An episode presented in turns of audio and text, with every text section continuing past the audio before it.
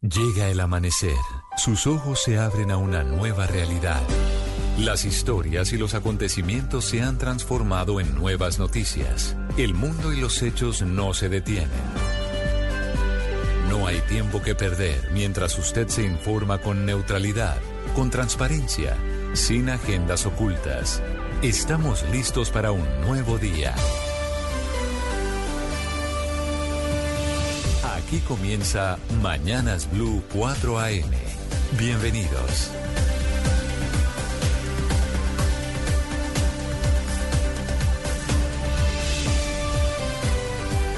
Bienvenidos, 4 en punto de la mañana. Colombia, buenos días. Aquí comienza Mañanas Blue con las noticias, el análisis, la opinión, lo que está pasando en Colombia y el mundo. Hoy es martes 7 de noviembre tiempo seco esta madrugada en Bogotá después del fuerte aguacero en muchas zonas de la ciudad. Escampó en la madrugada, ya hay tiempo seco, operan con normalidad todos los aeropuertos del país, informa la aeronáutica civil. Están bien, aunque con algunos golpes, el actor Juan Pablo Raba y el empresario Carlos Ríos, los dos víctimas de los ladrones en los cerros orientales de Bogotá. En el primer caso, el reconocido actor Juan Pablo Raba, que iba de paseo, de caminata este lunes festivo con sus dos hijos, que tienen apenas 11 y tienen también 9 años, le intentaron a él quitar su mascota. Le robaron al final su teléfono celular, un reloj y su anillo de matrimonio. Fue obligado, cuenta más tarde, a transferir dinero desde su propio teléfono celular a cuentas de los ladrones. Se intentaron también meter con su hija, por eso él responde, por eso los golpes y finalmente logra escaparse de ellos. En el caso del empresario Carlos Ríos, también tuvo que ser rescatado por la policía y los bomberos después de que un grupo de 10 a 12 personas lo retuvieran, lo golpearan, como no llevaba nada de valor, lo detuvieron durante varias horas. Él en un descuido logró escapar y allí fue que aparecieron los bomberos para rescatarlo. La alcaldesa Claudia López ordenó la búsqueda de esos delincuentes y le pidió a los bogotanos, los que decidan salir a caminar a los cerros, hacerlo en los senderos oficiales que dice ella están vigilados por la policía y así podrían evitarse este tipo de hechos que se están investigando. La Policía Metropolitana de Bogotá dice que ya tiene pistas y que está detrás de esos ladrones que según el relato del empresario Ríos son entre 10 y 12 personas. No es la única situación de violencia en Bogotá. Amanecemos con una masacre en la capital del país. Cuatro personas, tres hombres y una mujer, fueron asesinadas en el barrio Caracolí, esto es en la localidad de Ciudad Bolívar.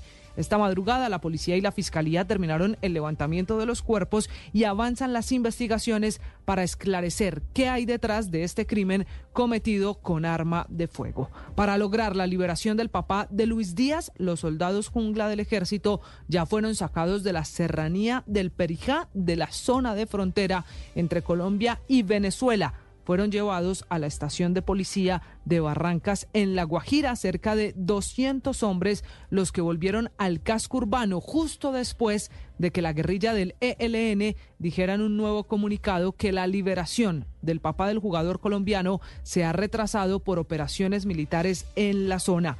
Muchos critican que se liberen espacios en el norte del país para darle libertad a los guerrilleros, mientras el gobierno sigue intentándolo todo para lograr la liberación de Luis Manuel Díaz, el papá de Lucho Díaz, que hoy, hace 10 días, fue secuestrado en el norte de Colombia. Libertad para papá es la frase que se repite una y otra vez, no solo en la prensa del mundo, sino en la casa de la familia Díaz. Esa fue la frase escrita en la camiseta de Lucho Díaz, la que mostró después del gol del empate 1 a 1 del Liverpool este fin de semana en la Premier League. Más tarde, después de mostrar ese mensaje en la camiseta, Lucho publicó una carta en la que insiste que su madre, sus hermanos y él están desesperados, angustiados y sin palabras para describir lo que están sintiendo. Dice que el sufrimiento solo terminará cuando tenga a su papá de vuelta a casa cuando liberen a Luis Manuel Díaz. Respondió Antonio García, uno de los comandantes de la guerrilla del ELN, en un mensaje de Telegram. Calificó el secuestro del padre de Lucho Díaz como un error de su guerrilla y dijo que están dando todas las órdenes para que lo liberen. Lo que pasa es que ya son 10 días de promesas, que ya viene la liberación, que será inmediata, que comienza el proceso y hasta ahora no hay rastro del papá de Lucho Díaz. Por eso se pronunció la representante de la ONU para Derechos Humanos en Colombia, Juliette de Rivero, pidiendo la libertad no solo de Luis Manuel Díaz, también exigiendo la libertad de todos los secuestrados en poder de la guerrilla del ELN, la que está en cese al fuego y en diálogo con el gobierno del presidente Petro. No solo hay noticias con la guerrilla, las disidencias de las FARC, las de Iván Mordisco, finalmente suspendieron los diálogos de paz con el gobierno producto de la situación que se está viviendo en el plateado, esto es zona rural de Argelia, en el departamento del Cauca. Dicen los disidentes que rompen la mesa de diálogo, pero que el cese al fuego se mantendrá. A eso le responde el presidente Petro en su cuenta de Twitter. Dice que si estas disidencias quieren no seguir en la mesa de negociación, no es posible mantener la tregua. Dice el mandatario colombiano que el cese al fuego solo es posible si avanza la negociación que es otra cosa distinta a lo que está pensando la disidencia liderada por Iván Mordisco. Y es que fue un fin de semana festivo muy tensionante en el corregimiento del Plateado. Las Fuerzas Armadas denunciaron que habitantes de esa vereda y otras cercanas fueron forzados por grupos armados a sacar a los militares que permanecían en el sitio desde las elecciones regionales de hace una semana. Incluso retuvieron a los militares y no solo los sacaron al final de la región, también secuestraron a dos de ellos que finalmente fueron dejados en libertad. La otra polémica con la que arrancamos la semana es por la imagen de guerrilleros de las disidencias que inauguraron una vía en zona rural de Policarpa en Nariño. Hasta imagen religiosa, cinta de inauguración y también palabras fueron dadas por los guerrilleros a los que al final la comunidad, como si fueran institucionalidad, les agradeció una obra que inauguraron en esa región. Y el alcalde del Alto Baudó, en Chocó, ha confirmado que desde ayer se ordenó paro armado de 72 horas por parte de la guerrilla del ELN en esa región del Pacífico colombiano. Ordenaron un paro los guerrilleros después de horas de enfrentamiento presuntamente contra el clan del Golfo. La única adición que tengo es al café por las mañanas. Esa es la respuesta del presidente Gustavo Petro a la carta de la periodista María Jimena Baduzán invitándolo el fin de semana a contar si tiene alguna adicción. La carta de la periodista provocó dura polémica todo el fin de semana tanto que al presidente lo defendieron varios de sus ministros y exministros, así como su familia, negando que tenga alguna adicción que le impida gobernar. Y en economía hablaremos del aumento de la gasolina decretado por 600 pesos a partir de este mes. En este nuevo mes hay otros 600 pesos en el precio del galón, que en promedio en Colombia quedó a 14.564 pesos, aunque en Bogotá se vende en promedio a 14.973. Y cuidado, porque en Villavicencio ya el galón pasó el promedio de los 15 mil pesos. El gobierno asegura que en el caso de la CPM, este se mantendrá sin ajustes. El galón amanece a 9.065 pesos. Es Lobodan Wilches, feliz inicio de semana, feliz martes. Muy buenos días, eh, Camila. Muy buenos días a todos los oyentes de Blue Radio. En otras informaciones, hoy el presidente de la República, Gustavo Petro, tendrá una reunión con gobernadores electos el 29 de octubre. Los primeros en ir a la Casa de Nariño son los que él denominó como candidatos de gobierno hace una semana en sus redes sociales. Pese a las lluvias el fin de semana en gran parte del país, el IDEAM y el Ministerio de Ambiente declararon oficialmente el inicio del fenómeno del niño con elevadas temperaturas. Según el IDEAM, la transición de las lluvias a la sequía será a finales de noviembre y el pico del fenómeno del niño será entre diciembre y el mes de enero, según lo que advierte el IDEAM. Y terminó la operación retorno. Hasta las nueve de la noche se habían movilizado en el puente festivo de Todos los Santos un millón doscientos mil pasajeros en las distintas terminales de transporte terrestre y doce mil usuarios en aeropuertos. El accidente más grave ocurrió en la línea entre Cajamarca y Calarca, donde murieron dos polizones que iban de forma irregular en una tractomula. En otras eh, informaciones, noticias eh, del mundo, autoridades en Ecuador evalúan los daños después del fuerte temblor de las 10 y 33 de la noche con epicentro en la localidad de Maná, provincia de Cotopaxi. El temblor fue de 5.2 grados. El juez que investiga por fraude a la organización Trump en Estados Unidos terminó regañando al expresidente Trump, al que criticó por dar discursos en lugar de respuestas concisas en su momento a la fiscalía. Los muertos en la franja de Gaza ya superan los 10.000. Cuando se cumple un mes desde que empezó la guerra entre Israel y Hamas, más del 70% de los fallecidos son mujeres, niños y ancianos. También hay más de 25 mil heridos. Estados Unidos insistió en que Israel tiene derecho a la autodefensa y el deber de hacerlo para asegurarse de que el ataque del grupo islámico palestino Hamas eh, del 7 de octubre pues no se repita. En deportes, en menos de seis meses, Millonarios y Nacional volverán a disputar un título esta vez de la Copa Colombia. Hoy se definen precisamente los ocho clasificados de la Liga Colombiana y hay polémica en las últimas horas porque Chico denunció ofrecimientos de dinero para dejarse ganar del Deportivo Cali. El cuadro azucarero rechazó a través de un comunicado estas denuncias y exigió las pruebas. Los colombianos John Arias y Johnny González del Fluminense se coronaron campeones de la Libertadores luego de que el equipo brasileño derrotara a Boca Juniors dos goles por uno y la selección de Brasil ya convocó a sus 24 jugadores para enfrentar a Colombia y Argentina la próxima semana en una fecha, nueva fecha de las eliminatorias. Destacan las bajas importantes de Neymar, de Casemiro y también mm, la presencia de Vinicius de Allison. Sí, señor, noticias para analizar, para compartir con ustedes. Bienvenidos. Somos Slobodan Wilches, Camila Carvajal. Aquí comienza Mañanas Blue.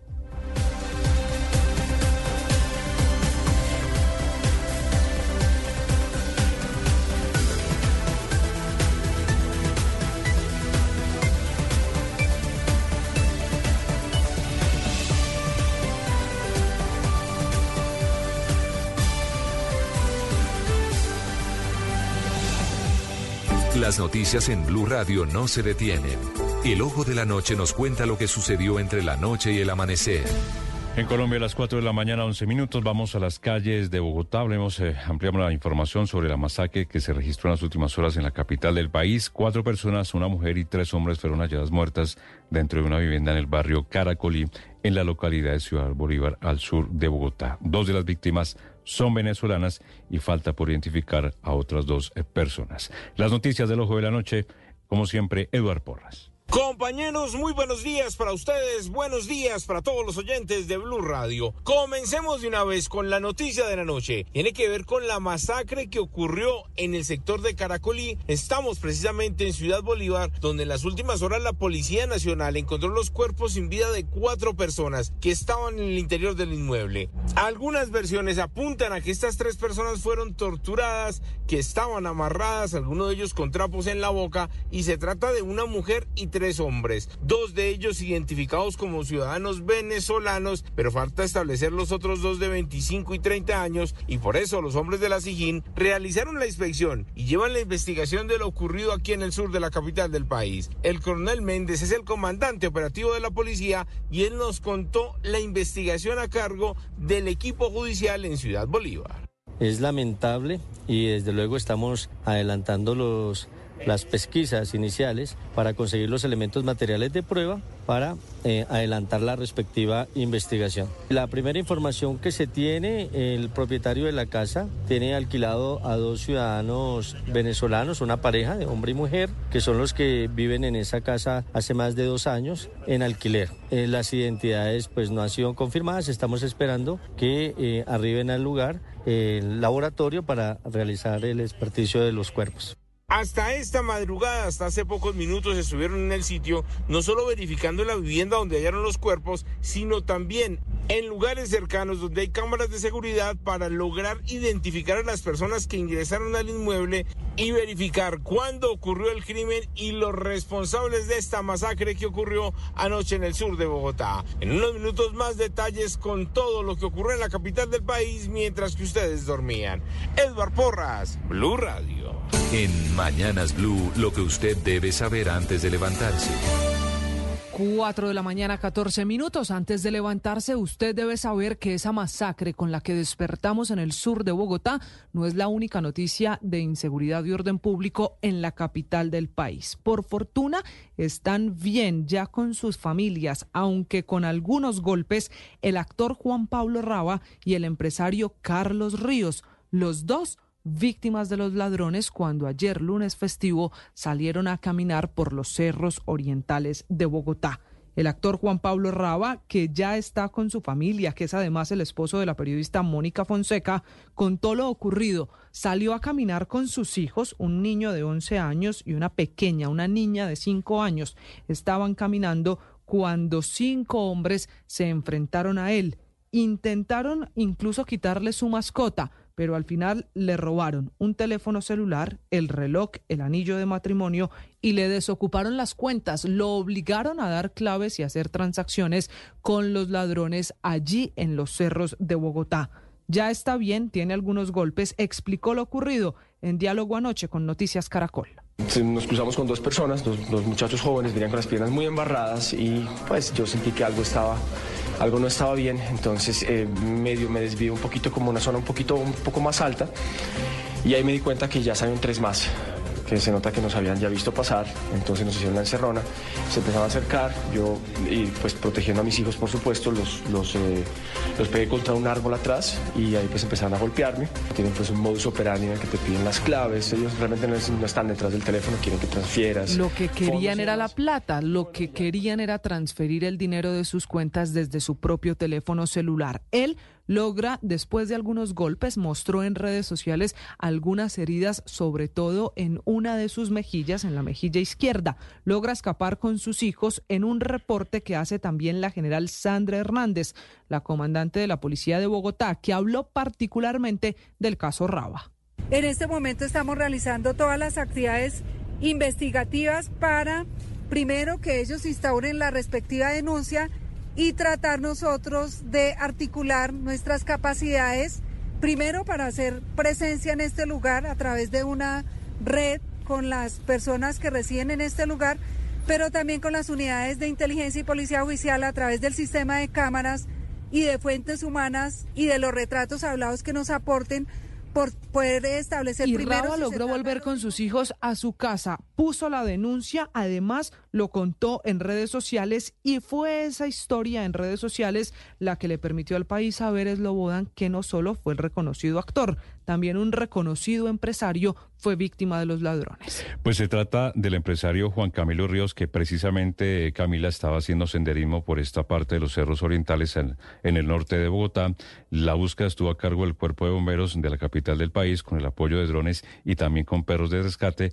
Afortunadamente, sobre las 3 de la tarde, eh, las tareas dieron los, con los resultados positivos y fue hallado en otro de los senderos que rodean la zona boscosa. El empresario se encuentra como decimos, ya con sus familiares, tras la evaluación médica, mm, no representó ningún tipo de lesiones y se encuentra bien de salud. Y según reveló la Policía Nacional, Ríos también fue víctima de este atraco, al parecer por el mismo grupo que atacó al actor Juan Pablo Honrada. La general Sandra Hernández, comandante de la Policía de Bogotá, de Bogotá habló sobre el caso de este empresario, Juan Camilo Ríos. Se encontraba desaparecido también un empresario quien salió a las seis y media de la mañana a realizar también su actividad de senderismo en un sector llamado La Moya, donde colinda con otros lugares donde tenemos presencia de policía distante a estos sitios donde él se encontraba. Eh, lo evidencia su hija Horas después, en Twitter, la alcaldesa Claudia López ordena encontrar a los ladrones, a los que atacaron en los cerros orientales de Bogotá. Sin embargo, hay más denuncias de este fin de semana. Una familia, incluso con bebé de brazos, fue víctima de los ladrones en la vía La Vega, Bogotá ocurrió el sábado pasadas las nueve y media de la noche en el sector conocido como el Chuscal, en plena carretera. Una familia tuvo un percance, se pinchó en su vehículo, por eso se detuvieron cuando fueron interceptados por tres hombres con armas de fuego que lograron cambiar la llanta y de inmediato son intimidados para que se lleven hasta el vehículo. Juan Medina es la víctima de ese atraco, también registrado en carreteras, ahora en la vía La Vega Bogotá. Nos siguen intimidando con armas de fuego, nos suben a una parte boscosa, alejada absolutamente de todo, y nos siguen diciendo que no nos van a hacer absolutamente nada, amenazándonos con armas de fuego, secuestrándonos aproximadamente durante una hora, más el recorrido que hicimos desde el, sector de Chuscal hasta el lugar donde te estoy mencionando. Enseguida, tal vez una hora, nos dicen que ellos van a bajar, que una moto abajo está esperando. Si nosotros bajamos en menos de 20 minutos, nos van a hacer daño. Por lo cual, nosotros estamos pendientes y bajamos. Esta es Blue Radio, la alternativa. 419, cambiamos de tema, es momento para irnos al departamento de La Guajira, municipio de Barrancas, el sitio del secuestro de Luis Díaz, Luis Mane Díaz, como conocen, al papá del jugador colombiano Lucho Díaz. Hoy es el día 10 del secuestro registrado en esa región del país. Han sido horas de incertidumbre y de espera para la familia que ve cómo tanto la guerrilla del ELN como el gobierno dicen que la liberación ya viene, que es inminente, que están en el proceso. La familia y habitantes del municipio de Barrancas en La Guajira hicieron de nuevo eucaristías y marchas para pedir que lo liberen lo antes posible y se conoció el primer testimonio de la mamá de Lucho Díaz, de Silenis Marulanda, que también estuvo unas horas secuestrada, que fue luego liberada, soltada por los guerrilleros del ELN. Ella está pidiendo que de inmediato le devuelvan a su esposo. Que lo liberen, que lo liberen, ya, ya lo liberen. Toda la gente que mala, que lo tienen en su poder, que me lo liberen ya, que nosotros queremos tenerlo en nuestro hogar. ¡Liberación! Y gritan la liberación. Están esperando al papá de Lucho Díaz allí en su casa. Por eso en las últimas horas lo bodan el ejército, pero también la policía decidió sacar a sus hombres de la zona, la que está en todo el límite con Venezuela, después de que el ELN dijera que el retraso en la liberación es culpa de la presión militar. Salieron de la zona, aunque los operativos siguen. Los operativos siguen y pues obviamente las tropas del ejército y los comandos jungla de la Policía Nacional salieron de esta zona de la serranía del Perijá, en la frontera con Venezuela, precisamente para mm, facilitar la liberación del padre de Lucho Díaz. Como usted dice, el ELN había advertido que las operaciones militares estaban impidiendo el proceso de liberación y pues por esa razón ya las tropas del ejército y los comandos jungla de la policía pues hicieron una reubicación para facilitar este proceso. Lo confirma el coronel Giovanni Cristancho, el director del Gaula de la Policía Nacional. Efectuó una operación de extracción del personal que teníamos en el terreno, generando los registros y los cierres y los bloqueos. Ya están acá en Barrancas, ya pues podemos por parte de la Fuerza Pública manifestar que ya el área está libre de algún tipo de operación ofensiva o sostenimiento. Y recordemos que el presidente de la República, Gustavo Petro, en cabeza del gobierno nacional, rechazó pues el secuestro del padre de Luis Díaz por parte de la guerrilla del ELN y agregó que esa guerrilla es responsable de la vida de Luis Manuel Díaz, quien ya completa 10 días secuestrado y pues cuestionó la demora del ELN para liberarlo. Eh, ha hecho un acto que va contra el mismo proceso de paz eh, yo tengo que expresar mi más profundo rechazo, no solamente por haber secuestrado al papá de Luis, sino porque en el desarrollo de los acontecimientos no ha sido capaz de liberarlo y no lo ha liberado. Por eso también hay pronunciamiento esta mañana de la Iglesia Católica. Lo hizo el obispo emérito de Cali, Monseñor Darío de Jesús Monsalve, quien acompaña la mesa de negociación entre el gobierno del presidente Gustavo Petro y la guerrilla del ELN. Monseñor Luis José Rueda le ha pedido a la guerrilla coherencia y cuanto antes cumplir con lo que la misma guerrilla ha anunciado y es la liberación de Luis Manuel Díaz invitarlos a que den signos de coherencia, que nosotros estamos dispuestos todos como colombianos a contribuir a la paz, que estamos cansados de la guerra, del narcotráfico, de la violencia, de la corrupción y por lo tanto los invitamos a deponer las armas, que libere a todos los secuestrados y que dé signos coherentes de paz, que estamos dispuestos a dialogar. Entre tanto, el fiscal Francisco Barbosa anunció que las investigaciones para dar con los miembros del ELN involucrados en el secuestro del padre de Luis Díaz van a continuar, alias Patricia, recordemos es la principal cabecilla del Frente de Guerra Norte que había secuestrado al señor Luis Manuel Díaz.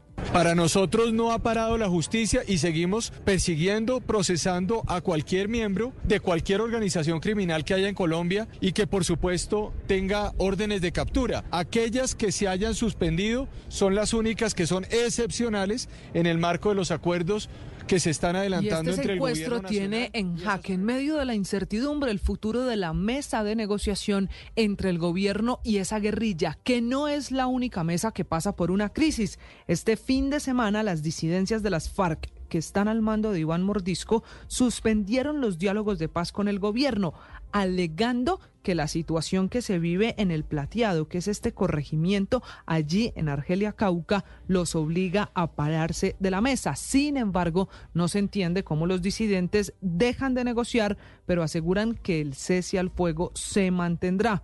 En un comunicado declaran la suspensión de la mesa, pero aseguran que la agenda pactada entre el gobierno y las disidencias se mantiene esto después de lo ocurrido este fin de semana en el Plateado, ese corregimiento donde la población civil, el ejército cree utilizada por los guerrilleros, sacó a los militares que habían llegado a garantizar la seguridad para las elecciones hace una semana. El mayor Andrés Maecha, que es el comandante de Fuerzas Especiales Urbanas, que está además en esa zona del Cauca, contó cómo este fin de semana no solo sacaron a los militares del plateado, también secuestraron a dos de ellos que por fortuna ya fueron liberados. Quiero hacer una denuncia pública ante todos ustedes, señores colombianos.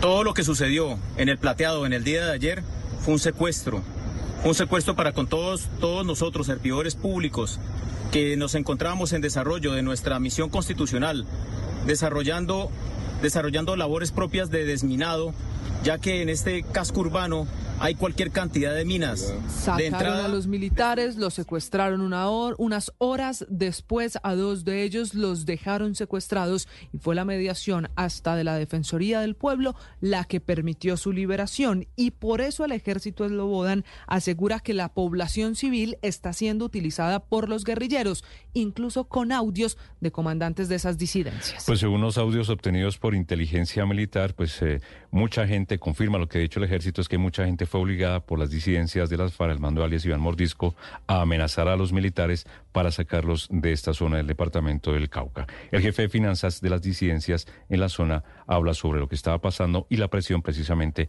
a los habitantes para expulsar al ejército. Pero la gente no quiere copiar. ¿Qué hago? ¿Qué es lo que está pasando realmente? ¿Qué es lo que está pasando? Porque esta no es la maniobra que yo esperaba, señores. La unificación de líderes no la conozco. No sé dónde están.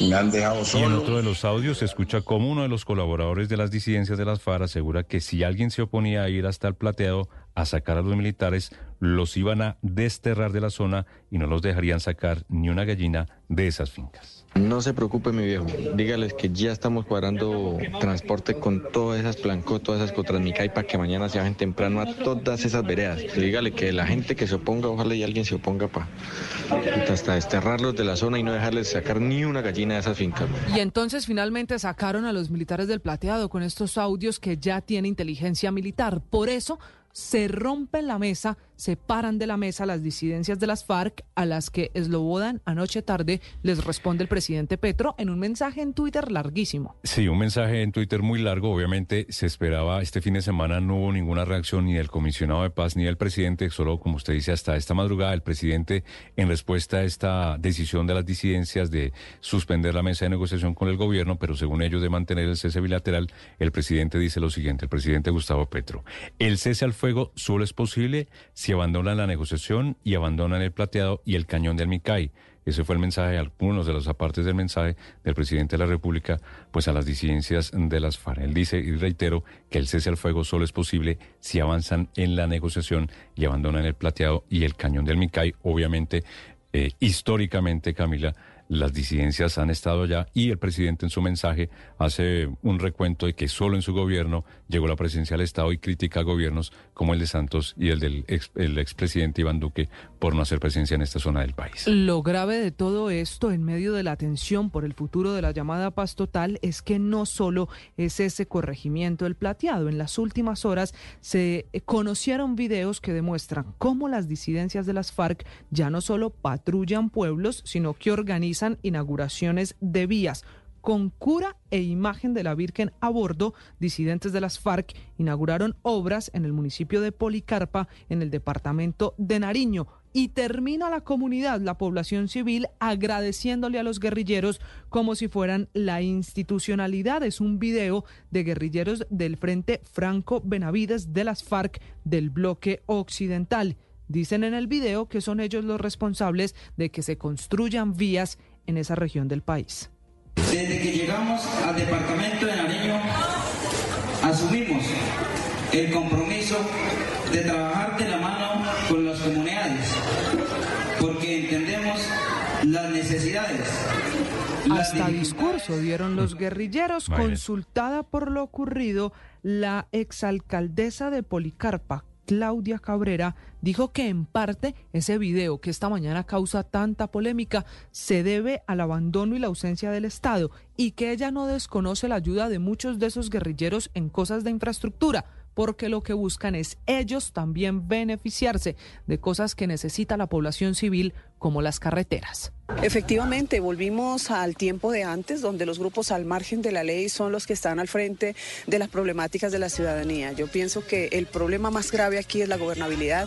No hay presencia estatal, no hay eh, fuerza pública. Por tal motivo, pues la comunidad no tiene quien eh, le solucione los, problemas o las y necesidades para seguir sumando a las situaciones de orden público en el país, es Lobodan en Chocó, amanecen en paro armado de la guerrilla del ELN. Que va en contravía con el eh, cese al fuego que ha pactado con el gobierno nacional en desarrollo del proceso de paz, pues el ELN hace un paro armado en la región del Alto en el departamento del Chocó. Esto pues tras enfrentamientos precisamente entre el ELN y miembros del clan del Golfo. El alcalde de la localidad del eh, Alto Baldo pues resulta o mejor denuncia la situación compleja de desplazamiento y confinamiento por parte de habitantes de veredas cercanas a esta población el ELN me dicen que le prohibieron pues a los, a los habitantes de esas comunidades salir a, a la finca y es decir, movilizarse, están hablando ah, con franqueza, están confinadas, ¿sí me entienden? Tienen restricciones para su movilidad y todo eso. Esperamos mañana, mañana mandar el, el, el acta y ya con el acta ver cómo nos comunicamos con, con el ministerio, a ver qué, qué se puede hacer.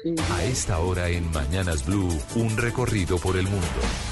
4 de la mañana, 31 minutos, recorrido por el mundo que arrancamos con el pronunciamiento esta madrugada de la ONU pidiendo un cese al fuego, un alto al fuego inmediato en la franja de Gaza, lo que no parece viable porque también hay respuesta desde Israel. Enrique Rodríguez. ¿Qué tal? Buenos días, Camilo. Sí, eh, el máximo responsable de la ONU ha reclamado un alto el fuego urgente en esa guerra entre Israel y Hamas que está teniendo lugar en la franja de Gaza desde hace hoy justo un mes. Ha denominado Antonio Guterres a la franja de Gaza como un cementerio de niños. Sin embargo, el primer ministro israelí, Benjamin Netanyahu, ha señalado que no habrá un alto el fuego general en Gaza hasta la liberación de los rehenes. También en una conversación telefónica, el presidente estadounidense Joe Biden ha abordado con Netanyahu la llegada de una pausa táctica para permitir a los civiles salir de las zonas de combate y asegurar la entrada de ayuda humanitaria y permitir una eventual liberación de rehenes. Sin embargo, en su entrevista con la ABC, Netanyahu ha señalado que esas pausas ya se han producido, pero que por el momento el alto el fuego, como una medida generalizada, no se va a producir. Y gracias, Enrique. Y vamos a los Estados Unidos porque una audiencia caótica fue la que tuvo lugar en Manhattan durante el testimonio del expresidente Donald Trump, quien enfrenta, recordemos, una demanda por fraude y la posibilidad de una multa millonaria. Esto al tiempo que en las encuestas, en las encuestas, le lleva una ventaja importante al presidente Joe Biden. Vamos a Washington, Juan Camilo Merlano. Esgobodan, buenos días. Donald Trump quiso convertir la corte en Manhattan en una especie de correría política, o al menos de eso lo señaló en repetidas ocasiones el juez Arthur Engoron, quien le llamó la atención al expresidente, quien estaba desafiante y a la ofensiva, desde antes que pusiera un pie en la sala de audiencias. Estos son unos operadores políticos con los que estoy lidiando. Tenemos a una fiscal general racista a la que se le cruzaron los cables, aseguró Trump, quien adentro de la sala de audiencia aseguró que el proceso en su contra era una desgracia y arremetió contra el juez por ya haber determinado que su organización es responsable de fraude fiscal. El testimonio de Trump estuvo marcado también por su reconocimiento de que en efecto conocía documentos sobre la valoración de sus activos, que es precisamente el centro de la acusación que inflaron el valor de sus propiedades para obtener beneficios, por ejemplo, de tipo tributarios. La fiscal general de Nueva York, Letita James, celebró el desarrollo de la audiencia. At the end of the day, um, the documentary evidence, evidence demonstrated that, in fact, he falsely inflated his assets. Al final del día, la evidencia y documentos demostraron que es un hecho que infló ilegalmente sus activos para enriquecerse, aseguró la fiscal. Trump podría enfrentar una multa de hasta 250 millones de dólares, pero en el campo electoral está fortalecido. Una serie de encuestas de este fin de semana lo muestran ganándole a Biden en algunos estados con un 10% de ventaja. En Washington, Juan Camilo Merlano, Blue Radio. Juan Camilo, y donde sigue la polémica es en El Salvador por la candidatura del presidente Nayib Bukele, que oficialmente amanece inscrito para la carrera presidencial del próximo año. La polémica llega con el partido opositor en ese país. Dice que es inconstitucional que hay que proteger la democracia y que Bukele no podría reelegirse, aunque su candidatura ya quedó inscrita. Roxana Marín. Camila, buenos días. Mientras Nayib Bukele celebra su candidatura para la reelección presidencial en unos comicios que se llevarán a cabo en febrero de 2024, el partido opositor está pidiendo que sea anulada esta postulación que aseguran es inconstitucional. El pasado viernes, Bukele publicó a través de Twitter que su candidatura estaba legalmente inscrita y que no tuvo votos en contra entre los magistrados del Tribunal Supremo Electoral. Sin embargo, los representantes del partido opositor salvadoreño Alianza Republicana Nacionalista, Arena, presentaron en las últimas horas de ayer lunes un recurso ante este mismo tribunal para que anule la candidatura a la reelección del popular mandatario. El presidente de Arena, Carlos García Saade, aseguró a la prensa local que la Constitución establece que se prohíbe la reelección inmediata y llamó a los magistrados del Tribunal Supremo a que sean valientes con el juramento que hicieron con la Constitución. Antes de ser presidente, Bukele también afirmaba que en El Salvador una misma persona no podía ser presidente dos veces seguidas y también lo dijo tras llegar al Ejecutivo pero el pasado 26 de octubre su discurso cambió. Rosana Marine, Blue Radio. Un vistazo a la prensa en Mañanas Blue. Revisamos a esta hora cómo titula el portal de Blue Radio en bluradio.com. Cese al fuego solo es posible si avanza la negociación y abandono del plateado. El presidente Petro le respondió a las disidencias de las FARC que rompieron la mesa de diálogo. Tres hombres y una mujer fueron masacrados en un barrio de Ciudad Bolívar en Bogotá.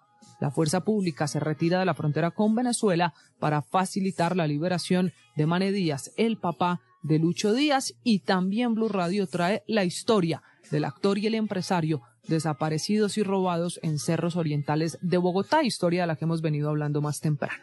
La temperatura en Bogotá es de 10 grados centígrados, el aeropuerto El Dorado está despejado y funciona con normalidad según el último reporte de la Aeronáutica Civil. Titulares en el diario El Espectador, allí está Sebastián López. Buenos días, Slobodan y a todos los oyentes de Blue Radio. El espectador abre su portada con Lucha por la Verdad. Un informe de medicina legal revela la identidad de los restos de una de las víctimas del Palacio de Justicia que se encontraron dentro de la bóveda de una magistrada. Se trata de Jimena Clavijo Vergara, quien era militante del M19 y miembro de una familia de la alta sociedad colombiana. Secuestro de Luis Manuel Díaz. Tropas del ejército salieron de la serranía del Perijá a la espera de la liberación del papá del futbolista. Salarios del Estado. Funcionarios como el presidente de Colpensiones tienen ingresos mensuales que son más altos que el de Petro. El del nuevo alcalde de Bogotá podría llegar a los 30 millones de pesos.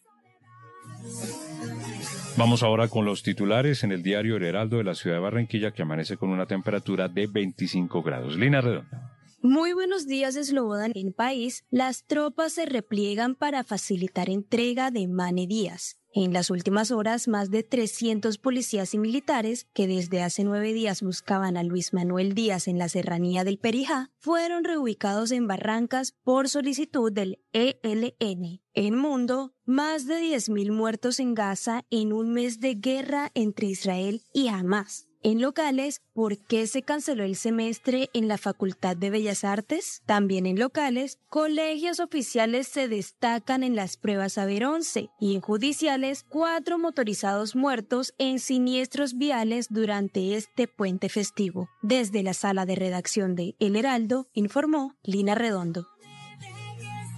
Cali despierta con 18 grados de temperatura. María Teresa Arboleda nos cuenta los titulares del periódico El País.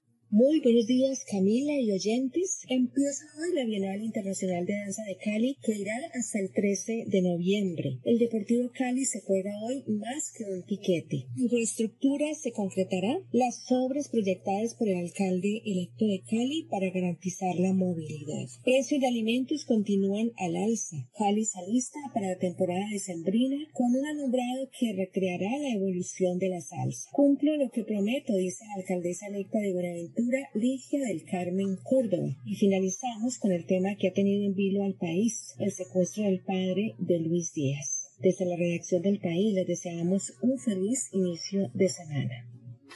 Titulares ahora en el diario El Colombiano de la ciudad de Medellín, Claudia Arango.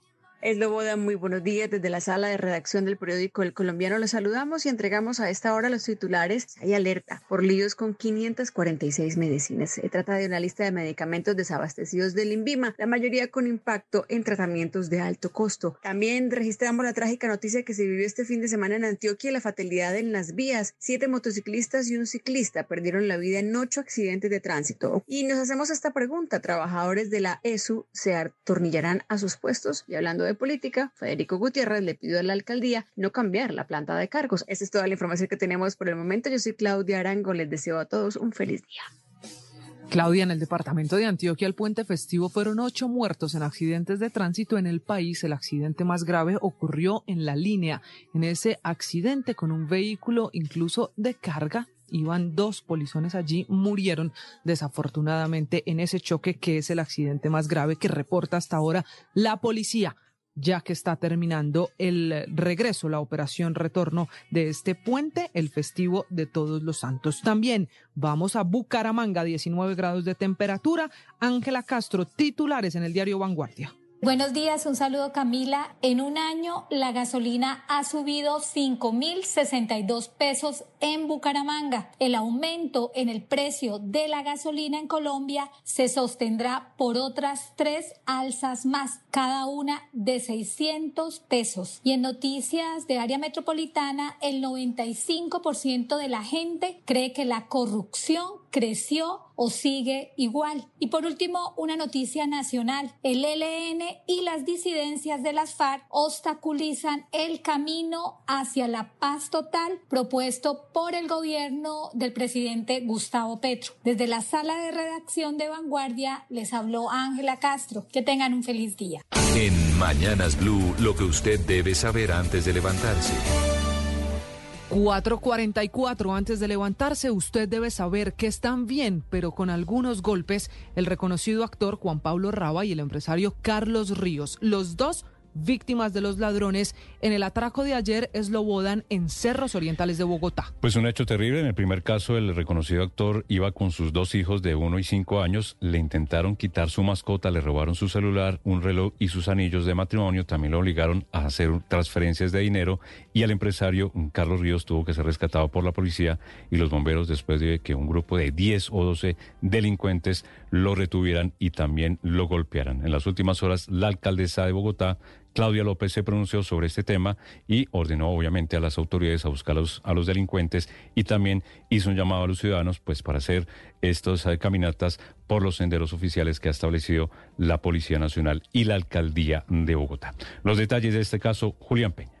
Slobodan, buenos días. Juan Pablo Raba se encontraba caminando junto a sus hijos en horas de la mañana del pasado lunes festivo cuando fue interceptado por cinco delincuentes quienes lo golpearon y le quitaron sus pertenencias. Además lo obligaron a realizar unas transferencias bancarias. Minutos después se conoció que el reconocido empresario Carlos Ruiz se encontraba desaparecido y después de unas horas de búsqueda fue encontrado luego de ser golpeado por al menos 10 personas. La general Sandra Hernández informó que siguen las investigaciones para definir si se trata de los mismos delincuentes que hurtaron y golpearon a Juan Pablo Raba. Según la información suministrada por ellos, se trata de personas extranjeras. Estamos tratando de evidenciar eso, uno, con los retratos hablados y dos, con la información que nos arrojen también las cámaras y otra información importante que me imagino se llegará a través de la denuncia. La alcaldesa de Bogotá, Claudia López, fue criticada por decir que invitaba a la ciudadanía a realizar el senderismo por los cerros orientales en horas específicas y con acompañamiento de las autoridades, por lo que en redes le cuestionaron si no pueden hacerlo tranquilamente en cualquier momento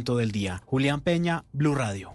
Julián, la otra noticia del día en Colombia ha sido el regreso de militares y policías que salieron de la zona de frontera entre Colombia y Venezuela, intentando facilitar la liberación del papá de Luis Díaz. En La Guajira sigue la expectativa por la posible liberación que el ELN se sigue comprometiendo a hacer cuanto antes, aunque pide que no haya operaciones militares en la zona para poder liberarlo. Vamos a La Guajira, allí en Barrancas, Joner Alvarado. Camila, buenos días. Unos 200 policías y militares que estaban buscando al señor Manuel Díaz por tierra y por helicóptero durante estos nueve días de cautiverio comenzaron a regresar a la estación en varios helicópteros con la finalidad que el ELN no se vea presionado y suelten cuanto antes al papá de Lucho Díaz. Hablamos con el coronel Giovanni Montañez, director del Gaula Militar, y esto nos dijo. Por orden del Comando General de las Fuerzas Militares, se ordena a las tropas de ejército que están en la operación de búsqueda del señor Luis Manuel Díaz hacer un reposicionamiento para dar las garantías de entrega de este secuestro. De igual manera, en el resto de la jurisdicción se siguen haciendo las operaciones de seguridad y de estabilidad. Tras la salida de los grupos de las fuerzas especiales de la zona montañosa de la serranía del Perijá, ha dicho el alcalde del municipio de Barrancas en calidad de encargado que se espera que ahora todas las partes acuerden los protocolos de liberación. Por ahora los familiares y amigos de Mane Díaz, como le llaman, ven cada vez más cerca su llegada al pueblo que lo exalta por considerarlo uno de los formadores deportivos más respetados de esta parte de la Guajira. Información desde Barrancas, John Alvarado, Blue Radio. Gracias, John. Y otra situación eh, complicada de orden público se registra en el departamento del Chocó. El ELN anuncia un nuevo paro armado. La mm, decisión o el anuncio del ELN pues mantiene en confinamiento a varios habitantes de esta región del Alto Baudó, esto como consecuencia de los combates que ha sostenido el ELN en las últimas horas con el clan del Golfo. Nicolás Ramírez. Buenos días, Eslogan. Precisamente en diálogos con Blue Radio estuvo Ulises Palacios, alcalde de Baudó, quien confirmó el paro armado en el departamento del Chocó por parte del ELN tras un altercado en la comunidad de Mojaudo por un enfrentamiento del Ejército de Liberación Nacional y el Clan del Golfo. El alcalde resalta que por el momento no ha tenido comunicación con el gobierno, pero espera hoy establecer diálogos con el Ministerio del Interior. Esperamos mandar el, el acta y ya con el acta ver cómo nos comunicamos con, con el Ministerio, a ver qué qué, se puede hacer y, ahí pues como estamos pidiendo también la presencia de la Procuraduría, de la Defensoría, a ver cómo se escalan eh, todas estas situaciones. El alcalde también mencionó las preocupaciones que se tienen por parte de las comunidades al estar en estos momentos aislados del resto de la sociedad. Me dicen que le prohibieron pues a los, a los habitantes de esas comunidades salir a, a la finca y es decir, movilizarse tan confinadas, ¿sí me entienden? Tienen restricciones para su movilidad. También se resalta la poca presencia de las autoridades en el municipio, ya que la policía solo estaría en la cabecera municipal y las tropas del ejército que llegaron la semana pasada en el marco de las elecciones regionales, según la comunidad, ya no se encuentran en la zona, por lo que piden al rito la presencia de la fuerza pública para que les garantice su seguridad. Nicolás Ramírez, Blue Radio. Y la otra noticia del día tiene que ver con la crisis de la paz total en el departamento del Cauca, la paz total del gobierno, pues las disidencias, recordemos, al mando de alias Iván Mordisco, suspendieron la mesa de diálogos con el gobierno nacional, pero según ellos mantienen el cese al fuego. Pues esta situación se presentó en medio de la expulsión de un grupo importante de militares de la región del Plateado por supuestamente presiones precisamente de las disidencias de las FARC a la población civil. Y eh, obviamente el presidente de la República esta madrugada se pronunció sobre esta decisión de las disidencias. El presidente dice que el cese al fuego solo es posible si avanzan la negociación y abandonan el plateado y el cañón de Almicay. Es el mensaje del presidente a las disidencias de las FARC. Javier Segura. Slobodan, ¿qué tal? Muy buenos días. El presidente Gustavo Petro envió anoche un duro mensaje a las disidencias de alias Iván Mordisco, luego de que de manera unilateral estas suspendieran su participación en la mesa de diálogo por un supuesto incumplimiento del Estado colombiano a los protocolos del cese al fuego. Este sábado, el Estado Mayor Central de las FARC también comunicó que el cese al fuego bilateral se mantenía como se había pactado y establecieron como condición para continuar con el diálogo la creación de un documento donde el gobierno se obliga a cumplir los compromisos adoptados en la mesa de diálogos. Frente a eso, el presidente Petro indicó que el cese al fuego solo es posible si avanza la negociación en sustitución de la economía ilícita y el fin de hostilidades a la población civil. Y aclaró que la orden presidencial establece que las disidencias deben abandonar los centros poblados y las vías principales y secundarias. Esto significa abandonar el plateado y su vía de conexión con Argelia y el cañón del Micay. Es decir, no es el ejército el que debe salir del territorio, sino las disidencias. De momento, el mensaje del presidente es uno de los más duros en lo que va del proceso de la paz total con las disidencias de las FARC y el ELN. Javier Segura, Blue Radio. Cambiamos de tema. 452. Solo soy adicto al café de la mañana. Esa fue la respuesta del presidente Gustavo Petro a la carta del fin de semana de la periodista María Jimena Duzán, que le preguntó de frente al mandatario si tiene alguna adicción, algún problema de adicción que le impida gobernar. Marcela Peña. Hola Camila, buenos días. Ya se volvió paisaje la noticia de que el presidente Gustavo Petro canceló su agenda o que pasa un par de días a la semana sin que aparezca en público ni en redes sociales y las especulaciones siguen creciendo. Pero este fin de semana pasamos de la especulación a la acusación directa. En una explosiva carta en la revista Cambio, la columnista y periodista María Jimena Duzán aseguró que según sus fuentes las razones detrás de esas desapariciones, abro comillas, las cuales se han puesto cada vez más frecuentes y prolongadas, tendrían que ver con que usted ha querido mantener oculto un problema de adicción. Dusal le pidió de frente al presidente Petro que revele si tiene problemas de ese tipo o no. Pocas horas después apareció Petro en su tribuna habitual en su cuenta de X con una frase corta y contundente. La única adicción que tengo es al café por las mañanas. Las redes se volcaron a hablar del tema y encontraron en el exministro de Salud, Alejandro Gaviria, un chivo expiatorio para culparlo de ser la fuente de Dusan. Gaviria lo negó en X y dijo que los temas personales no le interesan. Marcela Peña, Blue Radio.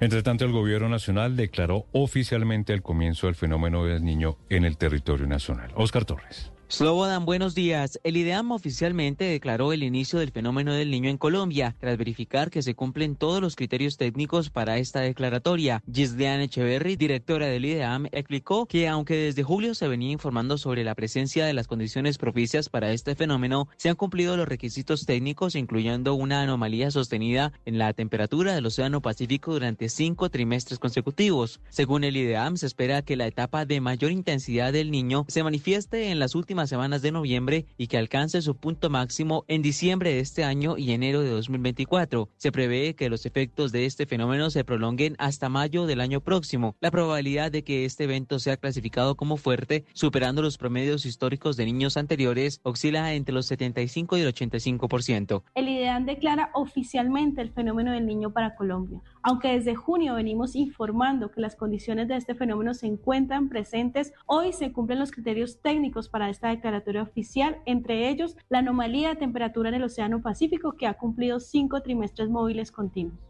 A pesar de las lluvias recientes en Colombia, el IDEAM aclaró que estas no se deben al fenómeno del niño y se espera que intensifique su influencia en el país en las próximas semanas, lo que conllevará un aumento de las temperaturas y una disminución de las lluvias, especialmente durante la temporada seca del fin de año. Oscar Torres, Blue Radio. Oscar, y apenas estamos empezando noviembre y ya se quemó el primer niño con pólvora. Ocurrió en Valledupar. Ingel de la Rosa. Camila, buenos días. Serias quemaduras en su mano derecha y en el rostro sufrió un niño de 12 años al prender un volador que se encontró en una calle del barrio Villa Miriam en Valledupar, donde se encontraba jugando con varios amiguitos. El niño, atraído por la curiosidad, intentó prender el volador, pero este se le explotó en la mano y le afectó dos dedos, por lo que aún permanece hospitalizado en la clínica del Cesar, informó el secretario de Salud Departamental Guillermo Girón. Hay la amputación de la falange, del dedo índice y del dedo pulgar de la mano derecha. Ya fue atendido en la clínica del Cesar una, como le digo, una amputación de esa falange con reconstrucción de la misma. En este momento el paciente está estable y con una quemadura leve también en parte de la cara. Precisó que el menor recibió atención por parte de especialistas en ortopedia y ahora está a la espera de valoración de un cirujano plástico para analizar las quemaduras que sufrió en la cara y en la mano, así como el procedimiento a seguir. Las autoridades no descartan que este volador sea uno de los residuos que quedaron en las calles tras los festejos de las pasadas elecciones, donde muchos celebraron con pólvora la victoria de sus candidatos. En Barranquilla, Ingel de la Rosa, Blue Radio. En Mañanas Blue, hora de abrir nuestro blog deportivo. Y hoy sabremos qué pasa en el fútbol profesional colombiano. Última fecha de la fase de todos contra todos en medio de la denuncia que hace Chico contra Cali, diciendo que le ofrecieron plata para dejarse ganar. Juan Carlos Cortés. Camila, buenos días. Y hoy se definen los últimos dos cupos para ingresar a los ocho de Colombia, pero los focos se han centrado este fin de semana en el comunicado del Chico, que dejó entrever que a los jugadores ajedrezados terceros les habían ofrecido dádivas con el fin de entregar el partido definitivo de hoy a las 7 y 30 en Tunja. El rival es el Deportivo Cali, que no solo sacó un comunicado exigiendo pruebas y la exhibición de los responsables, sino que en diálogo exclusivo con Blue Radio, el vicepresidente del conjunto azucarero Eduardo Calderón sentó la posición del equipo y exigió las pruebas correspondientes. El Deportivo Cali ha sido una institución que se ha caracterizado por respetar la norma y respetar el juego limpio. Invitamos y exigimos al Boyacá Chico que presente las pruebas correspondientes a su denuncia pública porque esto realmente ha generado mucho, mucho malestar. Todas estas situaciones eh, extradeportivas no, no nos van a afectar el grupo y que vamos a sacar ese resultado adelante. Recordemos que el Deportivo Cali se juega su entrada a los ocho y ganando asegurará su permanencia. Chico por su parte ya no tiene aspiración en esta liga. Desde las 7 de la noche, la definición de los octavos de final por Blue Radio, donde Cali, Junior, Alianza Santa Fe y Pasto se pelean por dos cupos. Juan Carlos Cortés, Blue Radio. Una sociedad con más verdad tiene más poder. Los periodistas se deben a los ciudadanos. La información es de todos. Amanece en Colombia. Y aquí están los hechos más importantes. Arranca Mañanas Blue. Bienvenidos.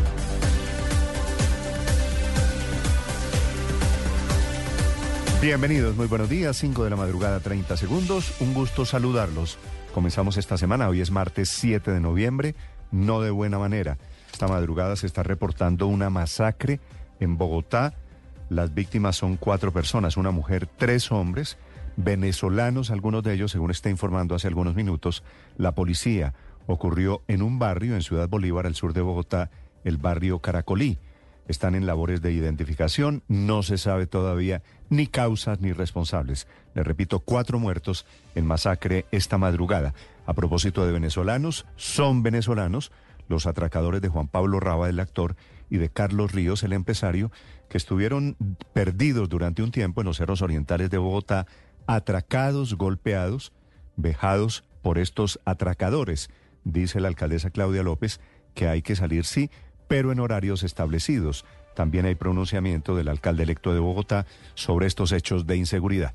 Bienvenidos, ya les vamos a contar. Hablando de inseguridad, fue un fin de semana largo y con graves problemas para el proceso de paz total del presidente Petro. Por un lado, el ELN, que sigue sin soltar al padre del futbolista Lucho Díaz. El ELN arranca simultáneamente hoy un paro armado en el departamento de Chocó, adjudicando que el ejército está allí combatiendo a través del Clan del Golfo. Dice eh, que hay una alianza entre el Estado y el grupo paramilitar Clan del Golfo. Esta es la teoría del ELN. Y logra el ELN, a modo de triunfo, un repliegue, un retiro de fuerzas militares en el departamento de La Guajira. Reposicionan fuerzas del ejército, se las llevan para Barranca a la espera de que el ELN deje el argumento de que no pueden soltar a Lucho Díaz porque hay una presión militar. Y el otro golpe lo recibe el gobierno de manos de disidentes de las FARC que decidieron suspender la mesa de diálogo con el gobierno. Esta madrugada, muy tarde, después de la medianoche, responde el presidente Petro que ese ejercicio de quedarse sin la mesa de diálogo, pero con el cese al fuego, no es posible. Bienvenidos, vamos a contarles de estas historias. Hoy es 7 de noviembre, se está cumpliendo hoy un mes desde que comenzó la guerra entre Israel y Hamas. El saldo es devastador, una violación sistemática de ambas partes a protocolos de derechos humanos. Un mes en el cual el mundo ha visto historias e imágenes salvajes. Esta mañana Naciones Unidas dice que esa franja de Gaza se ha convertido en un cementerio de niños y hay un nuevo llamado al cese al fuego de carácter urgente que ignora de momento el primer ministro Netanyahu. Muchas historias tenemos para compartir, es un gusto acompañarlos. La temperatura en Bogotá hace frío, frío intenso y vamos a seguir con lluvias. La temperatura es de 9 grados centígrados, operan los aeropuertos todos en Colombia. Aquí está el resumen enseguida en titulares en Mañanas Blue. Estos son los titulares de las noticias más importantes en Mañanas Blue. Una masacre se registró en Bogotá. Cuatro personas fueron halladas muertas dentro de una vivienda en la localidad de Ciudad Bolívar, al sur de la ciudad. Dos de las víctimas son venezolanas y falta por identificar a las otras dos. La Policía Nacional sigue tras la pista de los responsables de robar y golpear al actor Juan Pablo Raba cuando estaba de caminata en un cerro de Bogotá con sus hijos menores de edad. Le hurtaron un reloj, el celular y el anillo de matrimonio. Más temprano, el empresario Carlos Ríos había sido retenido atracado y agredido de la misma forma que el actor Juan Pablo Raba en los cerros orientales, pero el hombre logró escaparse de los delincuentes. Las disidencias de las FARC anunciaron la suspensión de la mesa de diálogos con el gobierno nacional, asegurando que no se han cumplido los acuerdos pactados. A través de un comunicado, las disidencias de las FARC aseguraron que el cese al fuego bilateral se mantiene como se ha pactado y que por el bien de Colombia esperan superar esta crisis. El presidente Gustavo Petro se pronunció al respecto, dijo que el cese al fuego solo es posible si se avanza la negociación en sustitución de la economía ilícita y el fin de hostilidades a la población civil. Hoy en la Comisión de Derechos Humanos de la Cámara de Representantes se realizará un debate de control político al alto comisionado para la paz, Danilo Rueda, para que responda por la crisis en los diálogos con el ELN y los diálogos con las disidencias de las FARC. Después de permanecer secuestrados varias horas, fueron dejados en libertad un grupo de soldados que hacía presencia en el corregimiento del Plateado, en zona rural de Argelia, en el departamento del Cauca. Los militares regresaron a la libertad acompañados de cuatro mujeres que permanecían en poder de las disidencias de las FARC y que además habían sido explotadas sexualmente. Hay temor en el municipio del Alto Baudó, en el departamento del Chocó, por un paro armado de 72 horas del ELN en esta región del país. Esto se da después de un enfrentamiento del ELN y miembros del Clan del Golfo. Una polémica se ha generado en el municipio de Policarpa, en el departamento de Nariño, donde disidencias de las FARC inauguraron la pavimentación de una vía que, según ellos, construyeron en conjunto con la comunidad. Los 300 miembros de la policía del ejército fueron retirados de Barrancas en el departamento de La Guajira para permitir que el ELN libere a Luis Manuel Díaz, padre del futbolista Luis Díaz. Sin embargo, esto no se ha registrado. Entre tanto, la ONU se unió al llamado de libertad del padre de Lucho Díaz. La organización internacional ha sido enfática en señalar que el secuestro es un delito que vulnera el derecho internacional humanitario. Familiares y amigos de la familia Díaz salieron este domingo a las calles de Barrancas en La Guajira para pedir por la pronta liberación del padre futbolista colombiano. La hermana de Luis Manuel Díaz, Gaby Díaz, le pidió al ELN pruebas de supervivencia para conocer su estado. También agradeció al presidente Gustavo Petro y a las fuerzas militares por el esfuerzo para dar con el paradero. Antonio García, uno de los jefes del ELN, reconoció que fue un error el secuestro del padre del futbolista Luis Díaz. Aseguran que Lucho es un símbolo de Colombia. El futbolista Samario Radamel Falcao García se unió a los llamados de liberación del padre de Luis Díaz y pidió también que cese los actos de secuestro en Colombia. La Procuraduría pidió a la Jurisdicción Especial para la Paz expulsar al coronel Robinson Javier González por incumplir el compromiso de no volver a delinquir. En Deportes, Junior de Barranquilla se enfrenta al Atlético Huila y Deportivo Cali al Boyacá Chico. Estos cuatro equipos intentarán conservar su puesto entre los ocho equipos que pasan a disputar a los cuadrangulares semifinales de la Liga del Fútbol Colombiano. Ampliación de estas y más noticias en blurradio.com. Sigan con Mañanas Blue. Estás escuchando Mañanas Blue.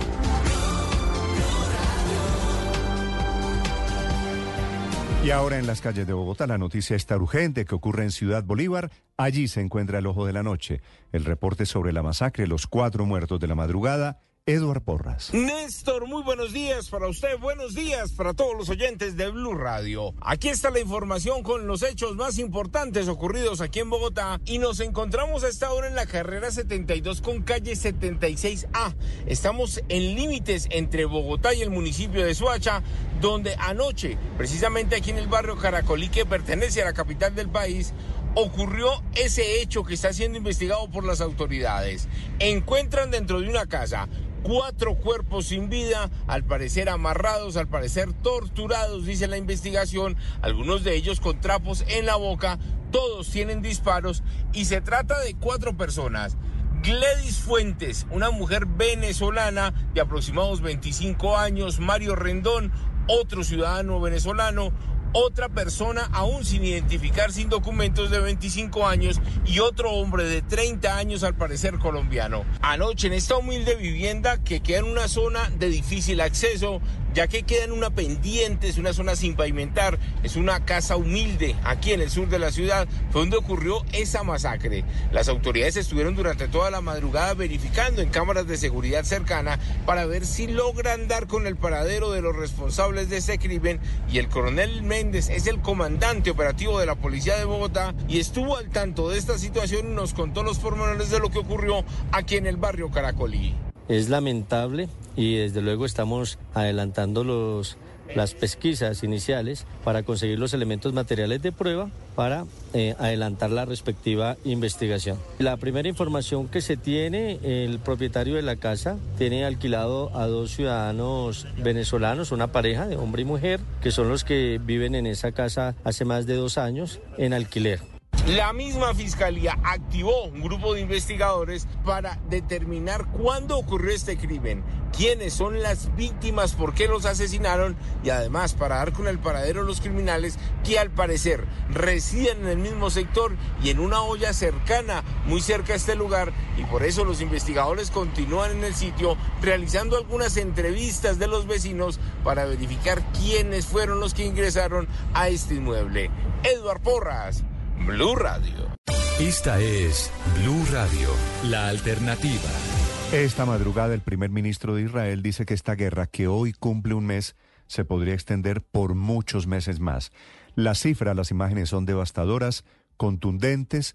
El primer ataque, el de Hamas a Israel, dejó 1.400 muertos israelíes.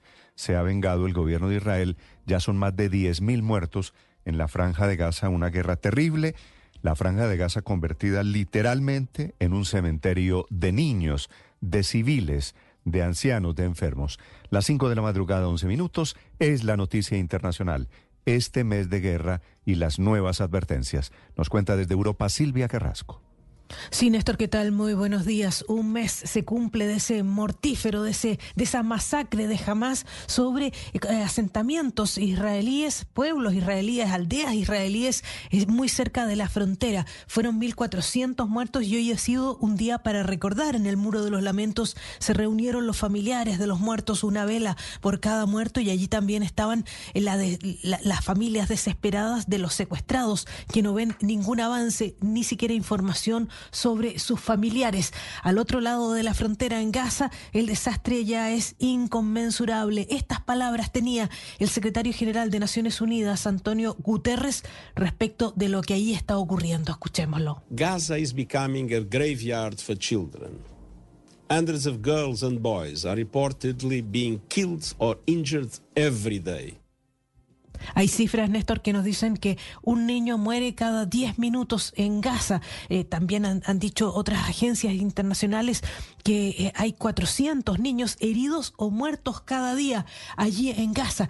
Y lo que se está viviendo militarmente en el norte de Gaza es que el ejército dijo que ya tenía controlado, dividido Gaza y bajo control la ciudad de Gaza. Distinguimos entre la franja de Gaza y la ciudad de Gaza y que eso ya estaba bajo control. Lo que dice también el secretario general de Naciones Unidas es que está tremendamente preocupado porque ambas partes están violando el derecho eh, eh, internacional humanitario y eso no puede ocurrir. Ninguna parte tiene derecho a eso, así lo decía. Paramount. I'm deeply concerned about clear violations of international humanitarian law that we are witnessing. Es lo que le preocupa a Naciones Unidas, pero poco realmente se está pudiendo hacer porque el gobierno israelí se niega a aceptar un alto al fuego, que es lo que pide Naciones Unidas y varios países, aunque Estados Unidos no está de acuerdo con eso. Y esta mañana hemos conocido por primera vez cuáles son los planes de Israel respecto de esta, de esta guerra. Lo, que estamos viviendo hoy es la ocupación, lo que te decía. Así se, escucha en el, ejército eh, desmoronando edificios y disparando en esa ciudad prácticamente fantasma. Eso es lo que pasa en Gaza en este minuto.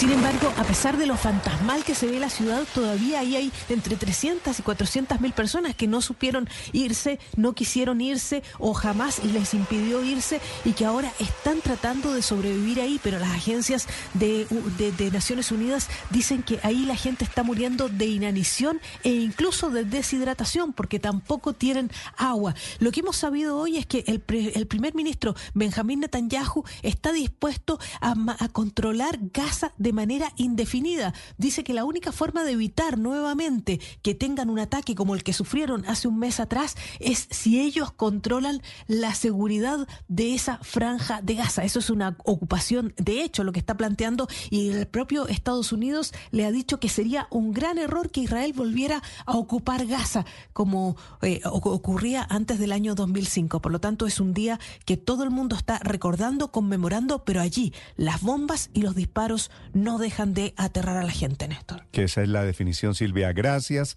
El terror que produce la guerra de los dos lados. Ahora 5 de la mañana, 15 minutos. En Colombia han pasado 10 días y el ELN nada que libera al padre de Lucho Díaz. El gobierno en las últimas horas anuncia un repliego, un retiro de hombres del ejército y de las fuerzas militares que estaban todos en esa zona fronteriza entre Colombia y Venezuela buscando por cielo y tierra al padre, a don Luis Manuel Díaz, don Mane Díaz, que fue secuestrado el sábado hace 10 días exactamente.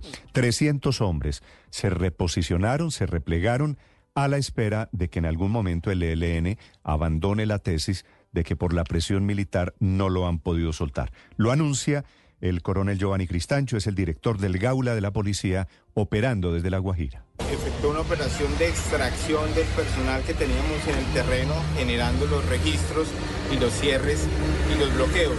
Ya están acá en Barrancas, ya pues podemos por parte de la Fuerza Pública manifestar que ya el área está libre de algún tipo de operación ofensiva o sostenimiento. ¿Cuánto, eh, cuánto, cuánto personal se, extrajo de esa zona? De la zona, la Policía Nacional extrae 100 hombres y el Ejército también. Extraen 100 hombres es la manera de decir, bueno, son muchos más, incluyendo Gaula de Policía de Ejército, de la Fuerza Aérea, que están trabajando allí buscando al padre de Lucho Díaz. Un eufemismo para decir, se está retirando el Ejército, a ver si el ELN logra dar la orden y la liberación. El ELN, que ha reconocido públicamente este fin de semana que fue un error, lo pide todo el país.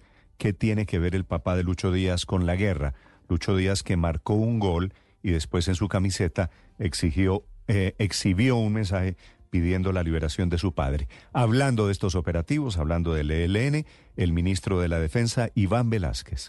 Un grupo pequeño de este frente que opera eh, en, esta región realiza el hecho que desde la mesa de, de negociación, voceros del ELN afirman que ese hecho no contó ni siquiera con el conocimiento de demandos nacionales que rechazan más bien el que se hubiera cometido porque efectivamente yo creo que ellos son conscientes que pueden poner en riesgo todo el proceso. La familia de, de Lucho Díaz estuvo viendo el partido de Liverpool este fin de semana en donde entró en la parte final en el segundo tiempo Lucho Díaz y marcó un gol que le dedicó por supuesto a su padre en Liverpool en Inglaterra en todo el mundo están pendientes de la liberación de don Luis Manuel, el Mane Díaz, le dicen allí en La Guajira, que no solo es el padre, es un promotor de jóvenes talentos deportivos.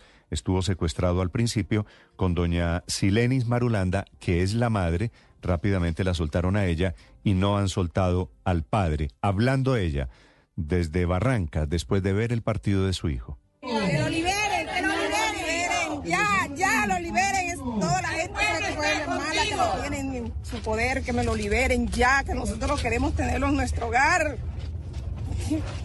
¡Liberación! ¿Qué quiere Barranca? ¡Libertad para Responde el ELN diciendo si siguen los operativos en el área, se retrasa la liberación y se aumentan los riesgos, que este es el cinismo de este grupo de terroristas que le echa la culpa a los demás por lo que ellos mismos hacen. Ahora resulta que la responsabilidad es del Estado colombiano. El presidente Petro en la encrucijada, porque por otro lado adelanta con este grupo del ELN su proceso de paz total, hablando sobre el caso de Lucho Díaz, el presidente de la República. Eh, ha hecho un acto que va contra el mismo proceso de paz. Eh, yo tengo que expresar mi más profundo rechazo, no solamente por haber secuestrado al papá de Luis, sino porque en el desarrollo de los acontecimientos no ha sido capaz de liberarlo. Hay una voluntad expresada por parte de los mandos del ELN de liberarlo. mañana 19 minutos y se lo está pidiendo, se lo está rogando literalmente todo el país. El ELN no atiende ninguna súplica, ni la de Monseñor José Luis Rueda, que es uno de los voceros de la Iglesia colombiana que acompaña la negociación entre el gobierno y el ELN, hablando sobre el secuestro de don Luis Manuel Díaz invitarlos a que den signos de coherencia, que nosotros estamos dispuestos todos como colombianos a contribuir a la paz, que estamos cansados de la guerra, del narcotráfico, de la violencia, de la corrupción y por lo tanto los invitamos a deponer y se lo pide también Naciones Unidas, su representante en Colombia en el tema de derechos humanos, Juliette de Rivero. ONU Derechos Humanos Colombia se une al llamado urgente de Luis Díaz para la liberación sano y salvo de su padre. Llamamos a los grupos armados a respetar el derecho internacional humanitario, a respetar a la población civil y a liberar inmediatamente a todas las personas. Y ya lograron lo que querían del ejército colombiano y es que se retiraran las tropas allí en zona rural de Barrancas, en esa frontera porosa entre Colombia y Venezuela, en donde se supone que lo tienen, pero no se saben si lo llevaron a la serranía de a la Sierra Nevada de Santa Marta, no se sabe hacia dónde lo han movido o qué es lo que están dando para seguramente, ojalá digo yo, lograr la liberación del el padre de Lucho Díaz, Vanessa Saldarriaga.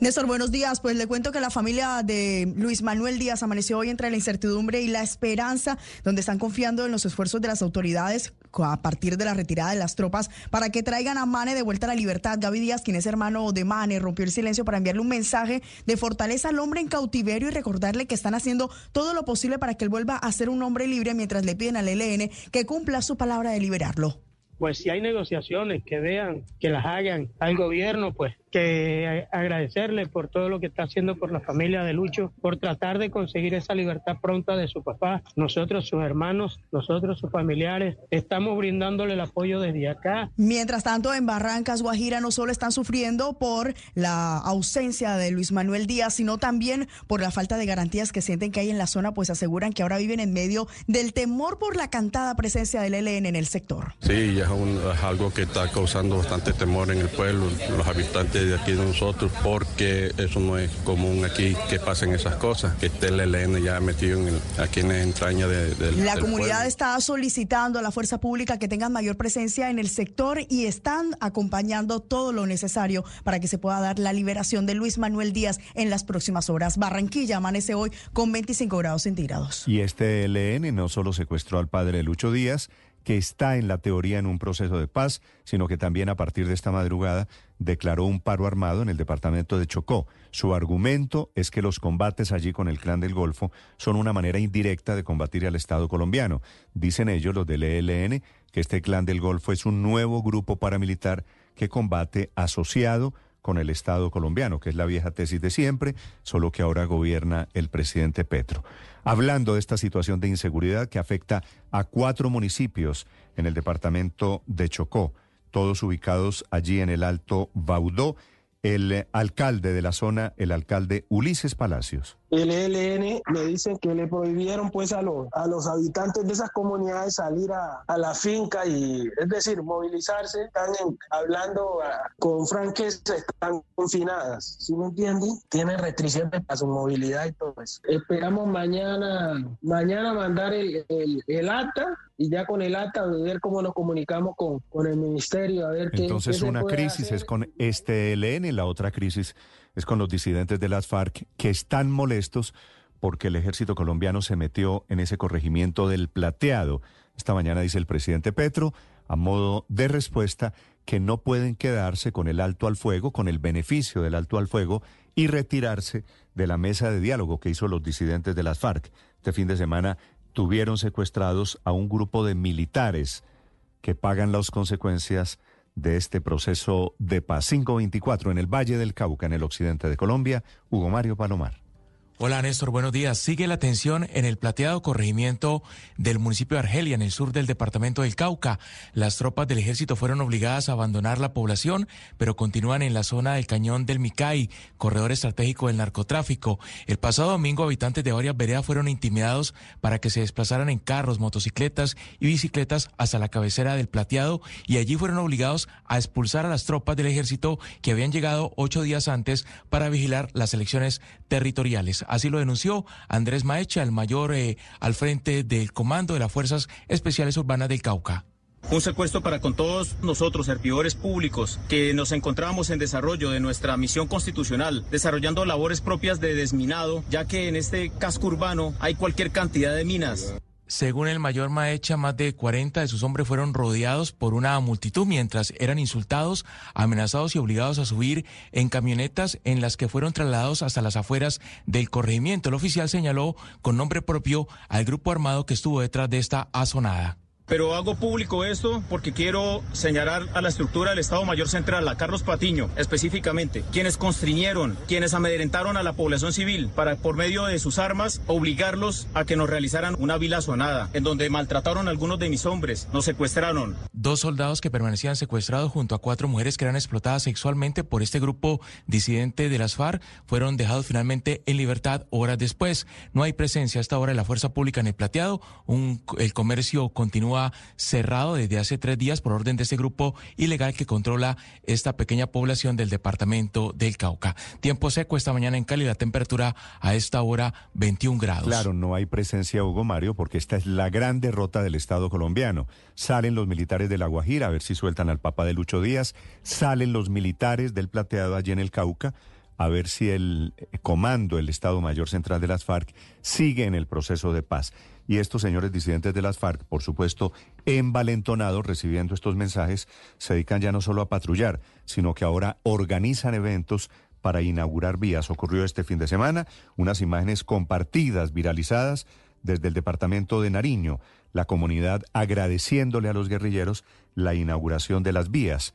Habla Esteban González Cabecilla de esos disidentes de las FARC. Desde que llegamos al departamento de Nariño, asumimos el compromiso de trabajar de la mano con las comunidades, porque entendemos las necesidades. Inaugurando vías, lo que se evidencia es un control total de ese grupo ilegal, ninguna presencia de la fuerza pública allí, a modo de complicidad. Se queja la alcaldesa allí desde el municipio de Nariño sobre esa situación de abandono del Estado colombiano. Desde Policarpa, su alcaldesa, doña Claudia Cabrera. Efectivamente, volvimos al tiempo de antes, donde los grupos al margen de la ley son los que están al frente de las problemáticas de la ciudadanía. Yo pienso que el problema más grave aquí es la gobernabilidad. No hay presencia estatal, no hay eh, fuerza pública. Por tal motivo, pues la comunidad no tiene quien eh, le solucione los, problemas o las necesidades básicas insatisfechas. Antes del proceso de paz era así, las FARC eran quien solucionaban los problemas, incluso hasta los problemas de pareja. Eh, cuando yo llegué como alcaldesa de Policarpa. Ahora 5 de la mañana, 27 minutos, y a todas estas crisis responde esta madrugada en un mensaje que envió a través de Twitter, ahora se llama X, el presidente Petro. Pasada las 12 de la noche, el presidente envía un largo mensaje en el que termina diciendo que el cese al fuego solo es posible si avanza la negociación y abandonan el plateado allí en el cañón del Micay, que parece una advertencia nueva para estos señores disidentes el gobierno colombiano les dice el Estado Mayor Central, Javier Segura. Hola Néstor, ¿qué tal? Muy buenos días. El presidente Gustavo Petro tardó dos días para fijar su posición respecto a la decisión unilateral de las disidencias de alias Iván Mordisco de suspender su participación en la mesa de diálogos por un supuesto incumplimiento del Estado colombiano a los protocolos del cese al fuego. Este sábado, el Estado Mayor Central de las FARC también comunicó que el cese al fuego bilateral se mantenía como se había pactado y establecieron como condición para continuar con el diálogo la creación de un documento donde el gobierno se obliga a cumplir cada uno de los acuerdos, los los protocolos y los compromisos adoptados en la mesa de diálogos. Frente a eso, el presidente les envió anoche una dura advertencia indicando que el cese al fuego solo es posible si avanza la negociación en sustitución de la economía ilícita y el fin de hostilidades a la población civil. Y aclaró que en el decreto presidencial del cese al fuego se estableció que las disidencias deben abandonar los centros poblados y las vías principales y secundarias y colaborar con la sustitución de la economía ilícita. Eso significa abandonar el plateado y su vía de conexión con Argelia y el cañón del Micay. Es decir, no es el ejército el que debe salir del territorio,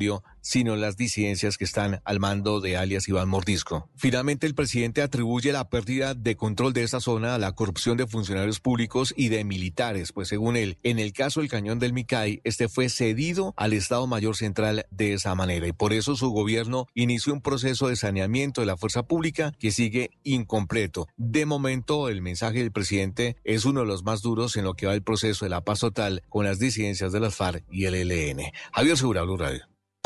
Estás escuchando Mañanas Blue.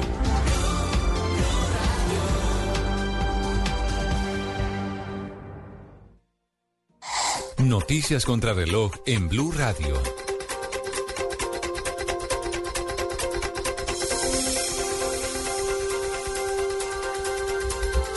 5 de la mañana, 30 minutos. Actualizamos las noticias en Blue Radio. Las autoridades investigan la masacre registrada en el sur de Bogotá. Cuatro personas fueron halladas muertas dentro de una vivienda en la localidad de Ciudad Bolívar, al sur de la capital. Dos de las víctimas son venezolanas y falta por identificar a otras dos.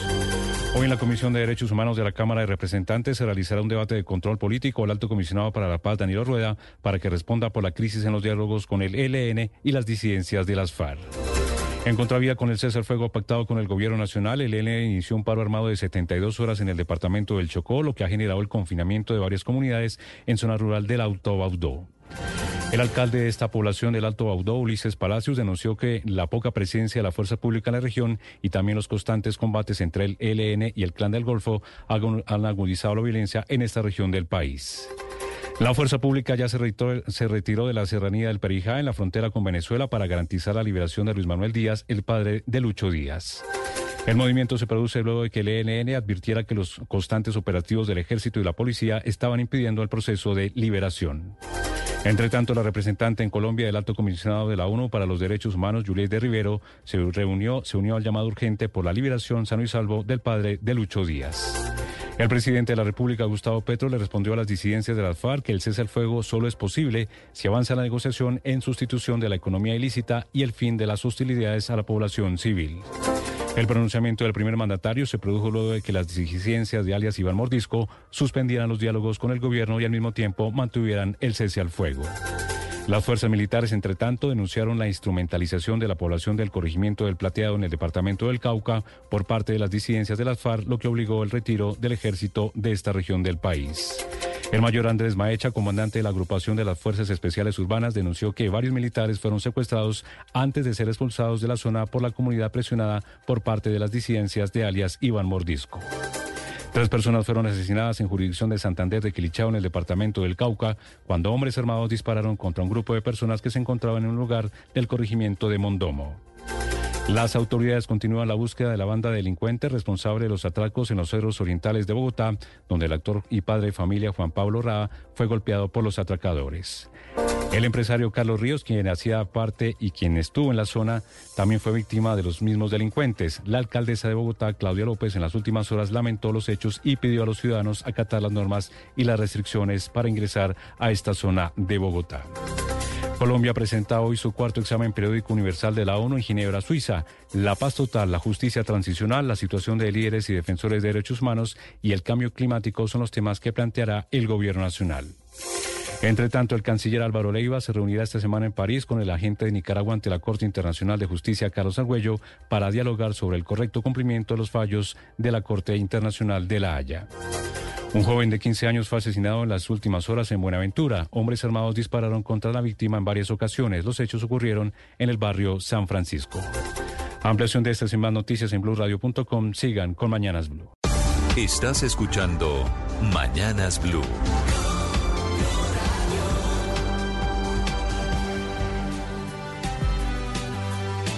Bienvenidos, muy buenos días para quienes despiertan a esta hora. Los saludos de Mañanas Blue. Hoy es 7 de noviembre.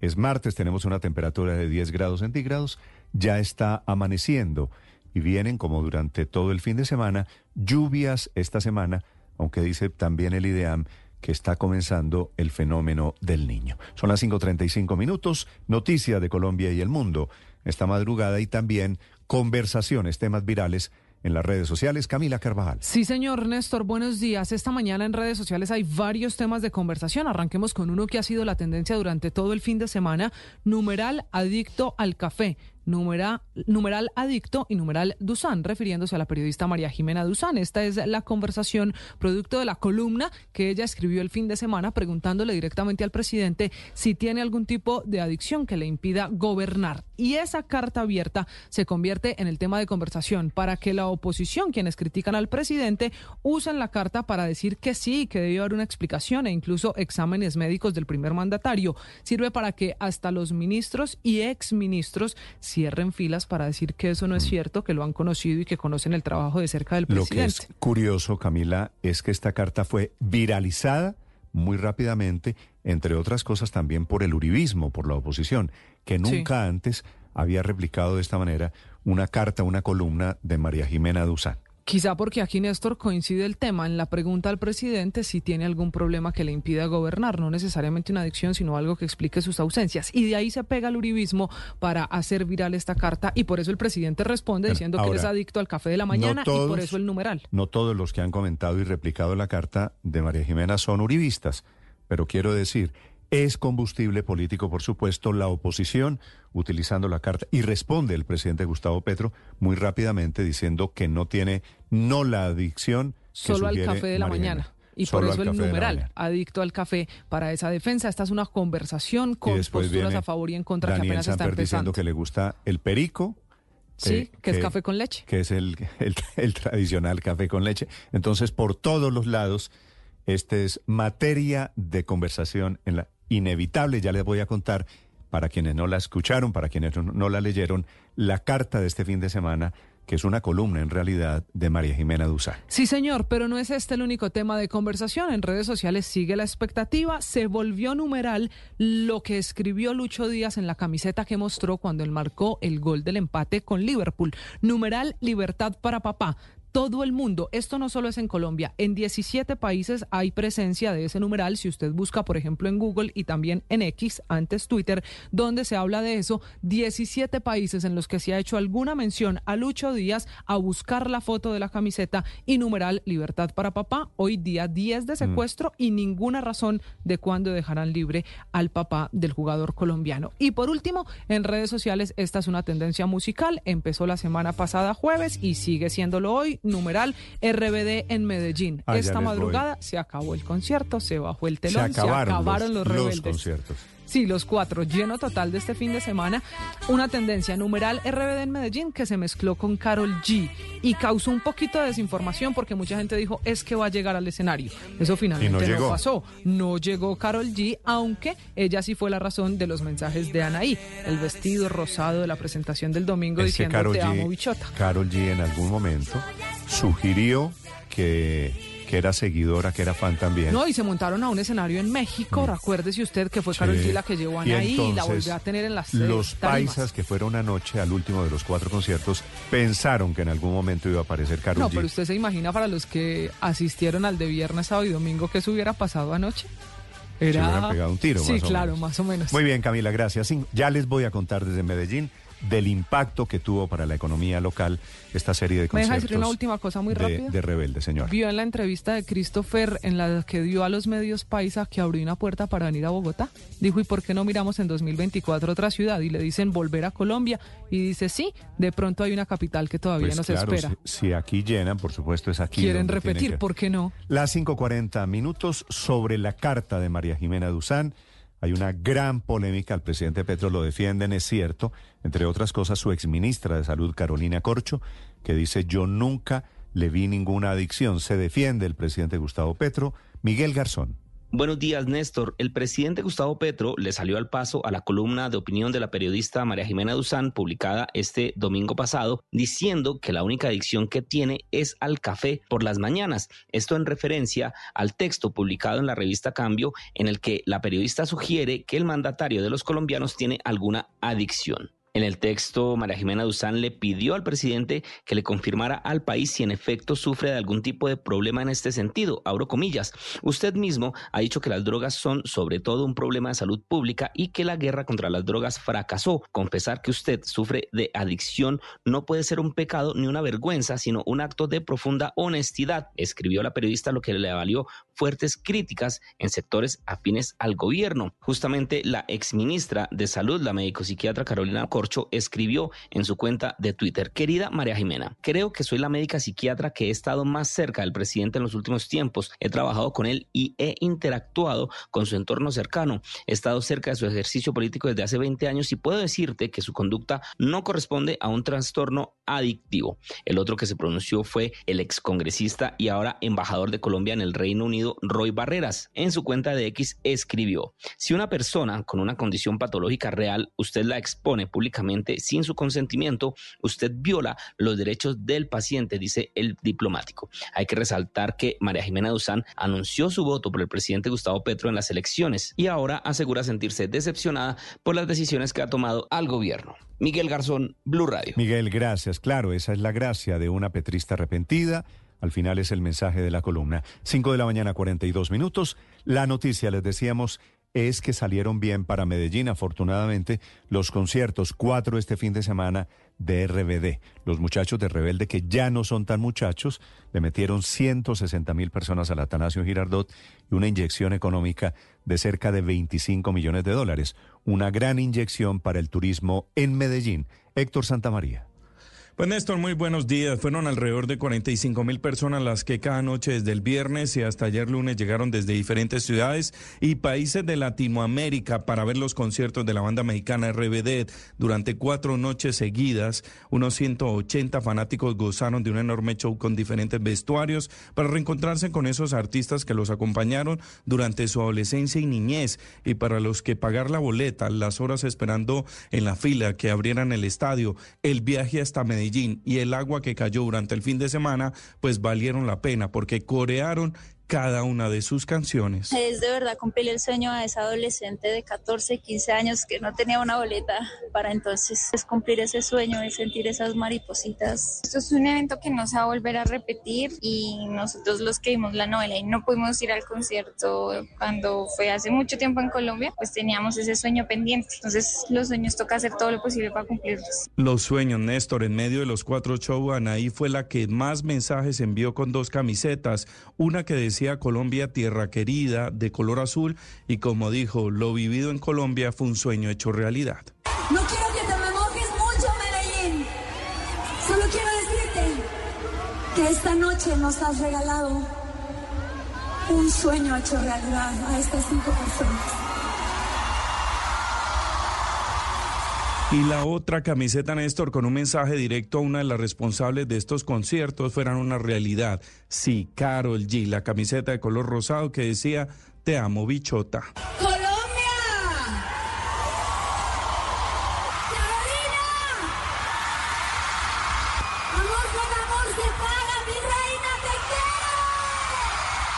Pero no solo fueron los fanáticos que disfrutaron de estos cuatro conciertos, también la economía que llegó a un 95% y la derrama económica, Néstor, bastante importante, 25 millones de dólares.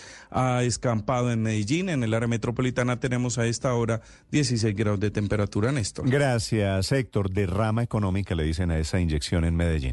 5 de la mañana, 44 minutos. Subieron los precios de gasolina nuevamente este mes de noviembre, este fin de semana, y seguirán subiendo hasta llegar casi a 16 mil pesos.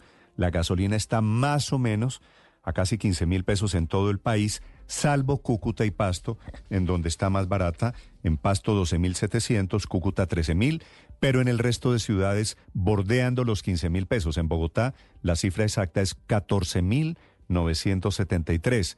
Villavicencio por encima de 15 mil pesos. El gobierno anuncia que el próximo mes diciembre también hay aumento y el último debería ser en enero del año entrante.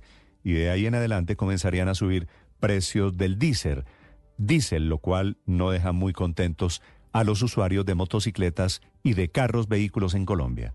Nos tenemos que someter a lo que diga el gobierno, a lo que diga el ministro, pero no, eso ya, ya, ya está bueno. Ya le subieron lo suficiente, ya ya que nos dejen descansar por, por lo menos el fin de año. No solamente es el alza en el combustible, sino también es el alza en los alimentos, de lo que van a incrementar los transportadores, lo que se va a incrementar en, en toda la canasta familiar. Entonces, no solamente es el alza en el combustible, sino eso nos impacta a nivel general en toda la en todo el consumo. Y así, por supuesto, va a ser imposible bajar la inflación. Con impuestos nuevos que entraron en vigencia la semana pasada, a los alimentos de paquetico, los ultraprocesados, y ahora también con nuevos aumentos en precios de combustibles.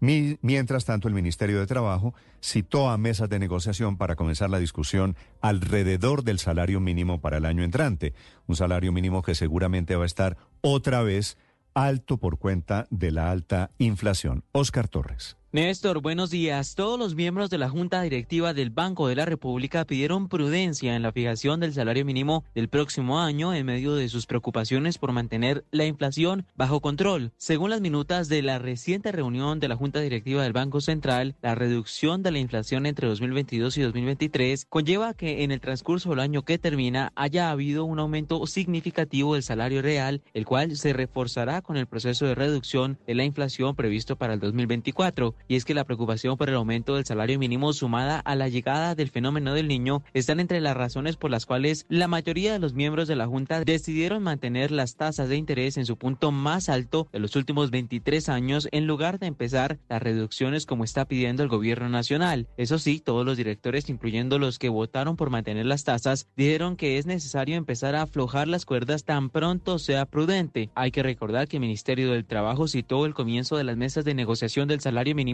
para el próximo 28 de noviembre. La primera reunión suele ser para fijar el cronograma de lo que serán las negociaciones entre las tres centrales obreras y los cinco gremios para formar parte de la Comisión de Concertación de Políticas Laborales y Salariales.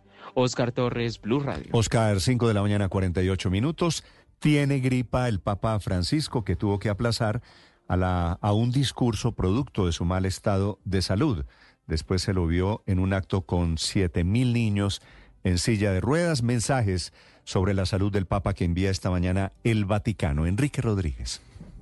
Y lo cierto, buenos días Néstor, es que la preocupación por el estado de salud del Papa es un asunto que va y viene regularmente. En este caso es porque el, el propio Papa tenía que pronunciar hace apenas 24 horas un discurso frente a la conferencia de rabinos europeos y a los propios rabinos los saludó y les dijo que muchas gracias por la visita, pero que no se encontraba bien de salud y que por eso prefirió no leer el discurso. En ese momento, obviamente, se activaron todas las alarmas, alarmas que fueron en parte desactivadas esa misma tarde cuando el Papa compareció frente a 7.000 niños de 84 países en el propio Vaticano, a quienes les pidió encarecidamente trabajar por la paz. El Vaticano no ha hecho un comunicado oficial, pero sí a través de los medios cercanos ha indicado, ha indicado que lo que el Papa tenía era una suerte de proceso gripal, nada grave, pero evidentemente el estado de salud del Papa, sea o no sea una gripe, ha tenido importantes carencias en las últimas fechas. Sin ir más lejos, en junio de este mismo año se tuvo que someter a una operación de urgencia de una hernia intestinal. Mañana tiene audiencia general de los miércoles. Veremos en qué estado comparece el Papa Francisco Néstor. Enrique, 5 de la mañana, 49 minutos. Estamos a un año de las elecciones presidenciales en Estados Unidos. Puntea en las encuestas Donald Trump, que en estas últimas horas estuvo testificando en su juicio civil que él convirtió muy hábilmente en un acto de campaña desde Washington. Juan Camilo Merlano. Néstor, buenos días. Era la primera vez que Donald Trump se sentaba en el estrado para rendir testimonio, una tribuna que aprovechó para defenderse a su manera, ignorando las preguntas que le hacían, atacando al juez, señalándolo de injusto y declarándose víctima de una persecución política, cacería de brujas e interferencia electoral.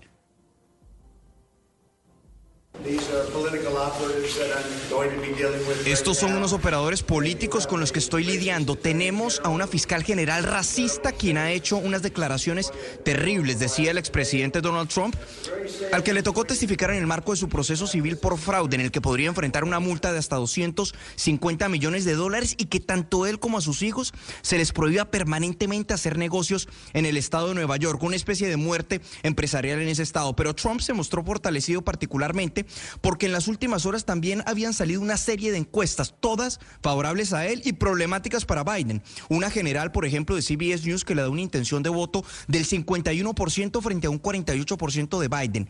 Pero las encuestas realmente contundentes son las del New York Times, sondeos en seis estados bisagra, donde se definirán las elecciones del, próximo año, Georgia, Pensilvania, Michigan, Nevada, Wisconsin y Arizona. En todos tiene mayor intención de voto Trump, excepción de Wisconsin, Néstor. Estás escuchando Blue Radio.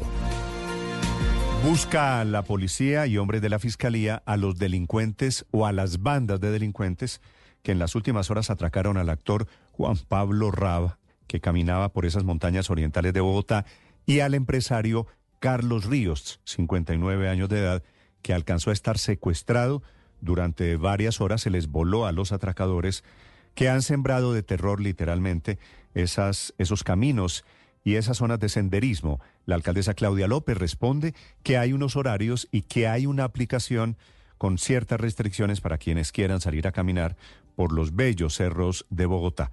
Juan Pablo Raba, que es un actor internacional, fue víctima de un robo, iba con sus hijos, termina él golpeado, pero él también golpeando a los, a los asaltantes.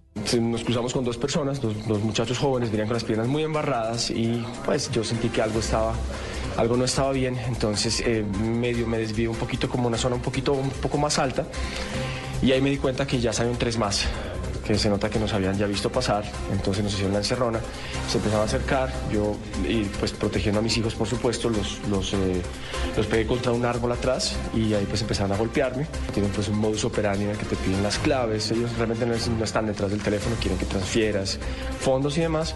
Y bueno, ya después establecimos simplemente una comunicación. Eh, después del robo a Juan Pablo Raba, que lo contó él, lo contó su esposa, la periodista y presentadora Mónica Fonseca, en sus cuentas en redes sociales, vino la otra noticia, la desaparición del empresario Carlos Ríos.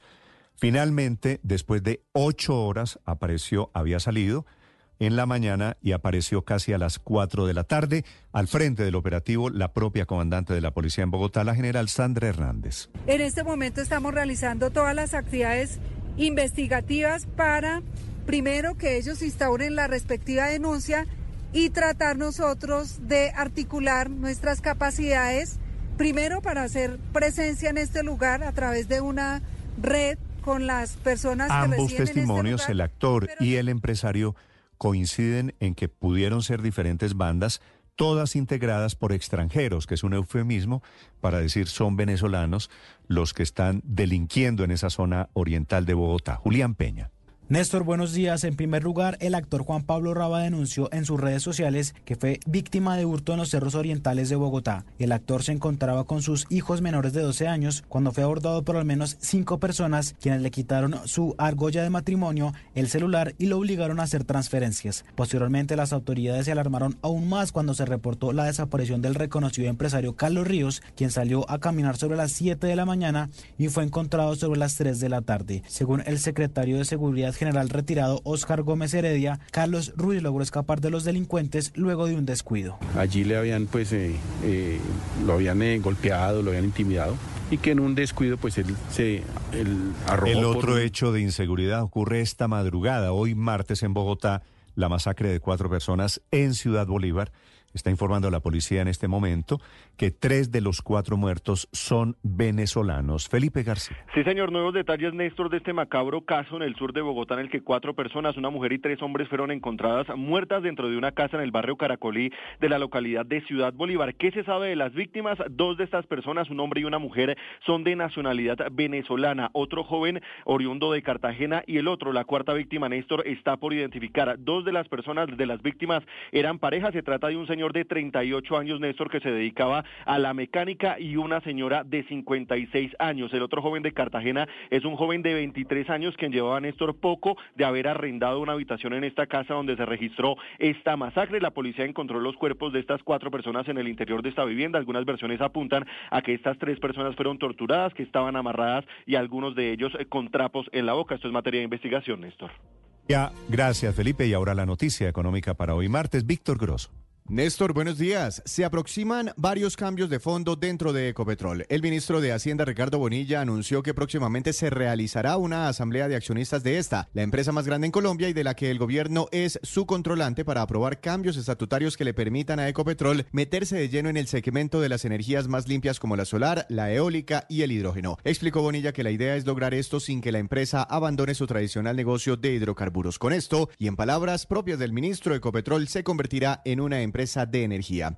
También el jefe de la cartera de la economía desmintió algunos rumores sobre la posibilidad de que en dicha asamblea le sacaran todavía más dividendos a Ecopetrol, que este año ha repartido utilidades históricas a todos sus accionistas. Bonilla dijo que el propósito de la asamblea no era el de aprobar más dividendos, sino el de trazar el camino para convertirla en una empresa de energía. De otra parte, esta tarde Ecopetrol reportará sus resultados financieros del tercer trimestre. Víctor Grosso, ATFX.com. El periodismo no tiene apellidos. Es siempre honesto, independiente y comprometido con la verdad. El periodismo no es amigo del poder, lo vigila. Hoy, Mañanas Blue les ofrece periodismo con contexto. Las dos caras de la moneda, sin exageración, sin especulación. A partir de este momento, Mañanas Blue es periodismo en radio. Bienvenidos.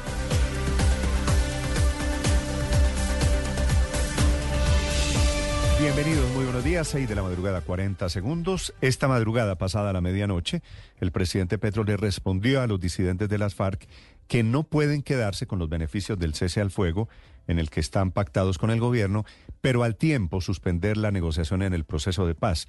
Es decir, el presidente les dice que no pueden hacer lo que están haciendo. Es un larguísimo mensaje en Twitter. Dice que han decidido no asistir a la mesa de negociación sin romper la tregua. Les dice a renglón seguido que eso no es posible. Obviamente pone el espejo retrovisor culpando a los gobiernos anteriores del abandono estatal en esa zona del plateado que queda en el Valle del Micay, en el departamento del Cauca, que es donde se está jugando el control territorial. Allí las FARC o los disidentes de las FARC o el Estado Mayor Central, como lo llama el gobierno, secuestraron este fin de semana a 40 militares, lograron calmar los operativos militares. El presidente puso este mensaje pasada la medianoche 12-17 a modo de respuesta y advertencia por la crisis en ese proceso de paz total, que se está desmoronando por dos cuentas diferentes. Por un lado, estos disidentes de Iván Mordisco, envalentonados, sacaron a los militares allí de Argelia en Cauca y hasta secuestraron a dos de ellos. Pero también por lo que hace el ELN, que es la otra cara de la misma moneda. Fue un fin de semana en el que el ELN logró que el ejército se retirara de Barrancas, de esa serranía del Perijá, en donde en teoría se va a producir en las próximas horas la liberación del padre de Luis Díaz. El Mane Díaz, le dicen allí, no hay ninguna noticia sobre su situación. El ELN aceptó que es un error militar, pero no lo ha soltado. De momento hay un repliegue estratégico, ahora le dicen en el ejército un reposicionamiento. Así como los soldados salieron del plateado en Cauca, desde ayer también el ejército y la policía salieron de esa zona de la frontera con Venezuela. Los soldados jungla volvieron al casco urbano de Barrancas a ver si el ELN así deja el argumento de que hay una presión militar que es a la que le atribuye no haber liberado al padre de Lucho Díaz, que marcó gol este fin de semana y que pidió e hizo visible ante el mundo nuevamente las guerras que hay en Colombia. Estos guerrilleros del ELN, envalentonados por todo el país, también en Nariño inauguraron una carretera, estos disidentes de la FARC, y los del ELN declararon a partir de esta madrugada un paro armado en el departamento de Chocó. Será de 72 horas. Afecta a cuatro municipios que están allí en el Alto Baudó. Centenares, miles de personas la mayoría indígenas, confinados hoy por cuenta de este ejercicio de control territorial del ELN.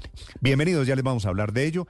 A propósito de inseguridad en Bogotá, acaban de identificar a tres de las cuatro víctimas de la masacre de esta madrugada. Son venezolanos, dos hombres y una mujer encontrados en una casa en el barrio Caracolí, en Ciudad Bolívar, en límites con Soacha.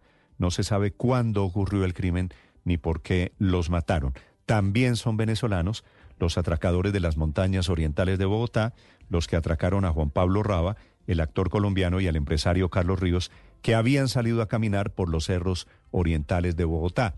Le responde la alcaldesa que para salir a caminar por esas montañas hay que consultar una aplicación, inscribirse y decidir los horarios dependiendo la capacidad de seguridad que da el gobierno de Bogotá. A Raba le quitaron el celular, un reloj, su anillo de matrimonio y terminó en Gresca, él pegándole a los asaltantes. Al empresario Carlos Ríos le iba a ir peor, lo tenían secuestrado, se les voló a los secuestrados. A ambos un par de botones de muestra de la inseguridad en Bogotá.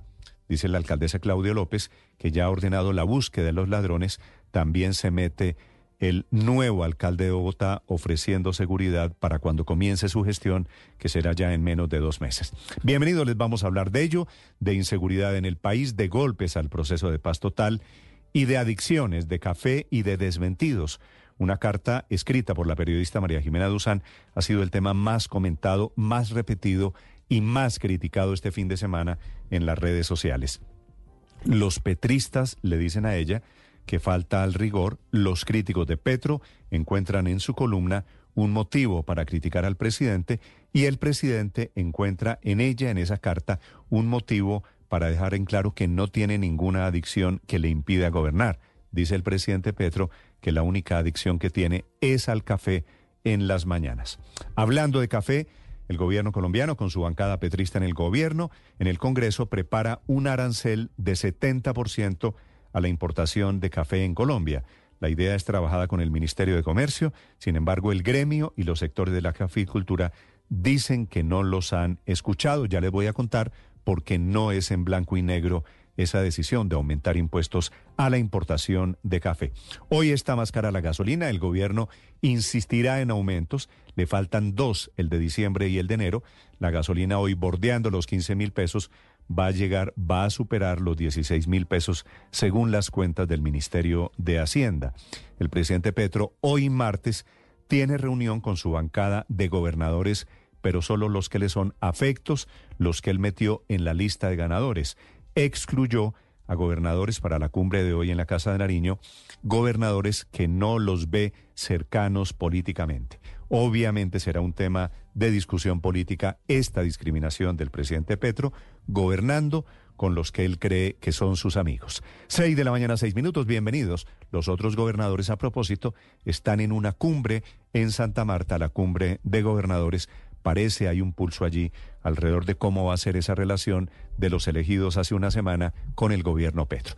Bienvenidos, seis de la mañana, seis minutos. En segundos, la información de la masacre en Bogotá. Hoy es martes 7 de noviembre, seguirá lloviendo, a pesar de que el IDEAM también al tiempo declara que está comenzando paradójicamente el fenómeno del niño, que llevará sequías y temperaturas altas en todo el país. Enseguida lo más importante en el resumen que preparamos en Voces y Sonidos en Mañanas Blue. Masacre en Bogotá. En límites entre Bogotá y el municipio de Soacha, anoche encuentran dentro de una casa cuatro cuerpos sin vida, al parecer amarrados, al parecer torturados, y se trata de una mujer y tres hombres, dos de ellos identificados como ciudadanos venezolanos. El coronel Méndez es el comandante operativo de la policía. La primera información que se tiene, el propietario de la casa tiene alquilado a dos ciudadanos venezolanos, una pareja de hombre y mujer, que son los que viven en esa casa hace más de dos años.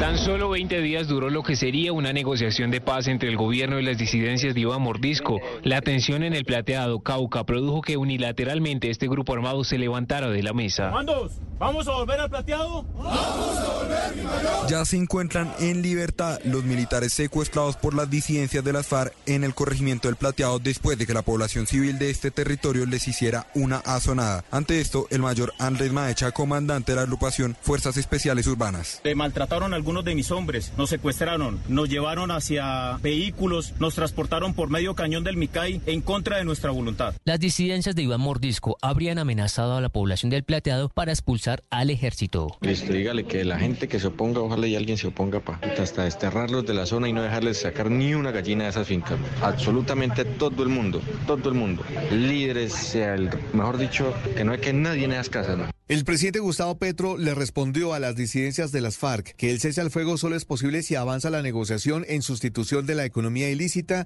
y el fin de hostilidades a la población civil. El pronunciamiento del primer mandatario se produjo luego de que las disidencias de alias Iván Mordisco suspendieran los diálogos con el gobierno y al mismo tiempo mantuvieran el cese al fuego. Llega Luis Díaz. Un gol por la vida, un gol por la paz, libertad para papá. Jürgen Klopp, técnico del Liverpool, no ha desamparado al Guajiro. Después del partido no fueron necesarias las palabras, un abrazo era suficiente. Lucho está bien, pero esperando desesperadamente por la noticia correcta. ¿Qué quiere Barranca? ¡Libertad para Silinis Marulanda, madre de Luis Díaz. Que me lo liberen ya, que nosotros queremos tenerlo en nuestro hogar. Durante gran parte de este lunes festivo han estado saliendo algunos soldados y la policía que estaban en la búsqueda en lo que ellos han denominado la operación rastrillo sobre la serranía del Perijá, con la finalidad de dar paso al ELN para que inicie todo lo concerniente al protocolo de liberación del señor Mane Díaz. El coronel Giovanni Cristancio, director del Gaura de la policía. Ya tenemos eh, la seguridad de que nuestro personal está fuera y ellos tienen toda la, el área dispuesta para la liberación. A través de un comunicado, Antonio García, máximo jefe del ELN, confirmó que el secuestro del padre Luis Díaz realizado por el Frente de Guerra Norte fue un error. Ante este hecho también se pronunció desde Washington el presidente de la República, Gustavo Per. Hay una voluntad expresada por parte de los mandos del ELN de liberarlo cuanto antes, pero las horas pasan y en la medida en que el tiempo pase se torna muy peligroso la circunstancia en la que está el señor El ministro de Defensa, Iván Velázquez. Un grupo pequeño de este frente realiza el hecho que desde la mesa de, de, negociación afirman que ese hecho no contó ni siquiera con el conocimiento de mandos nacionales. En la madrugada de este lunes inició el paro armado de 72 horas que anunció el ELN en el Baudó Chocó, tras un enfrentamiento de esa guerrilla con el clan del Golfo, en donde se presume que murió un integrante de ese grupo subversivo, el alcalde del Alto Baudó, Ulises Palacios. Esperamos mandar el, el, acta y ya con el acta ver cómo nos comunicamos con, con el ministerio, a ver qué, qué se puede hacer y, y, ahí pues como estamos pidiendo también la presencia de la Procuraduría, de la Defensoría, a ver cómo se escalan eh, todas estas situaciones.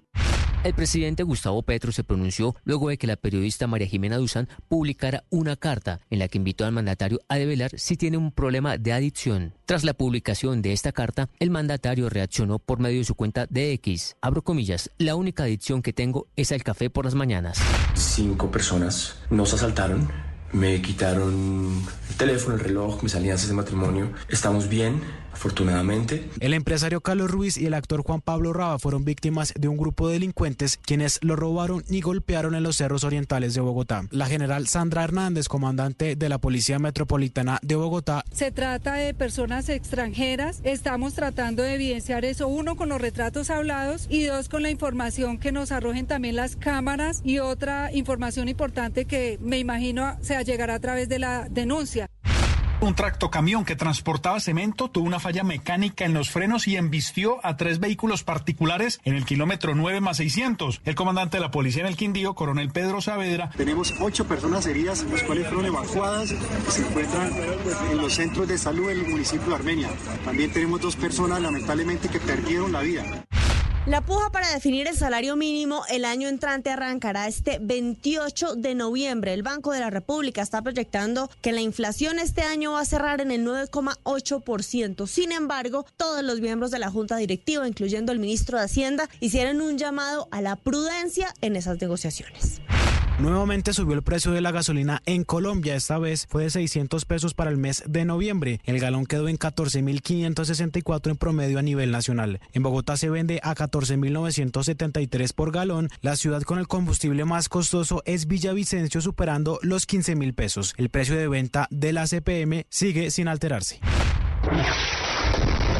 Se cumple un mes desde aquel ataque de Hamas sobre civiles israelíes que desató una guerra con consecuencias catastróficas para la población civil. 1.400 muertos y más de 240 secuestrados en Israel y más de 10.000 muertos en Palestina. Naciones Unidas dice que Gaza se ha convertido en un cementerio de niños. Gaza is becoming a graveyard for children. Hundreds of girls and boys are reportedly being killed or injured every day. En el frente israelí, el primer ministro Benjamin Netanyahu insistió la victoria será únicamente la derrota de Hamas. Si Oriente Medio cae en el eje del terror, Europa será la siguiente y nadie estará a salvo. No quiero que te Fueron alrededor de 45 mil personas las que cada noche desde el viernes y hasta ayer lunes llegaron desde diferentes ciudades y países de Latinoamérica para ver los conciertos de la banda mexicana RBD. Durante cuatro noches seguidas, unos 180 fanáticos gozaron de un enorme show. En el panorama deportivo, Millonarios conservó la ventaja de un gol que traía desde el Campín cuando había vencido a Cúcuta entre semana y con el empate sufrido en el General Santander se clasificó una nueva final de Copa Colombia, donde volverá a verse las caras con Nacional, que dejó atrás al Pereira. Y la Libertadores tiene nuevo dueño, Fluminense de los colombianos John Arias y Johnny González se impuso a Boca y conquistó por primera vez el título continental. Arias volvió a ser importante y así habló al término del juego. Agradecido con Dios por, tenerme aquí, por estos momentos y feliz, feliz, disfrutando mucho, la verdad. Esta es Blue Radio, la alternativa. El nuevo hecho de inseguridad ocurrió esta madrugada en el sur de la ciudad, en el barrio Caracolí de Ciudad Bolívar, en una de cuyas casas aparecieron muertos asesinadas cuatro personas. Tres de ellos ya identificados tienen origen venezolano. Investigan las autoridades en este momento qué hay detrás de este múltiple crimen. Allí se encuentra en Ciudad Bolívar, el ojo de la noche, Eduard Porras. Néstor, nuevamente buenos días para usted, buenos días para todos los oyentes de Blue Radio.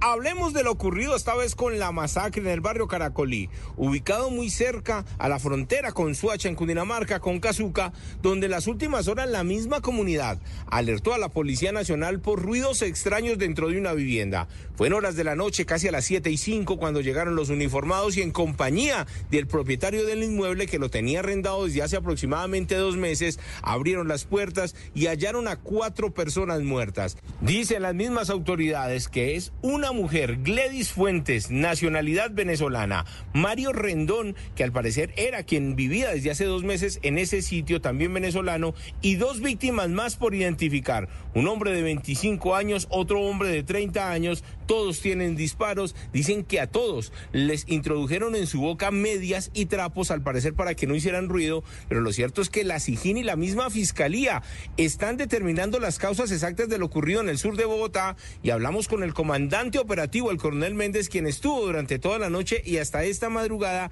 analizando y verificando lo ocurrido en el sur de Bogotá. Es lamentable y desde luego estamos adelantando las pesquisas iniciales para conseguir los elementos materiales de prueba para eh, adelantar la respectiva investigación. La primera información que se tiene, el propietario de la casa tiene alquilado a dos ciudadanos venezolanos, una pareja de hombre y mujer, que son los que viven en esa casa hace más de dos años en alquiler. Varios investigadores de la Fiscalía también están en compañía de los hombres de la SIGIN verificando en las cámaras de seguridad. Dicen que posiblemente podría ser un tema de microtráfico. Hay diferentes ollas en este punto al sur de Bogotá, pero serán las autoridades las encargadas a través de las cámaras de verificar quiénes ingresaron a esa casa, cuándo ocurrió el crimen y además dar con el paradero de los delincuentes que al parecer se refugiaron en casas cercanas. Edward Porras.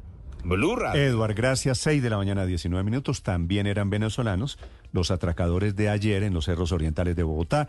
Ya les vamos a hablar de ese otro hecho de inseguridad, un empresario y un actor que afortunadamente pudieron regresar a sus familias. 6.20 minutos. Hoy se está cumpliendo esta mañana un mes de la guerra, desde cuando jamás atacó Israel, con un saldo trágico en ambos bandos con una violación de derechos humanos sistemática desde ambos bandos y con una denuncia de Naciones Unidas esta mañana diciendo que esa franja de Gaza, atacada ahora por Israel, se está convirtiendo en un cementerio de niños.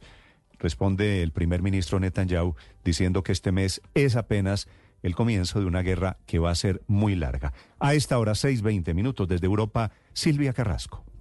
Sí, Néstor, hoy 7 de noviembre se está cumpliendo ese mes, un mes completo desde que fue ese ataque de Hamas y ha sido un día en que los israelitas se han reunido a, tener, a, tomarse un minuto para dar homenaje a los muertos, pero en Gaza no ha habido ni un, ni un espacio para conmemorar este mes. De hecho, esta mañana han sido bombardeados las ciudades de Khan Yunis y de Rafah. Allí se calcula, en, en, en Khan Yunis a lo menos, se calcula que hay 23 muertos y hasta ahora están tratando de extraer a los supervivientes debajo de los escombros de los edificios. Ha sido un mes de en que en Palestina ya se, ya se cuentan más de 10.000 muertos, pero además se considera una de los inicios de guerra más sangrientos de las últimas décadas. Naciones Unidas dice que nunca en su historia han muerto tantos trabajadores humanitarios de Naciones Unidas en un conflicto. Van 89 de la, de la Agencia de Refugiados y de Alivio Humanitario de Naciones Unidas que han muerto durante este conflicto. También han muerto, es el conflicto en que más periodistas han muerto pero lo que más conmueve quizás es la cantidad de niños que han muerto y así el secretario general de Naciones Unidas dice que Gaza ya se ha convertido en un cementerio de niños. Escuchémoslo. Gaza is becoming a graveyard for children. Hundreds of girls and boys are reportedly being killed or injured every day. Néstor, y este ha sido el día también en que por primera vez hemos escuchado lo que está pensando Benjamín Netanyahu, el primer ministro israelí. Dio una entrevista, es su primera entrevista desde que comenzó la guerra eh, allí en el eh, a un canal norteamericano y llama mucho la atención en sus palabras, Néstor, porque una de las cosas que se ha estado presionando hasta ahora ha sido por un alto al fuego que eh, muchos países lo piden, especialmente los países árabes. Eh, sin embargo, eh, tanto Estados Unidos como el Reino Unido se niegan a apoyar eso y también se niega completamente el primer ministro. Pero sí se abre a la posibilidad por primera vez de pausas humanitarias. Así lo decía en la entrevista. Uh, ceasefire, general ceasefire in Gaza without the release of our hostages. As far as tactical little pauses, an hour here, an hour there, we've had them before. I suppose we'll check the circumstances in order to enable, Dice que podían chequear uh, las circunstancias de facilitar esas pausas humanitarias en un momento o en otro, pero que alto al fuego no va a haber mientras no se libere a los secuestrados, 242 personas israelíes secuestradas, y dice que se aceptarían esas pausas humanitarias para poder ayudar a la población civil. Otra cosa importante que lo dice casi hacia el final de la entrevista es que eh, eh, Israel va a tomar control absoluto de la seguridad en la franja de Gaza una vez terminada la guerra. Lo dice con todas sus palabras. Escuchémoslo. Uh, I think Israel will, for uh, uh, an indefinite period, will have the overall uh, security responsibility because we've seen what happens Dice que lo necesitan porque eh, si no existe la posibilidad de que vuelva a reaparecer jamás. Y esto sí es un, un, tema en la cual lo pone en conflicto con su principal socio, con Estados Unidos, porque el presidente Joe Biden ha sido eh, clarísimo en decir que eh, Israel no puede volver a tomar control en Gaza. Hay otra pregunta también interesante que se le hace al primer ministro y es qué responsabilidad está tomando él, está asumiendo él respecto de esos ataques del 7 de octubre, porque que eh, tanto los eh, servicios de seguridad como el ejército y el Ministerio de Defensa han dicho que son responsables, pero él no. Y él dice que él va a responder a eso después de que la guerra termine, pero dice que no es importante su responsabilidad personal, sino la responsabilidad del país. O sea, una vez más, no se hace responsable de la inseguridad que sufrieron los israelíes hace un mes atrás, Néstor. Gracias, Silvia. Un mes de los dos horrores. El primero, el original, que es el ataque de Hamas contra Israel y el segundo, en los 29 días restantes, la inclemente respuesta del gobierno de Israel, comandado por el primer ministro Netanyahu. En Colombia tenemos nuestra propia guerra. Este fin de semana fue de genuflexiones, sutiles genuflexiones. Por un lado, el ejército retirándose de Barrancas en La Guajira, en donde está secuestrado el padre de Lucho Díaz, y allí le dejan el camino libre al ELN para que no tenga la disculpa de que por la presión militar no lo pueden soltar. La otra genuflexión está en el plateado. Para hablar de la primera, diez días después del secuestro de don Luis Manuel Díaz, decisiones que toma el ejército replegando tropas, dicen ellos reposicionando a las fuerzas militares llevándolas a Barrancas. Ana María Celis. Néstor, buenos días. El libertad para papá es la frase que le da la vuelta al mundo, frase con la que Lucho Díaz pidió la libertad de su padre Luis Manuel Díaz luego de marcar el gol en el minuto 82 con el que el Liverpool empató en el partido contra el Bournemouth. Y repite el mensaje, libertad para papá. Esa foto va a recorrer todo el mundo.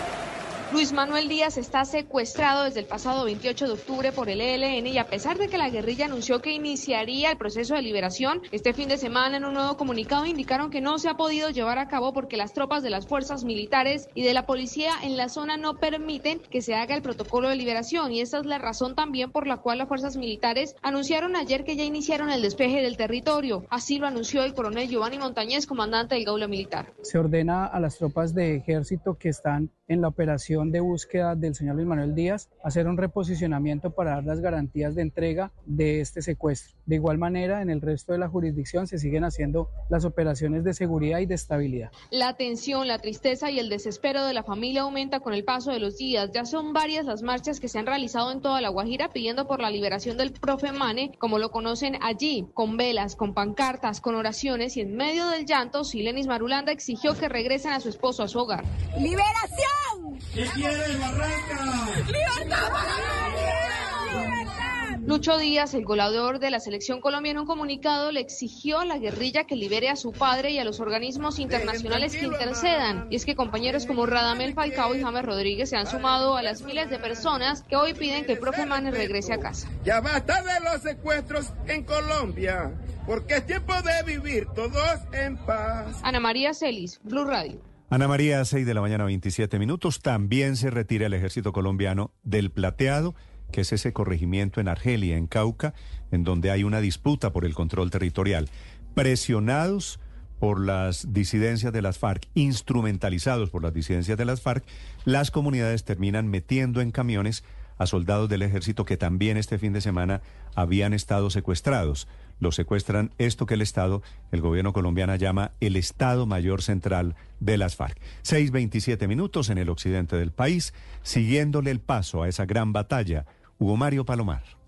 Néstor, buenos días. Esta mañana continúa la tensión en el corrimiento del Plateado, municipio de Argelia, en el sur del departamento del Cauca. Las tropas del Ejército Nacional fueron obligadas a abandonar en las últimas horas esta pequeña población, pero continúan en esta zona del cañón del Micay, que fue convertida por grupos armados ilegales como un corredor estratégico para la producción y el tráfico de cocaína. Cientos de habitantes de veredas de esta región fueron intimidados para que se desplazaran en todo tipo de vehículos hasta la cabecera del Plateado y allí fueron obligados a expulsar a las tropas del ejército que habían llegado ocho días antes para vigilar las elecciones regionales. El ejército reveló un audio que demuestra que fue una sonada planeada con anticipación. No se preocupe, mi viejo. Dígales que ya estamos cuadrando transporte con todas esas plancos, todas esas Cotransmicay para que mañana se bajen temprano a todas esas veredas. Dígale que la gente que se oponga, ojalá y alguien se oponga para hasta desterrarlos de la zona y no dejarles sacar ni una gallina de esas fincas.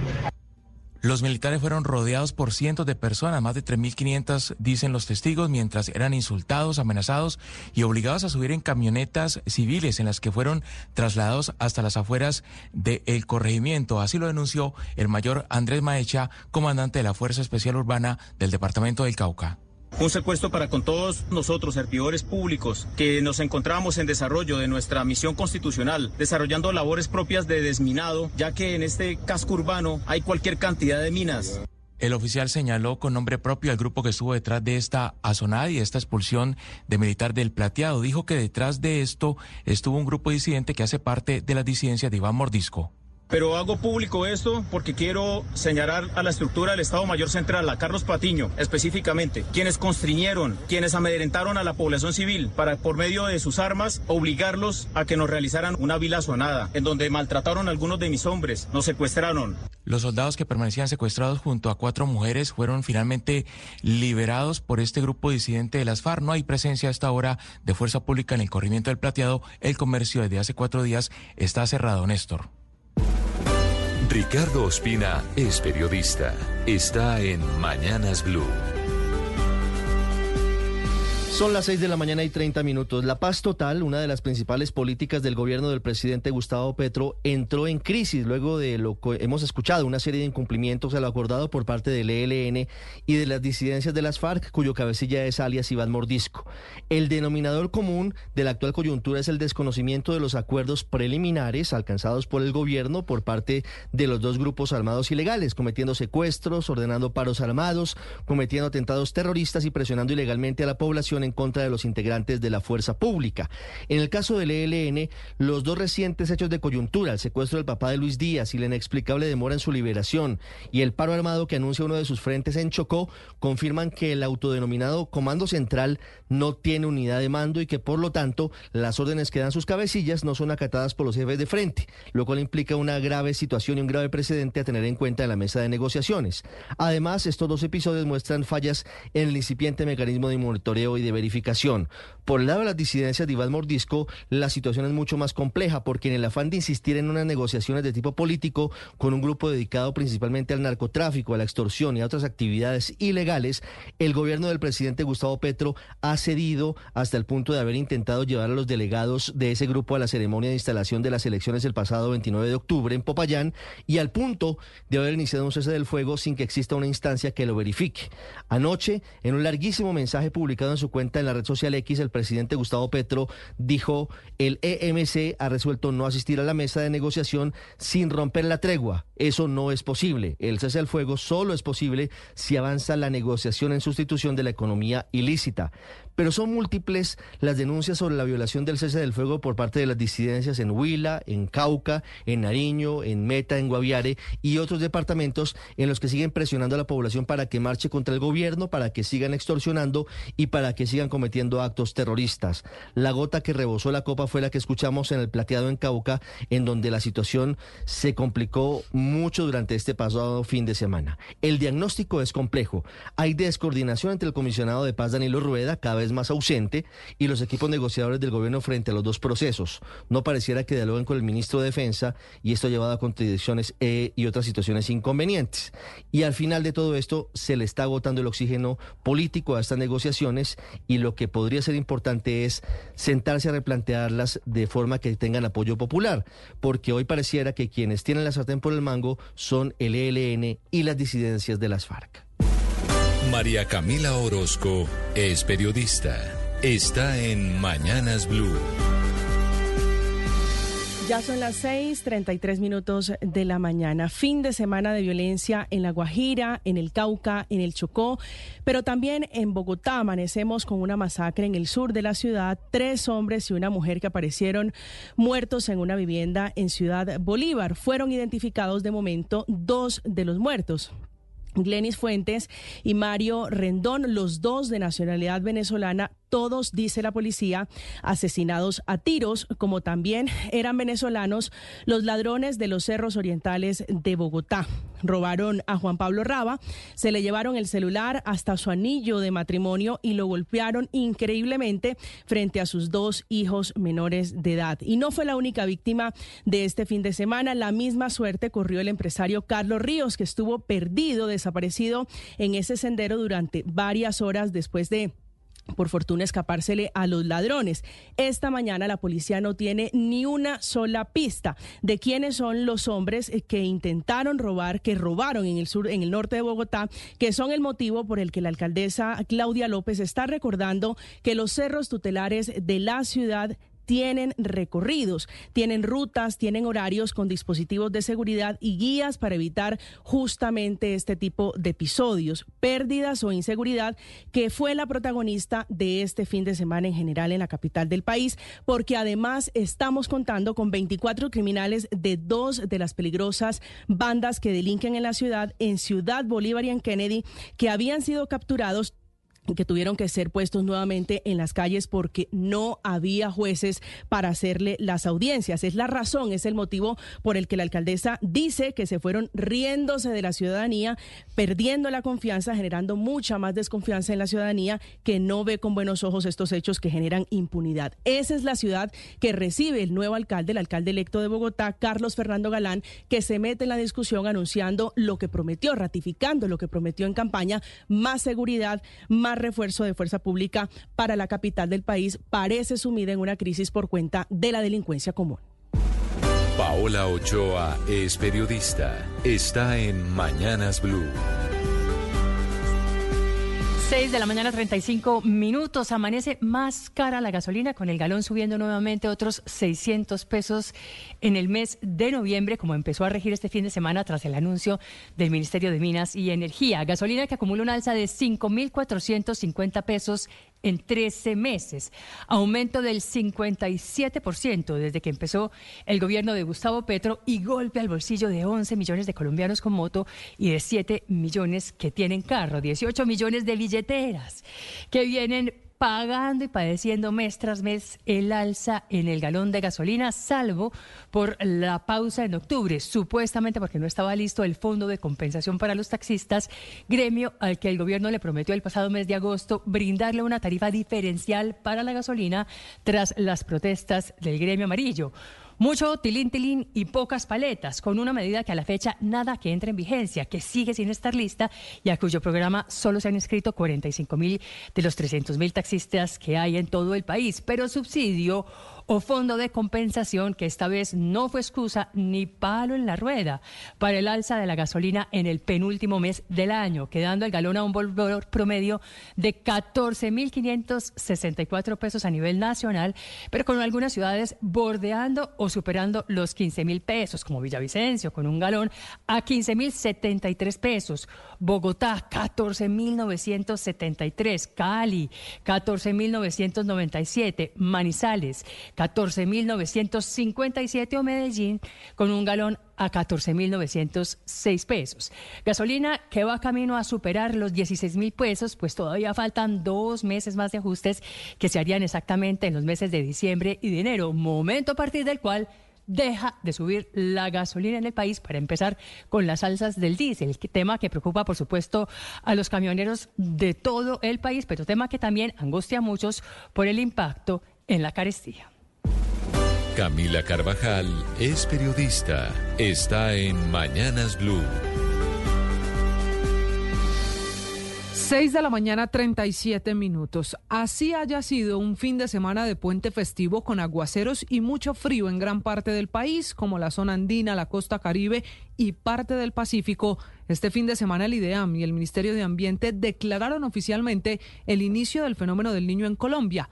Lo primero que hay que aclarar es que así esté lloviendo, el fenómeno del niño se sigue formando y por eso la declaratoria que hacen estas instituciones. Explican los expertos que estas semanas que han sido de aguaceros lo fueron por la formación de otros fenómenos naturales como depresiones o ciclones que forman las lluvias, pero que eso no significa que esos aguaceros acaben con el fenómeno del niño porque estas lluvias van a ser pasajeras, van a durar menos que el calor que nos espera. El IDEAM dice que la transición de estos aguaceros que no son en todo el territorio nacional van a estar hasta mitad o finales de noviembre y ahí sí es el pico del fenómeno del niño que se va a sentir con fuerza las últimas dos semanas de diciembre y todo el mes de enero con la posibilidad incluso de que se extienda el fenómeno hasta mayo de 2024, donde veremos sequías, olas de calor, incendios, vendavales por fuertes vientos, plagas y, ¿por qué no?, heladas en las noches y madrugadas.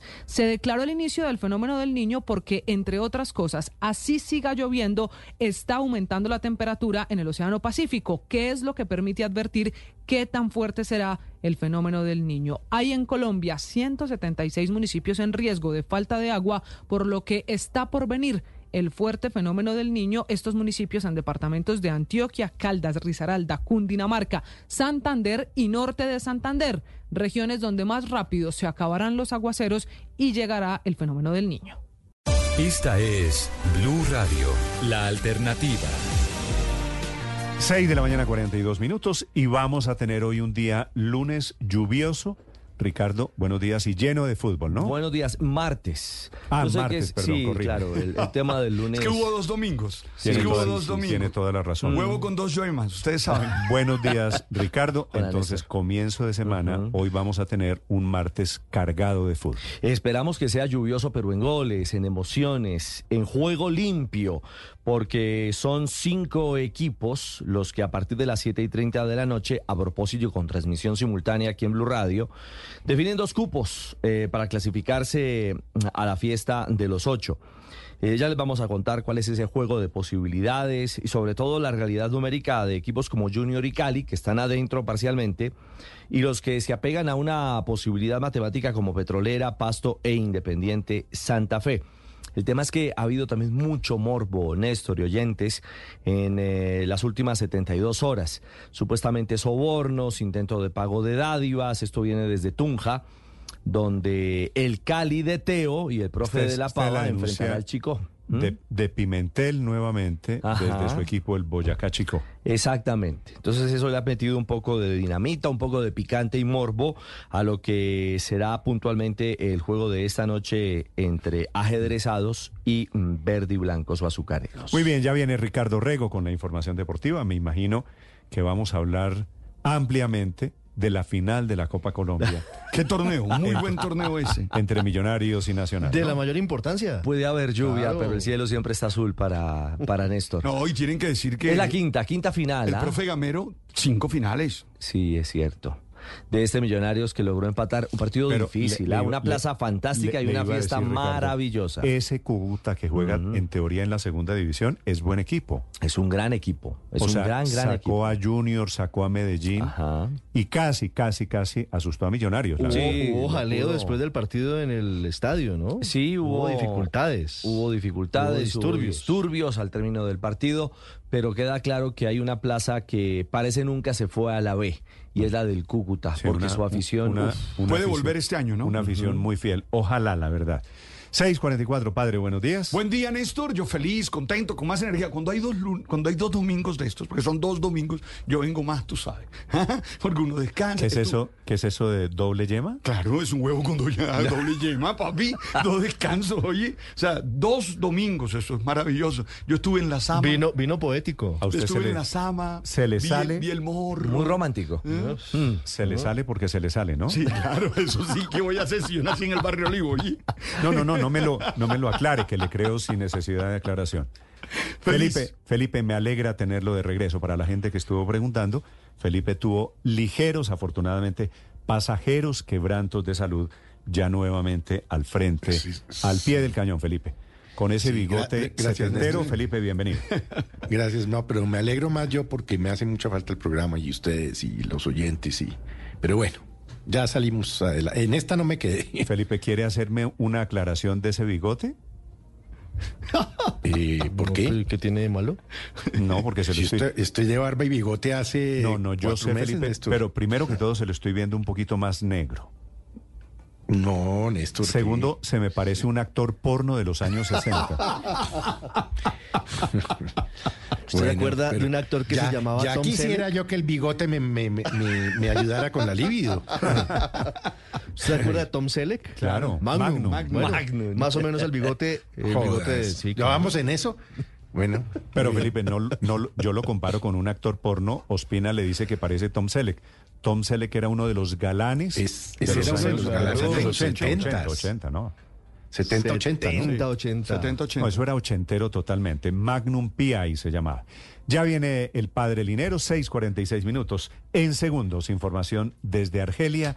Ya les vamos a hablar de novedades sobre el café. Felipe, no la que usted está pensando, no la adicción del café, sino que el gobierno prepara impuestos a la importación de café.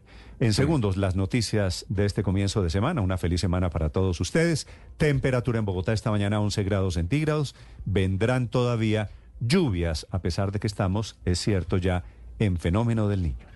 El padre Alberto Linero es periodista y también está en Mañanas Blue. 6 de la mañana, 49 minutos. Sentarse a la mesa es la posibilidad del encuentro y la manifestación de comunión entre los diferentes que se reconocen pares, se abren a la realidad personal del otro y se sirven solidariamente. Por eso, no es de extrañar que el padre Rafael García Herreros en su firme decisión de construir espacios para que los más desfavorecidos pudieran tener mejores posibilidades, convocara el 25 de noviembre de 1961 a todos los colombianos a unirse al banquete más caro y más pobre del mundo. La meta era recaudar un millón de pesos y la comida ese día sería la que se tenía en muchos hogares pobres del país, un pan y una taza de caldo.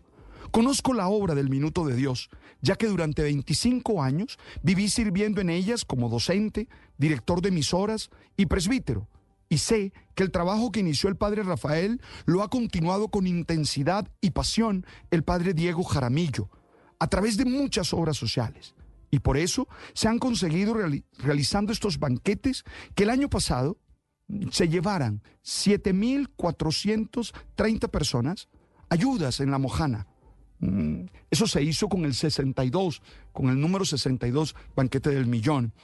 A través de los aportes del Minuto de Dios, se pudieron ayudar a muchas personas damnificadas en esta región. Se llevaron 29 toneladas de diferentes ayudas.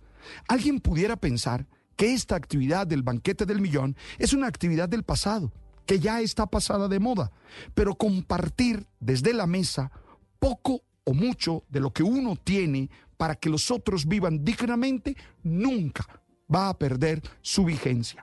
Por eso la Corporación El Minuto de Dios se ha propuesto la noble meta de realizar 20 mil mejoramientos de vivienda durante el año 2024, con el objetivo de alcanzar en cinco años 100 mil mejoramientos. Ese será el destino de lo recaudado en la edición número 63 del banquete, que se realizará el 30 de noviembre en el Salón Rojo del Hotel Tequendama. Oye, este, el país en el que tú y yo vivimos, necesita el trabajo y la solidaridad de todos. hay que hacer algo, hay que trabajar, hay que ayudar. Por eso, ojalá podamos ayudar a esta noble causa. Las victorias y derrotas, la pasión y la afición en juego y los datos de lo último en deportes se lo presenta Mañanas Blue. 6 de la mañana, 52 minutos. Radiografía de lo que viene hoy para nuestra liga. Cinco equipos por dos cupos en la fecha 20 de la liga Betplay. Los que están de momento adentro son Junior, que es séptimo con 27 unidades, más 10 en la diferencia de gol. Y está octavo el Deportivo Cali también con 27 puntos y cero en esa diferencia. Quienes aspiran a clasificarse, Alianza Petrolera con 25, menos 7 en la diferencia de gol, Pasto 24 menos 4 y sumen en esa eh, pelea a Independiente Santa Fe con una remotísima opción, 24 puntos, menos 7 en la diferencia de gol. Ya clasificados están Águilas eh, Doradas con 41 puntos, América con 37, Medellín con 36, al igual que Tolima con 34 y Nacional con 33. Cierra ese grupo Millonarios con 30. ¿Cuáles son los juegos? Hoy a las 7 y 30 en la noche, Envigado frente al Deportivo Pasto. Pasto que con 24 puntos aspira a una victoria y que matemáticamente se le den otros resultados. Chico frente al Deportivo Cali en Tunja. Reiteramos en medio del morbo las denuncias de supuestas dádivas, sobornos intentados para que jugadores del Chico se dejen eh, ganar eh, frente al Deportivo Cali. Ha salido el Cali al paso a estas denuncias diciendo que no tienen ningún fundamento. Y en las últimas horas se ha visto a un Teófilo Gutiérrez muy activo, sobre todo cuidando cada detalle, incluso eh, posteando una fotografía, usando oxígeno. Cali, recordemos, lleva una semana preparándose en la altura de Tunja o en la altitud de Tunja para enfrentar esta noche al conjunto ajedrezado. Independiente Santa Fe, repleto de juveniles, recordemos que ya hay desbandada cardenal enfrentará al Once Caldas, así que eh, la gente del Santa Fe, su directiva, poco cree en la posibilidad matemática de alguna posibilidad de clasificación. Alianza Petrolera recibirá al Deportivo Pereira y el Junior, que jugará en casa y de momento clasificado, enfrentará al Atlético Huila. Ese el marco y el panorama de los juegos que hoy tendremos desde las 7 de la noche con el equipo deportivo de Blue en una jornada para definir, repetimos, los últimos dos cupos clasificatorios a las semifinales, a los cuadrangulares semifinales en eh, Colombia. Del caso Mané Díaz, el papá de Lucho Díaz, después de eh, la imagen que se hizo viral en el planeta, libertad eh, para papá, tras el gol marcado por el colombiano para Liverpool frente a Luton Town. Apareció un eh, mensaje del Tigre Falcao y también es viral aún en estas últimas horas en el mundo. Un duro mensaje donde el Tigre dice exigimos la liberación de Luis Manuel Díaz, padre de Luis eh, Díaz y de todos los secuestrados. Esto fue en la cuenta X eh, del jugador del Rayo Vallecano, quien a propósito aparece como posibilidad y alternativa cierta de ser convocado a Selección Colombia. A propósito de Selección eh, Colombia, varios detalles. Recordemos que entre miércoles y jueves, es decir, entre mañana y pasado mañana, se conocería el grupo de convocados por el eh, técnico Néstor Lorenzo para los partidos frente a Brasil y Paraguay. En duda, Juan Guillermo Cuadrado. La inflamación sigue con dificultades. El jugador eh, colombiano, problemas musculares que aún no le permiten tener continuidad con el Inter de Milán, que es líder en Italia. Frank Fabra está también en duda, está lesionado tras eh, la final de la Copa Libertadores. El día de ayer, eh, Boca volvió a entrenarse. Fabra trabaja eh, de manera diferencial y está en duda, reiteramos, la posibilidad de que sea convocado a Selección Colombia. Un Fabra que además ha recibido durísimas críticas, incluso mensajes de mucho odio de parte de los seguidores de Boca. Su propia esposa ha salido al paso a estas críticas, al igual que Riquelme, el vicepresidente del club Ceneice, a raíz de la expulsión que se dio en el tiempo adicional eh, al eh, jugador eh, colombiano y que finalmente generó no solamente la expulsión, claro está, el desarrollo del juego, la derrota de Boca dos goles a uno frente al Flu, campeón de la Libertadores. Y, si de convocados hablamos, hay que eh, plantear claramente que ya Brasil ha destapado sus cartas. Dos nombres que suenan de manera em, importante para el grupo que llegará a Barranquilla a enfrentar este 16 de noviembre a Colombia. Vinicius Junior, el del Real Madrid, encabeza la delegación y junto a ellos o junto a él una gran nueva cara, Hendrik, el del Palmeiras, el chico de 17 años que por primera vez ha sido convocado y que en 2024 se vestirá con la camiseta del Real Madrid. Entre el grupo de llamados por Fernando Diniz, el técnico campeón con Flu, técnico de la selección de Brasil, lo particular entre los 24 jugadores ocho atacantes. Más adelante, en nuestro siguiente bloque, les contaremos detalles del rival de Colombia, juego que estará también aquí junto al de Paraguay, en Blue Radio y en la señal del Gol Caracol. 657, los deportes a esta hora en Mañanas Blue.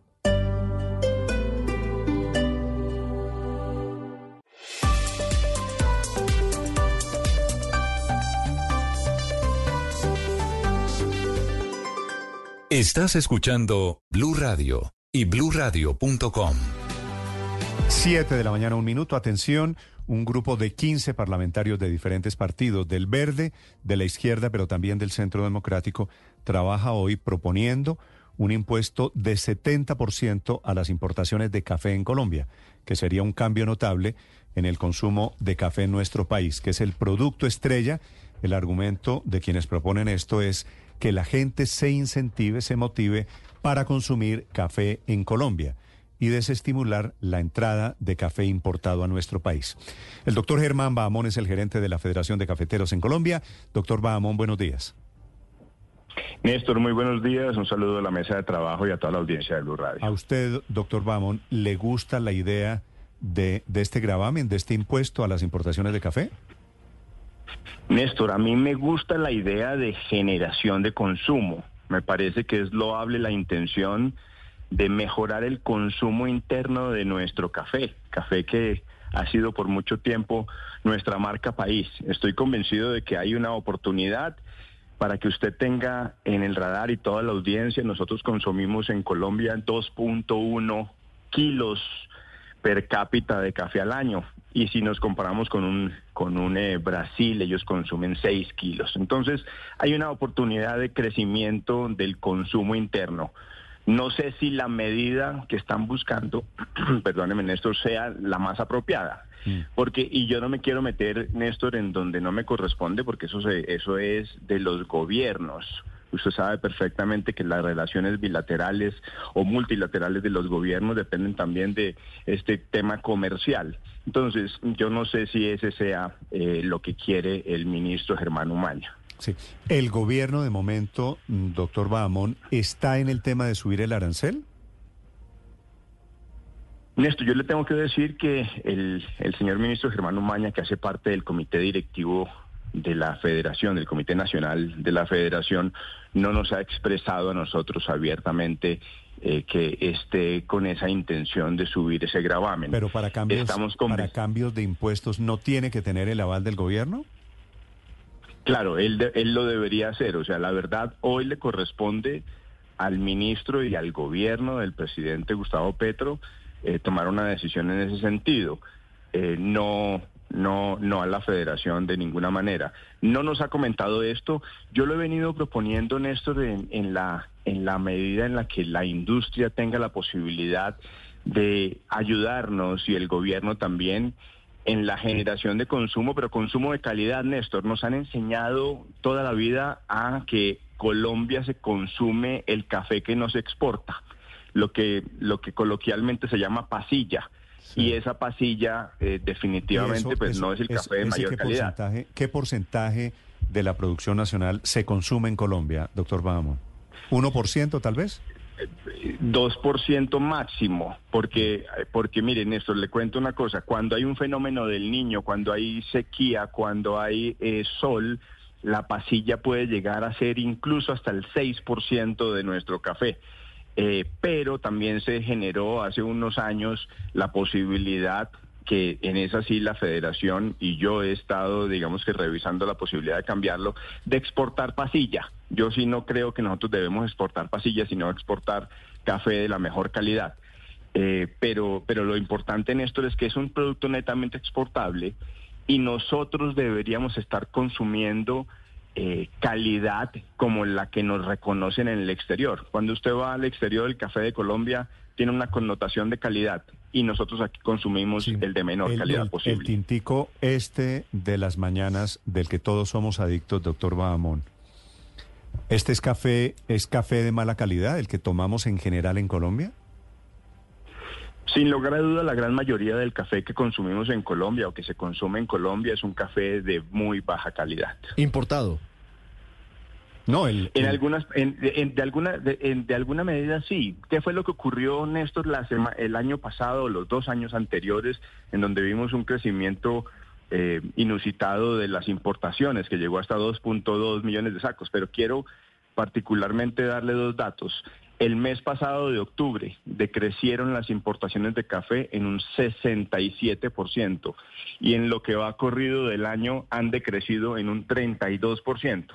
Ya iba yo a mostrarle el contexto de lo que ocurrió en los últimos dos años, y es que cuando crece el, precio del producto, del café colombiano, si usted se acuerda, llegamos hasta 2.5 eh, eh, dólares por libra en la cotización de la Bolsa de Nueva York. Ahora estamos ya en 1. punto- en 1.5, en 1.55 ha venido cayendo. Cuando sube tanto, Néstor, eh, la industria nacional no puede usar eh, esos precios para que el, consu- el consumidor colombiano también eleve de esa manera el tintico de la mañana, el precio del tintico de la mañana. Entonces hubo importaciones de café del exterior para suplir con la industria nacional. Entonces yo creo que en esta economía de libre mercado ca- cabe esa posibilidad. Nosotros exportamos el 98.5% del café que producimos. Sí. Doctor Bahamón, en la práctica, ¿qué tanto afecta la importación de café al caficultor raso, al, al caficultor promedio en Colombia?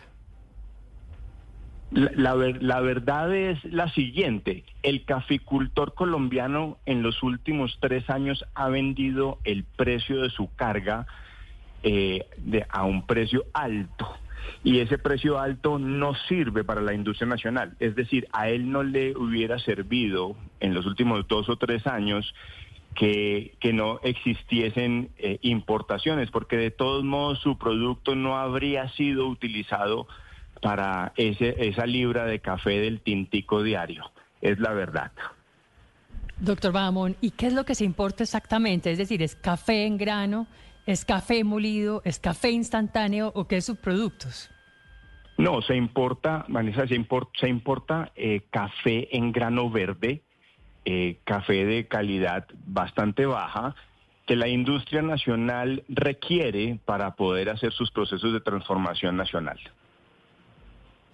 Doctor Bahamón, en este caso podría tener, obviamente esta es una discusión que va al Ministerio de Comercio y tendrá que valorarlo el doctor, eh, eh, el ministro de Comercio de nuestro país, el doctor Umaña. Germán Umaña. Sí, eh, pero ¿qué consecuencias tendría para Colombia el hecho de imponer un arancel, por ejemplo, a países de la comunidad andina, teniendo en cuenta que ya hay unos acuerdos establecidos desde hace bastante tiempo en, materia de protección arancelaria, pero sobre todo en materia de eh, acuerdos que permitieran que los productos entre unos y otros países no tuvieran impuestos adicionales o aranceles adicionales? Sí, por eso yo, yo, creo que es una muy buena pregunta y por eso inicié yo con, con, con esa apreciación. Yo creo que esto es un tema de Estado, esto es un tema de gobiernos, las relaciones multilaterales con los gobiernos vecinos y amigos siempre se han regido también con acuerdos comerciales y esos acuerdos comerciales en este momento el café eh, si yo hago una imposición de un eh, impuesto arancelario a alguien como Brasil o a alguien como la Comunidad Económica Europea, con quien tengo unas reglas de juego, pues podría cambiar en otros sectores eh, económicos de los cuales se nutre estas dos relaciones o estas relaciones que siempre han sido importantes. Entonces yo creo que esto es un tema que le corresponde definitivamente y yo ahí no me meteré nunca al gobierno nacional y al ministro Germán Umaña. Como les digo, él nunca me ha expresado su voluntad de incrementar este arancel de importación, eh, sino también él ha estado muy, muy interesado en que trabajemos en la industrialización en nuestro país, en que mediante el SASCA agroindustrial tengamos la posibilidad de llevar las capacidades a las regiones para que nuestro caficultor dé ese paso y transite en la cadena de valor y pueda transformar su producto y por qué no empezar a venderlo en Colombia. Si nosotros hacemos eso e incentivamos en las regiones a nuestros cafeteros a que hagan la transformación de su producto y que lleven hasta la experiencia en tasa, estoy convencido de que creceríamos el consumo interno y creceríamos el consumo interno con producto de calidad. Eso es lo que es importante. Ustedes han visto no solo en Colombia, sino en el mundo, cómo han venido creciendo las cafeterías de calidad, en donde la experiencia en taza es importante, donde le brindan a usted diferentes métodos le quería- de extracción. De eso le quería preguntar, doctor Bamón. Si yo voy a Juan Valdés, que es tienda, en teoría, del café del mejor de Colombia, ¿ese café que me dan en Colombia, Juan Valdés, es pasilla, es puro sobrado?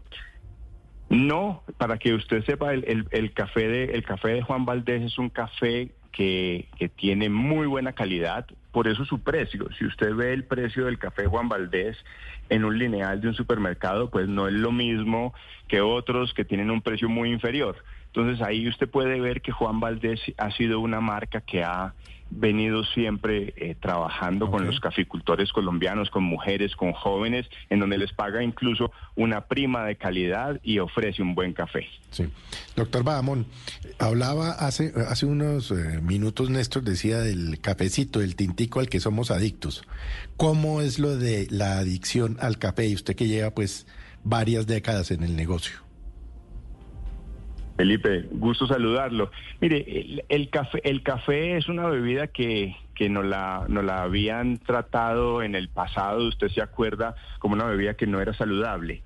Por el contrario, es una bebida que los estudios recientes han mostrado que es muy buena para la salud, no solo para el corazón, sino para innumerables eh, aspectos de su salud. Entonces, es algo que nos, que nos satisface mucho comunicarle al, al consumidor colombiano de que el café es bueno para la salud, no, no es nada que vaya en contra de ella. ¿Pero es adictivo? Pues a mí, a mí me genera, eh, digamos que la posibilidad de que el sentimiento sea tomarme otra inmediatamente después. Entonces, pues la cafeína, que es uno de los componentes que tiene el, el café, sí podría eh, generar, digamos que una, una dependencia. Sí, yo sé para dónde va Felipe. Doctor Bamón, no se meta en esas honduras. Gracias por acompañarnos esta, esta mañana. Gracias por salvarme, Néstor. Sí, señor, con mucho gusto. Felipe, ya lo iba a meter usted en un rollazo al gerente de la Pues es que, es que teni- ten- tenemos la posibilidad de tener un experto, el doctor Bahamón. Fue, fue caficultor, él mismo él Sí, lo lo contó lo aquí por muchos años y ahora pues, es gerente. Por eso llega a ser gerente de la federación. Fue Claro, postulado claro. por los caficultores del Felipe, departamento del yo Huila. sé para dónde iba usted con el doctor Bamón. Sí. eh, que es el tema de, de la adicción del café al tinto, al café de las mañanas. La adicción que Sí. confiesa el presidente Petro en respuesta a la columna de María Jimena Duzán. Sí, la verdad. ¿Por, la qué, verdad, por Néstor, qué es tan difícil, eh, Felipe, dejar esto eh, de politizar?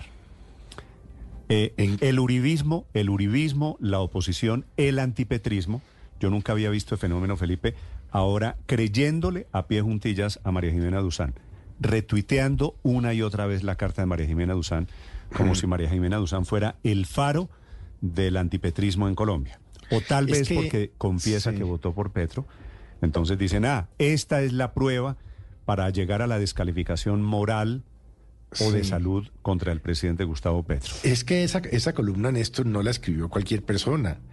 Ella durante ya un largo un año, un año largo o algo así, pues ha manifestado su afecto por el presidente Petro, por votar. Entonces, pues que venga de, de ella llaman poderosamente la atención. Entre otras cosas, Néstor, porque no es la primera vez que se habla de ese tema. Ya acuérdese usted en las famosas grabaciones y en una entrevista que Benedetti le dio a la revista Semana. En esas grabaciones, eh, Laura Sarabia le dice, es que hay un problema de cocaína.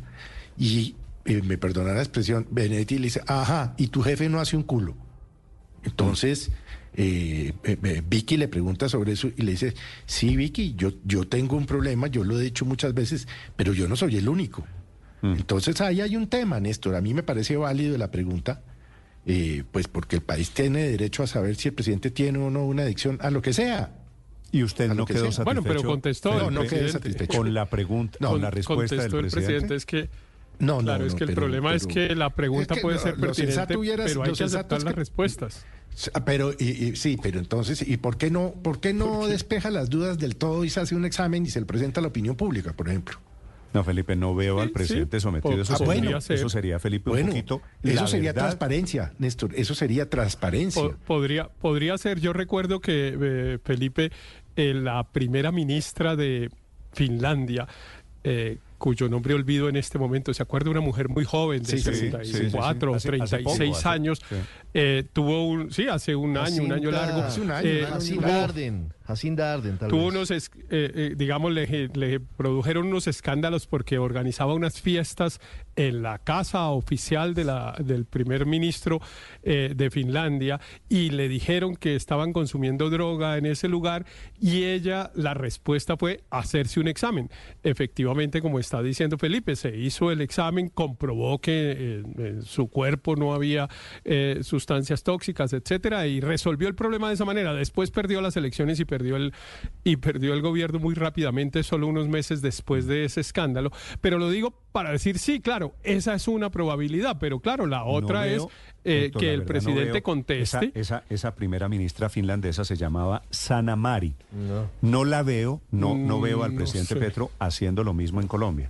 Entre otras Eh, cosas, el sí, no, no, no sé, no, claro, además filas. porque él, él ya dijo que no. Entonces, eh, si no tiene, si él afirma de entrada que no tiene una adicción, eh, pues no tiene por qué hacerse el examen, digamos. Pero claro, eh, ese siempre va a ser un tema, ha sido un tema desde prácticamente el inicio del gobierno del, del presidente Petro y va a ser un tema que va a ser usado políticamente como está siendo usado, que siempre deja a mi modo de ver, eh, y, preocupante, digamos, desde el punto de vista institucional, la posibilidad de que una mayoría opositora en el Congreso lo declare incapaz. Eh, en, dentro de las cosas que se han hablado tantas en, este, en estos dos días, una es pues que el Congreso decida, porque es que sabe usted que, Néstor, el Congreso es el que decide si el presidente está enfermo o no.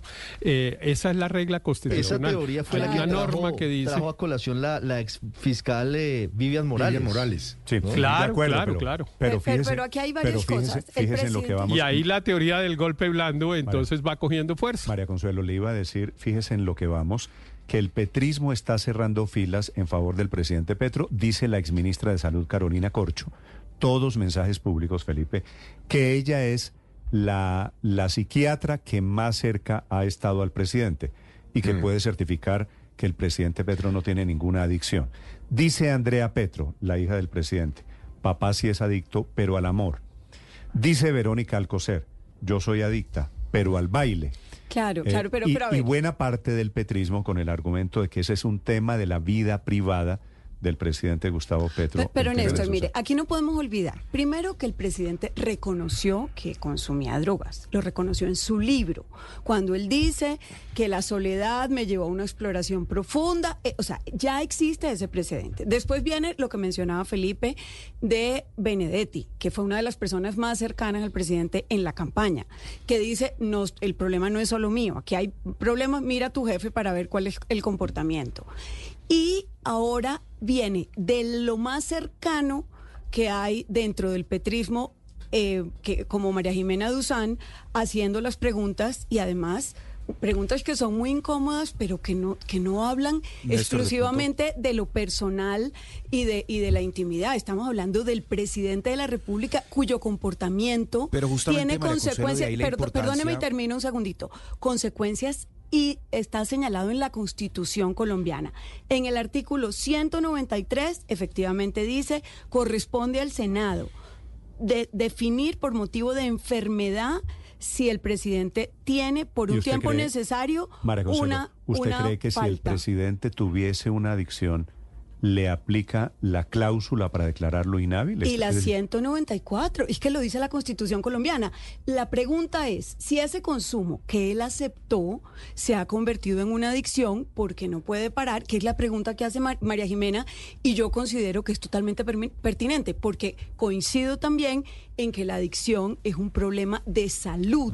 Entonces, si hay una- un problema de salud del presidente, su obligación es decirlo y la obligación del Senado es reemplazarlo mientras se recupera. Cambio o sea, radical y el es un Centro tema Democrático. como si fuera un cáncer. Cambio radical y el Centro Democrático hablando, pidieron eso justamente Luis Ernesto en el Congreso, que se le practicara un examen médico al presidente Gustavo Petro. No creo, Pero no justamente- creo que el presidente eso tiene que tener, contar con la voluntad de Petro y eso no creo que vaya No, a y, pasar. y la verdad. tendría que hacerse un proyecto, una reforma legal y hasta ahora no ha tenido la posibilidad de salir adelante. Pero en su libro él aceptó el consumo de drogas. Eso está clarísimo en el libro del presidente Gustavo Petro. En la biografía, que, Sí, es, señor. que es una vida, muchas vidas. Eh, para quienes quieran escribir, opinar sobre este tema. Escucho opiniones de petristas, de antipetristas, escucho opiniones ojalá, ojalá moderadas y sensatas. Yo solamente- Néstor, pero justamente, una Ricardo, línea- permíteme, línea, pero justamente por estar La hablando cuenta, de algo la tan sensible. Blue Radio, No, Co, solamente- mi cuenta Néstor Morales, una- para quienes están conectados en este corto. momento en el canal de YouTube. Más señor. allá, más allá, no, que más allá de, más allá del tema de una eventual adicción, el trasfondo de la columna de María Jimena y que debería ser lo que nos debería llamar a todos a la reflexión es acerca de lo que ella alerta y es la falta de gobierno que hay. La inasistencia, la ausencia del presidente en escenarios importantes, la cancelación de su agenda de manera permanente, el hecho de que en el Congreso no se note que hay una mano liderando a sus ministros intentando sacar adelante las reformas. Más allá de si hay o no un problema de salud vinculado con el consumo o no de drogas, el trasfondo es que eso... Trae Eso u otra cosa está afectando la gobernabilidad Veo- del presidente. Tiene consecuencias veo por ser repetido- presidente de la República. Felipe, Estamos hablando- estamos hablando aquí, muchas Néstor. veces- Sí. muchas veces el argumento que me están aquí, Felipe, claro, la gente comienza a regañar desde la orilla política en la que se encuentra, Sí, bueno, que este es- es un tema de la vida privada del presidente. Me da pena, pero no, No es un tema de vida privada. El presidente, vida privada es la cantidad de horas, lo que hace debajo de las sábanas. Esto afecta, por supuesto, decisiones de gobierno. Y de allí la importancia. Hay dos artículos dedicados a ese tema, No, enfermedades. pero del justamente, María Consuelo, porque hay dos Luis artículos Ernesto, de la. Constitución y estamos hablando de la posibilidad de remover a un presidente de su cargo. Es que no, esto no es un juego. Entonces, por eso es tan importante que cuando se hace una afirmación o se especula sobre algo tan delicado como que el presidente sea incapaz, fruto de una posible o supuesta adicción, pues hay que presentar alguna prueba. No podemos estar eh, andando con rumores, con especulaciones, que es que cuando consume, entonces si, si la prueba reina es que consumió sustancias, pues entonces el señor Obama también era adicto porque también consumió sustancias. ¿Y cuántos expresidentes o presidentes en ejercicio han reconocido que han consumido eh, marihuana u otro tipo de sustancias? Entonces yo sí creo que es muy momento. importante, Néstor, que a este debate que pues reviste la mayor seriedad. Además, ¿por quién lo hace? Recordemos que María Jimena Duzán acompañó al presidente Gustavo Petro durante toda la campaña como documentalista. Ella estaba realizando realizando un documental, entonces hizo parte de espacios de la campaña del presidente a los cuales no tenían acceso ningún otro periodista primero. Eh, entonces, claro, Ah, pero ella... eso lo que hace es- Precisamente. eso es lo que hace. Claro, claro, y por eso, la pero por eso la importancia de que se presente algún tipo de No prueba. una Eso lo que calumnia. hace es. Claro, es, pero por eso, no, es que la ella no, ella no hace una afirmación, ella hace una pregunta. Y esa pregunta, claro, ella no hace una Porque tiene afirmación. dudas, hace la pregunta. Tiene dudas, pero es que ¿saben qué es lo que pasa? Justamente sembrar una duda sobre algo tan delicado amerita justamente por la enorme responsabilidad, tanto periodística, que yo además admiro y respeto profundamente a María Jimena, por esa responsabilidad periodística, Pero, Néstor. pero también por lo que está en juego, que es declarar incapaz al presidente de la República. Es más importante que salgamos del ámbito Pero, del Luis chisme, Ernesto, del ámbito de la especulación. Precisamente, ese es, ese es, esa es la gracia de todo el asunto. Que la denuncia la está haciendo una persona que ha estado cerca al presidente Gustavo Petro. Néstor, pero lo y del... que, y que ha sido una periodista rigurosa y que ha sido una persona, ella confiesa en la columna, entre otras cosas, Felipe, que votó Mm. por Petro el año pasado. Así es. Así que también, dicho de una manera, es un mensaje ha sido- de una petrista, bueno, de una votante de Petro, digamos, Pero, pero, pero, Néstor, más, con dudas. Señor, más, Andrés. más que una, más que una votante, Néstor, era una persona cuyas columnas de opinión venían siendo hasta ahora interpretadas por casi todos los lectores del escenario político como columnas muy favorables al presidente, es decir, como una persona que en general tenía una perspectiva muy, muy favorable al presidente. Yo por eso y por otras razones creo que el suceso políticamente es importante y creo que las- la pregunta es válida. Lo que yo sí creo que hay que dejar es la cosa del examen médico, porque la verdad, yo, yo le pregunté ayer a un par de médicos y me, y me decían lo siguiente, me decían, mire, un examen de laboratorio, por ejemplo, le puede revelar si usted ha consumido y si ha consumido en las últimas horas, pero ningún examen de laboratorio va a revelar si usted tiene una adicción, que creo que es el punto. El punto no es consumo, el punto no es consumo ocasional, el punto es adicción y es más, el tipo de adicción que hace que la persona no pueda funcionalmente cumplir sus labores, que creo que es lo que estamos hablando aquí, que esto tiene o no tiene que ver con los reiterados incumplimientos en su agenda, con sus desapariciones sin explicar, etcétera. Y además, Néstor, todo este cuento del examen practicado por el Senado y todo, yo en, en principio, además, por convicción me opongo a que a una persona se le obligue a realizarse exámenes médicos para eh, fuera Ah, no pues de puede, los no que, por ejemplo, puede. se realizan No, para un si ingreso no laboral es, o algo por así. eso digo, Andrés, si no es voluntario, no hay posibilidades. Es No, no, claro no hay posibilidad. Pero además, voluntario. Néstor, yo creo, yo creo que no hay un escenario concebible, eh, no me lo imagino, en que el Congreso de Colombia vaya a declarar es incapaz que al carta- presidente. Este, este país tiene una preferencia por la estabilidad. Aquí preferimos hace- no yo- alborotar las cosas. Pero fíjese que eso fue lo que nos ilustró Iván René Valenciano la semana pasada en su entrevista, que la adicción debe reconocerse por el protagonista. La y carta- precisamente Por eso, María Consuelo, pero es que estamos en el capítulo, el protagonista no, no, la reconoce. no la acepta. Entonces no la acepta, que es adicto. Pero ese no, ese no, es el quid, no no, es, un tema de examen, es un reconocimiento para poder entrar en un no, tratamiento. No es que no acepte que es adicto. Pero es que- Es, es- hay pero es una que la carta- allí. Es que desmiente que sea un adicto, que me parece que es diferente. Siete de la mañana, 26 minutos. Señor, para quienes quieran opinar, ha sido durante todo el fin de semana. Estoy lleno de mensajes aquí de gente muy caliente, muy con la pasión política, opinando sobre este tema. Aurelio.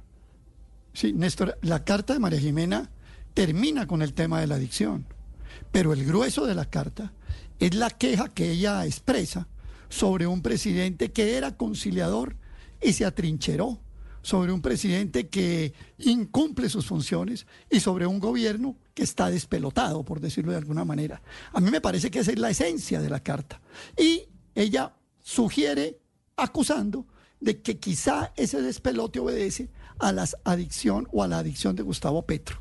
Luego, me parece a mí más importante es el cuadro que ella describe de lo que realmente estamos viviendo los colombianos, porque por cualquier área que usted recorra, la económica, la de la paz, la de distinta, la de la energía, la de la salud, la verdad es que el, el gobierno está, como decía ayer a Restrepo, totalmente descuadernado. Y la pregunta que María Jimena hace es, ¿y está descuadernado porque usted tiene una adicción? Luego, a mí me parece que hace una pregunta que sin duda tiene un sesgo de acusación y sí es. no me parece riguroso que se haga de esa manera, Es de, de esas, verdad. eh, no es me de esas parece. preguntas. Eh, regaña a María Jimena Néstor, hay Felipe, que- regaña a María Jimena, María Teresa Herrán, que es una voz muy autorizada en temas de ética periodística, le dice que, que falta al rigor y que falta a criterios de ética periodística. Responde Néstor, pero hay que- a la columna de María Jimena Holman Morris que dice conozco al presidente Petro hace más de 20 años, no le conozco ningún tipo de adicción. Señor Álvaro. Que hay que hacerse dos preguntas con la columna, yo diría. Una, ¿cuál es la lógica detrás de la columna y cuál es la consecuencia de una columna de estas tan, tan fuerte? Yo creo que eh, la, la respuesta a lo primero es lo que pues, he llamado la petrificación. Y la consecuencia es despejar el camino hacia esos que hablan de- del tal golpe blando. Y petrificación, Pero que es ve, esa... Álvaro, usted ve a María Jimena Duzán. No, que, no, no, Que votó por veo. Petro participando en un golpe contra el Acuérdese que dije, Néstor, acuérdese que dije que es despejar el camino hacia, es, hacia esas personas que, que consideran el golpe blando. Y es, es petrificación, que es esa obsesión con Petro que tiende a reducir todos los temas al presidente, a reducir la compleja realidad de este país a lo que hace y dice Petro, que es, Petro es el árbol y esa petrificación no deja ver el bosque, no vemos la realidad que hay detrás de todos estos problemas. Y la columna contribuye a reducir los grandes temas del país a una, a una razón simple, una caricatura casi, que es que las decisiones las toma ya no un presidente con una tendencia política X, de derecha o de izquierda, sino un presidente en estado de enajenación. ¿Y eso qué hace? Pues deslegitima al presidente y lleva a que la gente piense en que lo correcto es que salga del cargo. Eh, por eso es que la oposición está tan feliz con esa columna, porque aquí es difícil decir cualquier cosa sin que sobre Petro sin terminar utilizado por uno de los dos lados de estas Sí, barras tiene- bravas. de- en- en eso tiene Sí, razón. Y este tipo, ya, ya terminó, eh, Héctor, Señor. ya terminó. Este tipo de narrativas son dinamita porque son muy fáciles de entender y muy atractivas, sobre todo para los sectores más simplistas y más apasionados del país. Entonces descuaderna la discusión pública, la vuelve una, una pelea entre, entre extremistas y va a la personalización absoluta de la política, que aquí no vemos partidos, aquí no vemos fenómenos históricos ni cambios sociales, solo vemos un presidente, pero peor, ahora ya ni siquiera vemos a un presidente, sino vemos a un presidente, el estado eh, mental de un presidente. Entonces eso reduce todo a nada. ¿Cómo va a seguir la discusión pública en Colombia si todo se reduce a Petro y ahora no es solo a Petro, sino al estado mental en que se encuentra Petro? Le iba a eso decir no le hace bien al le- país. Le iba a decir que usted tiene razón, Álvaro, en el tema Felipe, que usted se dio cuenta. La oposición replicando la columna, entre otras Así es. cosas, por venir de quien viene. Claro. Es decir, Claro, Es que eso es lo por- por- interesante. porque es que no si es- esa, si no esa es columna la escribe. Salud Hernández Mora, pues no tiene esas repercusiones, pero es que María Jimena Pero- lo conoce. pero- María Jimena bueno, lo es- documentalizó durante la campaña. María Jimena viajó con él. María Jimena lo conoce. Pero- Entonces, Pero si está es lo primero muy malo que es pasa por en esta discusión. Señor Pero lo eso es lo primero muy malo que pasa en esta discusión, Néstor, que es esa eh, etiqueta que ahora se ponen los periodistas entre sí, incluso eh, para decir es que usted es petrista y- o usted es antipetrista y dependiendo de la etiqueta que cada uno se le, pon- le pone, entonces dependiendo de eso, su testimonio tiene más o menos valor dependiendo las circunstancias. Muy raro y muy triste para el periodismo que entre los propios misma, que Héctor, entre los propios periodistas se estén Gustavo poniendo Petro. esa eti- es que No, no, votar por el pero- presidente pero, Petro Héctor, eso es- o eh, u opinar eso- por el eso- so- eso no es u nuevo. opinar a favor del una- presidente Ah, Petro a ver, Héctor, eh, eh, sí, sin, sin cuentos, María Jimena es una periodista columnista de opinión. Y claro que tiene una opinión, y claro, tan cercana ha sido al presidente Petro, que ya escuchó usted, le ha hecho entrevistas, documentó su campaña electoral del año Sí, pasado. eso no quiere decir nada, eso no quiere decir No, que no pueda ah, no quiere criticar al presidente. Se declaró votante de eso Petro no y quiere, de Petro en nada de eso quiere decir. Me, pa- me parece además que hace un acto eh, de honestidad que muchos otros no hacen de decir si votaron o no votaron por quién o por tal. Eh, no, a mí me parece que eso, eh, pero yo le dije que solo le iba a decir tres frases. La primera es esa. Me Señor. parece muy triste para el periodismo que estén usando esas etiquetas entre unos y otros. Lo segundo es que el, eh, la, la eventual adicción a drogas o alcohol no es una circunstancia incapacitante, ¿no? Eh, que Estoy porque parece que la han vuelto eso. Entonces, si es adicto, tiene que dejar de gobernar. Esa es la segunda frase. Y la tercera es que evidentemente el riesgo ese que el al que el presidente Petro le tiene temor eh, permanente del famoso golpe blando siempre está ahí, porque cualquier circunstancia es aprovechada para decir, ah, entonces que el Congreso tome la decisión que tiene que tomar, que no es otra que sacar al presidente de su cargo y reemplazarlo por otro porque está en este caso aparentemente o supuestamente incapacitado para ejercer el cargo de presidente. Néstor, pero fíjese que el, marco en el cual María Jimena Duzán hace la pregunta es, es, es, alrededor de una frase. Lo veo y los colombianos lo están viendo embolatados con el poder.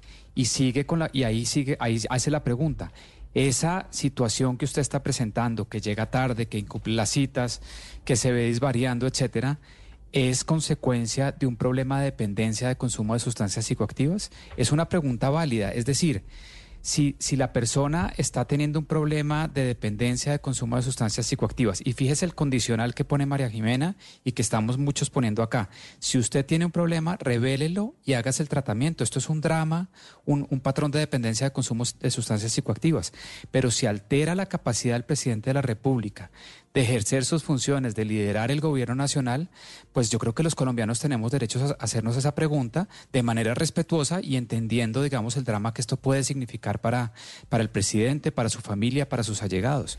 Ese es el marco de la pregunta. ¿Está afectando su capacidad de ser el gobernante de los colombianos? Mm. Y si es así, le pedimos que se trate. Pero además, yo, Siete de la mañana, el punto, Néstor, su, yo no he hablado de incapacidad. si me permite, si me permite, María Consuelo, mira, perdón, al... perdón, Luis Ernesto, que va María Consuelo primero. Eh, sí, sí, yo no he hablado de incapacidad. Aquí yo de lo que he hablado es de enfermedad. Y el artículo 193 faculta, dice, por motivo de enfermedad, el presidente de la República puede dejar de ejercer el cargo por el tiempo necesario mediante aviso al Senado.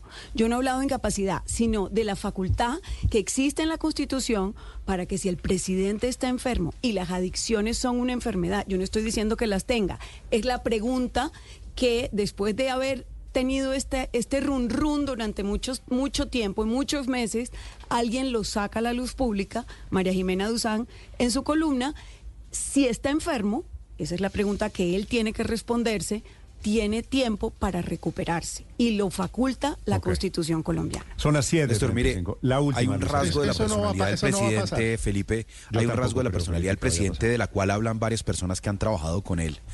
Em, y es que él se aísla durante periodos de tiempo, lo hacía durante el Senado, de hecho lo mencionó el hoy cónsul de México, en, eh, de Colombia en México, Andrés Hernández, quien fuera su jefe de prensa durante prácticamente todo el periodo de Senado, 2018-2022, eh, y es que el presidente tiende a aislarse para la lectura, para escribir, preparar sus discursos, em, y ese aislamiento que eh, seguramente también, pues digamos, seguramente también eso tiene que ver con los incumplimientos reiterados de agenda, y en ese aislamiento no habla con muchas personas que terminan dando excusas tontas, como hemos visto aquí en el programa, pues claro que eso es perjudicial para una agenda tan rígida y tan protocolaria como la que suele ser la agenda de un presidente de la República, pero eso se parece más a lo que nos dijo el hermano o lo que mencionó el hermano en este programa de los informantes. También. Eh, él habló de un síndrome de Asperger.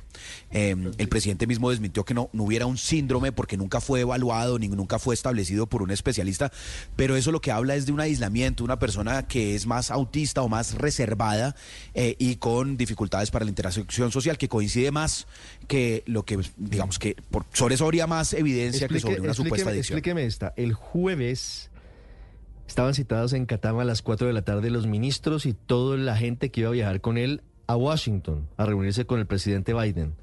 El presidente Petro llegó a las 2 de la mañana. Del viernes. Del viernes, 10 horas después. Pero claro, Ricardo, eso es lo que ha hecho, esos incumplimientos, esas ausencias. Súmele a que no hay, no hay transparencia de Palacio contando cuál es la agenda, en qué está el presidente. suficientemente aclaradas han hecho, Felipe, que se ha creado el caldo de cultivo para dar lugar a esto que es la gran especulación nacional. La gran especulación de por qué llega. Él, él en, en alguna oportunidad, hace un par de meses, eh, no me acuerdo dónde, dijo es que a mí me harta el poder, me aburre el poder. Mm.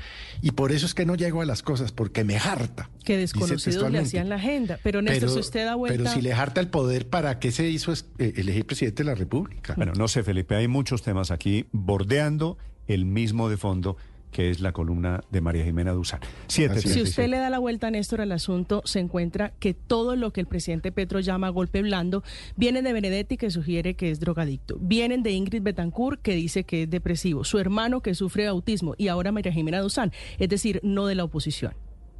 Esta es Blue Radio, la alternativa. Mientras tanto, el gobierno esta mañana enfrenta dos problemas. Por un lado, el ELN, que declaró paro armado en el departamento de Chocó y que no quiere liberar todavía al padre de Lucho Díaz. Y el otro está en el Cauca con los disidentes de las FARC. Ese es el nombre del segundo problema, el Estado Mayor Central, como le dicen en el gobierno. Esos disidentes secuestraron a 40 militares este fin de semana y sacaron a través de la comunidad literalmente al ejército allí en el corregimiento del Plateado que está es la puerta de entrada al Valle del Micay, que es el motivo de la disputa territorial. Señor alcalde de Argelia, en Cauca, Jonathan Patiño, buenos días, alcalde.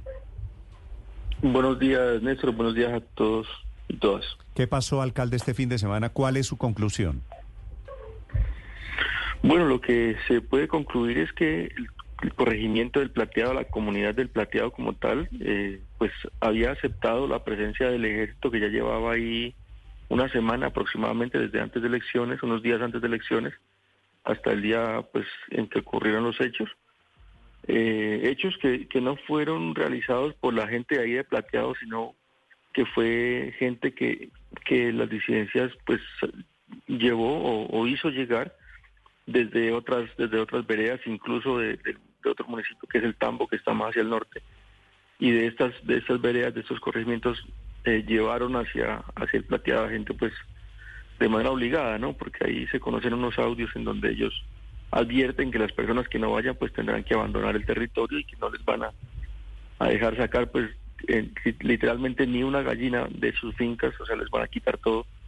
Entonces la gente obligada sale y hace pues este esta, esta sonada Pero, alcalde, que... Lo que usted me está diciendo es que esa sonada para sacar a los militares fue orquestada por los mismos disidentes de las FARC. Sí, claro, claro, eso es conocido, eso no es un, no es un secreto, digamos, de que, de que incluso hay unos audios que son pues públicos en donde dicen, bueno, todos tienen que ir, eh, que no vaya pues tendrá que irse de la zona eh, y le van a quitar sus cosas, etcétera. Incluso en Plateado había gente, había, digamos, de gente que decía que les iban a quemar las casas en caso de que no salieran.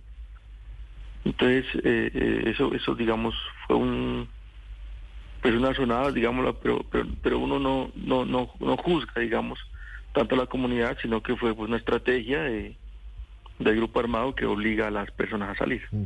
Alcalde, ¿cómo es la historia del acuerdo que existía entre el gobierno nacional y las disidencias para que el ejército entrara al plateado y se retirara el martes de la semana pasada, que solamente entrara por elecciones y que luego, según el acuerdo, el ejército legítimo de Colombia tenía que irse del territorio del plateado? Pues no, no sé si haya sido un acuerdo, mm.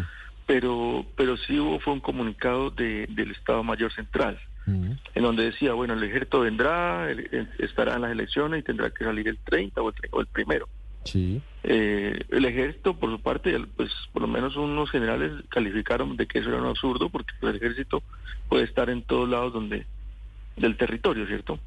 Por supuesto. Eh, y un, docu, un docu, yo, yo me quedé, digamos, esperando eh, un documento oficial que dijera sí es un acuerdo o no es un acuerdo.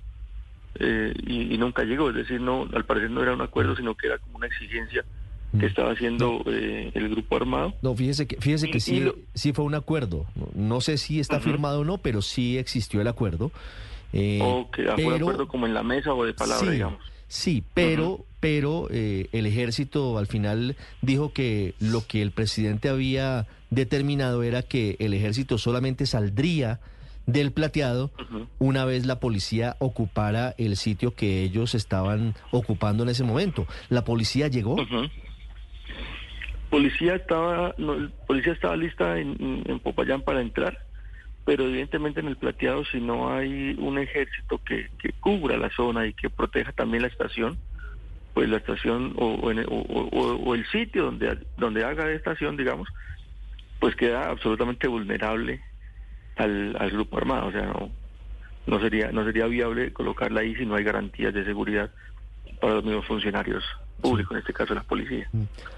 Alcalde, ¿cómo es la historia del traslado en unos vehículos de una empresa particular del plateado, una empresa transportadora, a los soldados que habían sido secuestrados y que fueron expulsados de la zona? Bueno, a mí me parece que es un, es una, digamos, no fue la forma correcta de, o la información que le llegó al fiscal, o que creo que fue que hizo como el, el comentario, porque en Argelia hay dos, hay dos empresas que le han prestado un servicio grandísimo a las comunidades desde hace muchos años, que es Cotrasmica y Plancop. Cotrasmica y más hacia la cabecera y Plancop pues en en el plateado.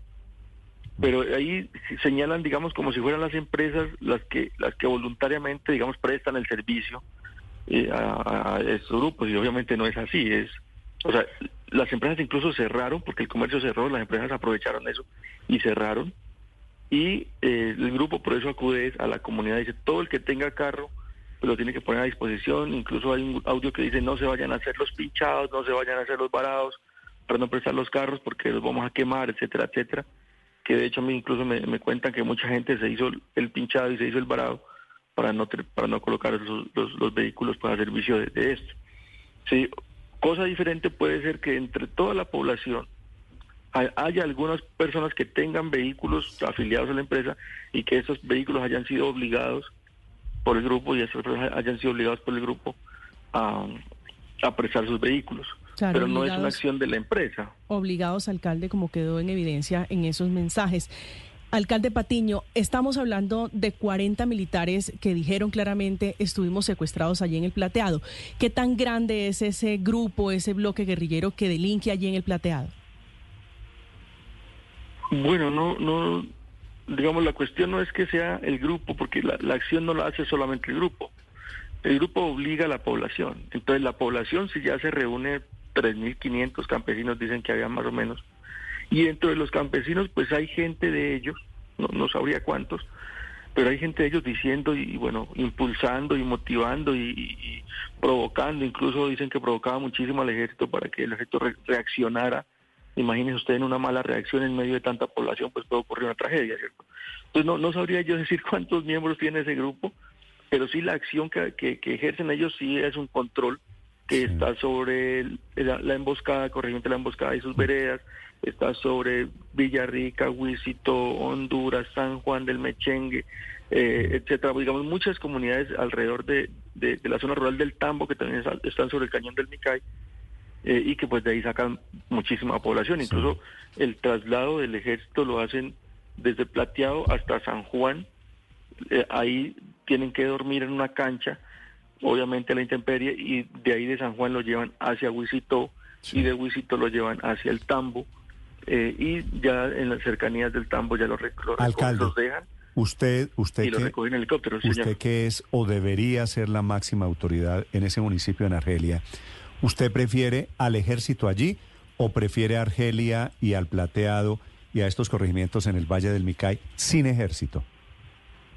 No, claro, mire, nosotros, no, de hecho, hace antes de ser alcalde, eh, eh, cuando hubo el proceso de paz, que Argelia, en Argelia había, eh, había FARC en su mayoría del territorio, y las FARC se fue y quedó, y quedó sin grupos armados, la gente misma decía, ya no queremos más grupos armados.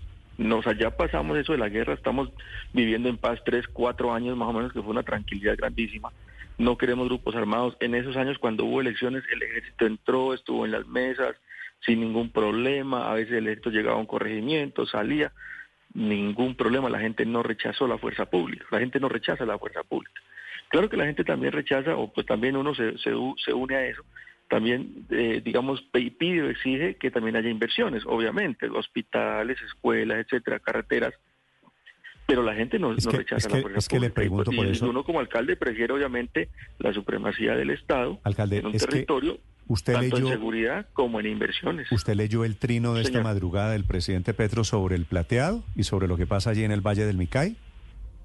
Lo estaba leyendo ahorita precisamente y me parece pues que hay unas cosas muy acertadas ahí. Eh, un poco extenso, sí, pero pero sí sí sí hay unas cosas que, que tiene razón el No, presidente, pero larguísimo. también Eso es no, cierto. eso no es el trino tradicional, eso es un es- ensayo. Pero le quiero preguntar, pero- alcalde, Pero, también es cierto, digamos, que el presidente lleva más de un año y que, hombre, estamos nosotros también esperando esos resultados en seguridad también, y en inversiones también, por supuesto, pero en seguridad también para nuestra población. Sí, es que él dice que lo que está pasando hoy en el Valle del Micay y allí en su, en su municipio, Argelia Alcalde, es por la actitud displicente de los gobiernos de- antes, especialmente el de Duque. ¿Es cierto? Pues no se puede desconocer que, el grupo armado, por lo menos disidencia, por lo menos como lo vimos en Argelia, creció, creció, o sea, grandemente y sin ningún tropiezo durante el gobierno de Duque. O sea, cuando, cuando Duque entregó la presidencia a Petro, nosotros, las disidencias, compraban la remesa en la cabecera municipal.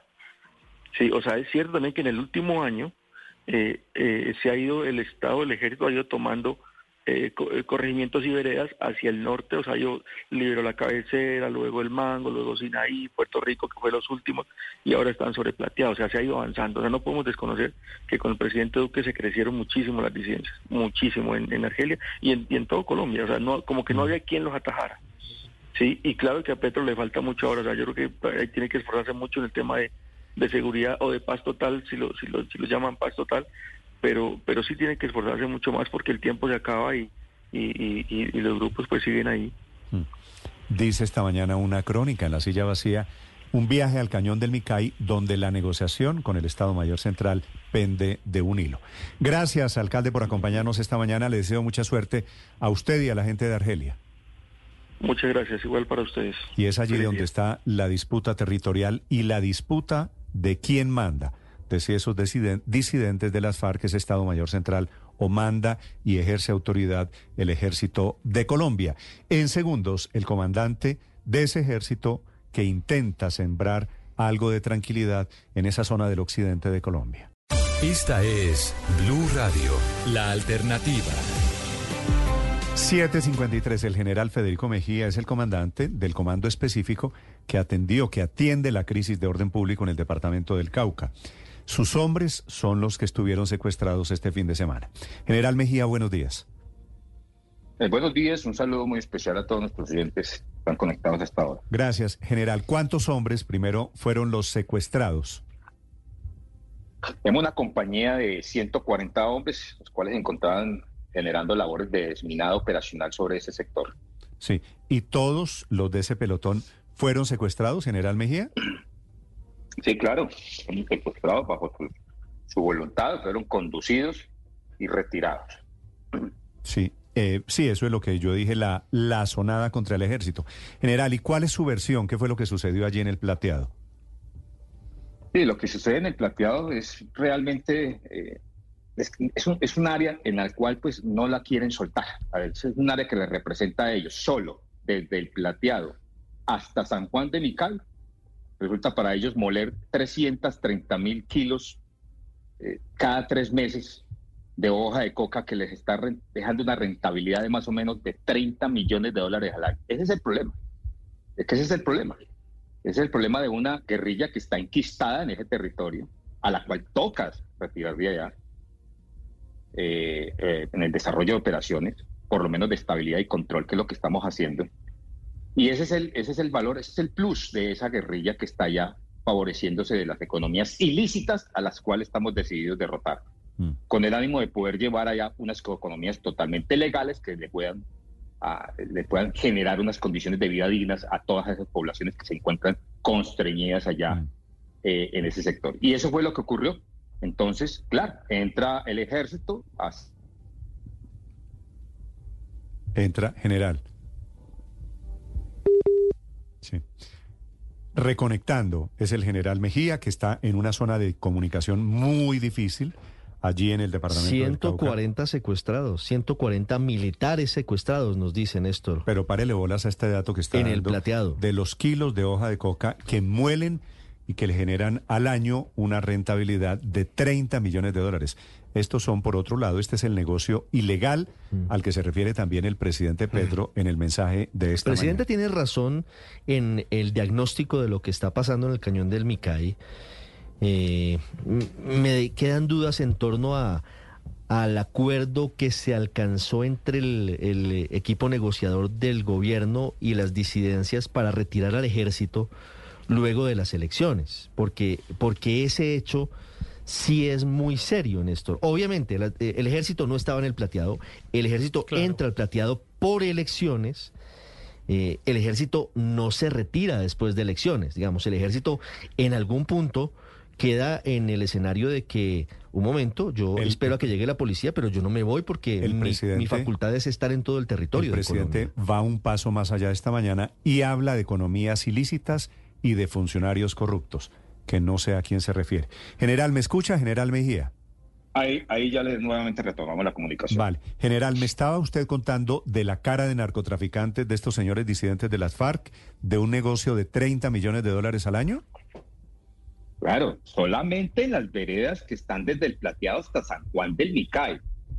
Hay que tener eso en cuenta porque es que hay que entender, porque tienen que entender los colombianos que esta, eh, este, este grupo disidente donde terminan finalmente todos los recursos al Estado Mayor Central, pues para ellos perder ese sector se convierte en, en- perder toda su fortaleza y su capacidad operacional y directiva, porque es que de ahí se deriva todo el sustento de ellos.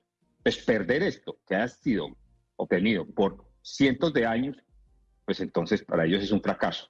Y por eso es la pelea de ellas. Y por eso fue que ingresamos al sector del plateado, donde es el, es el centro lógico, es el Wall Street de las economías ilegales. El Wall Street de las economías ilegales es el plateado. Entra la fuerza pública a hacer el desminado operacional. Una población que realmente aclama la presencia como lo vimos, como me llamaron, me suplicaron algunos de los, de los eh, presidentes de junta, pero realmente las amenazas fueron muy fuertes. Allá ordenaron incluso hacer videos y el que no aparezca en el video en medio de este secuestro masivo que le hicieron a los soldados, pues seguramente, como lo dijeron en los audios, serán desterrados y hasta con sus gallinas tienen que salir de allá.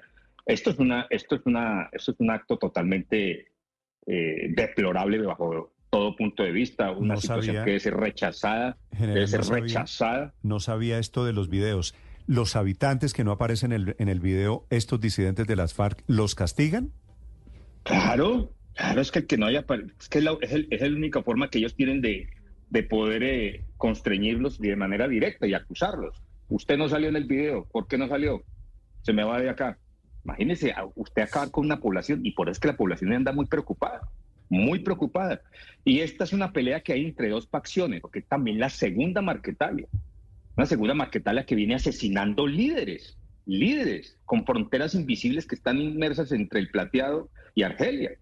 Entonces, a ellos también les tiene que caer todo el peso de la justicia y estamos también desarrollando operaciones contra ellos, porque todos finalmente están en busca del poder, del dinero que genera la- el narcotráfico. Sí, general, estoy impresionado con la claridad y la contundencia de la radiografía que usted hace. Esto de que el plateado es el, el Wall Street de este mundo de la droga, ¿cambia o debería cambiar en algo la percepción que hay sobre estos disidentes de las FARC? Pues claro que tiene que cambiar. Es que por eso la gente, al ver, al ver, al ver una, una fuerza pública que le ha generado constantes golpes al narcotráfico. Este año estamos reportando cifras históricas aquí en cuanto a lo que tiene que ver el, eh, los decomisos, incautaciones y destrucciones de laboratorios, tanto de marihuana como de cocaína. Los precios comienzan a bajar. Pues la gente que tiene un sustento a partir del cultivo de la hoja de coca, pues lo que realmente quieren es pasar a una economía totalmente legal. Y esos son los esfuerzos que se están haciendo por fin, porque pues cuánto tiempo llevamos sin, sin entrar a ese sector. Y pide, ¿qué pide la gente? Que hayan unas nuevas economías, unas economías que le permiten una, una, una, una inmersión en ese, en ese mundo legal para poder ellos generar unas economías independientes que le permitan a ellos subsistir de manera honesta y con ¿Otra vez? ser por parte de, de- de- de algunas entidades, instituciones o la opción unificada del Estado a comenzar a Sí, eh, le, le suplico a los oyentes. cambiar la economía. Sí, general, se Cambiar la economía. se está cortando un poquito la comunicación, pero me parece que es clave hablar con usted para entender esto. Este tema del narcotráfico general, ¿a usted le parece? Y yo sospecho que lo han hablado con el presidente Petro, porque el presidente Petro habla esta mañana de estas economías ilícitas.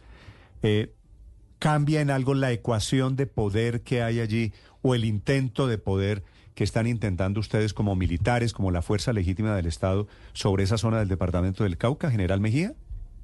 Es que perder, imagínate usted perder toda la capacidad financiera que le ha permitido por años ser, está siendo vigente de manera ilegal en un país. Se pierde esa capacidad financiera y está supeditado a desaparecer. Es como cuando usted tiene plata y está rodeado de amigos.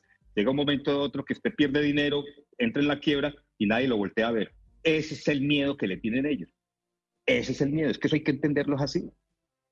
Es, que, es que allá en ese sector, eh, eh, la producción de, de hoja de coca, sin hablar de la minería ilegal, porque solamente en dos veredas están produciendo 20 kilos de oro mensuales. Son 4 mil millones de pesos mensuales.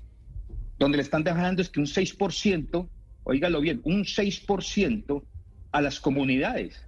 Un 6%, o sea, 240 millones de pesos. Y donde la orden es comprar ambulancias. La orden es comprar ambulancias para poder sacar los heridos y atender los, sus, propios bandidos allá. Entonces, esto es una cosa totalmente que no tiene presentación. No, pues es completamente impresentable, general. ¿Por qué se presentó el episodio de este fin de semana? Se habló de un acuerdo en la mesa para que el ejército entrara por elecciones al plateado y luego el acuerdo decía que debía retirarse del plateado.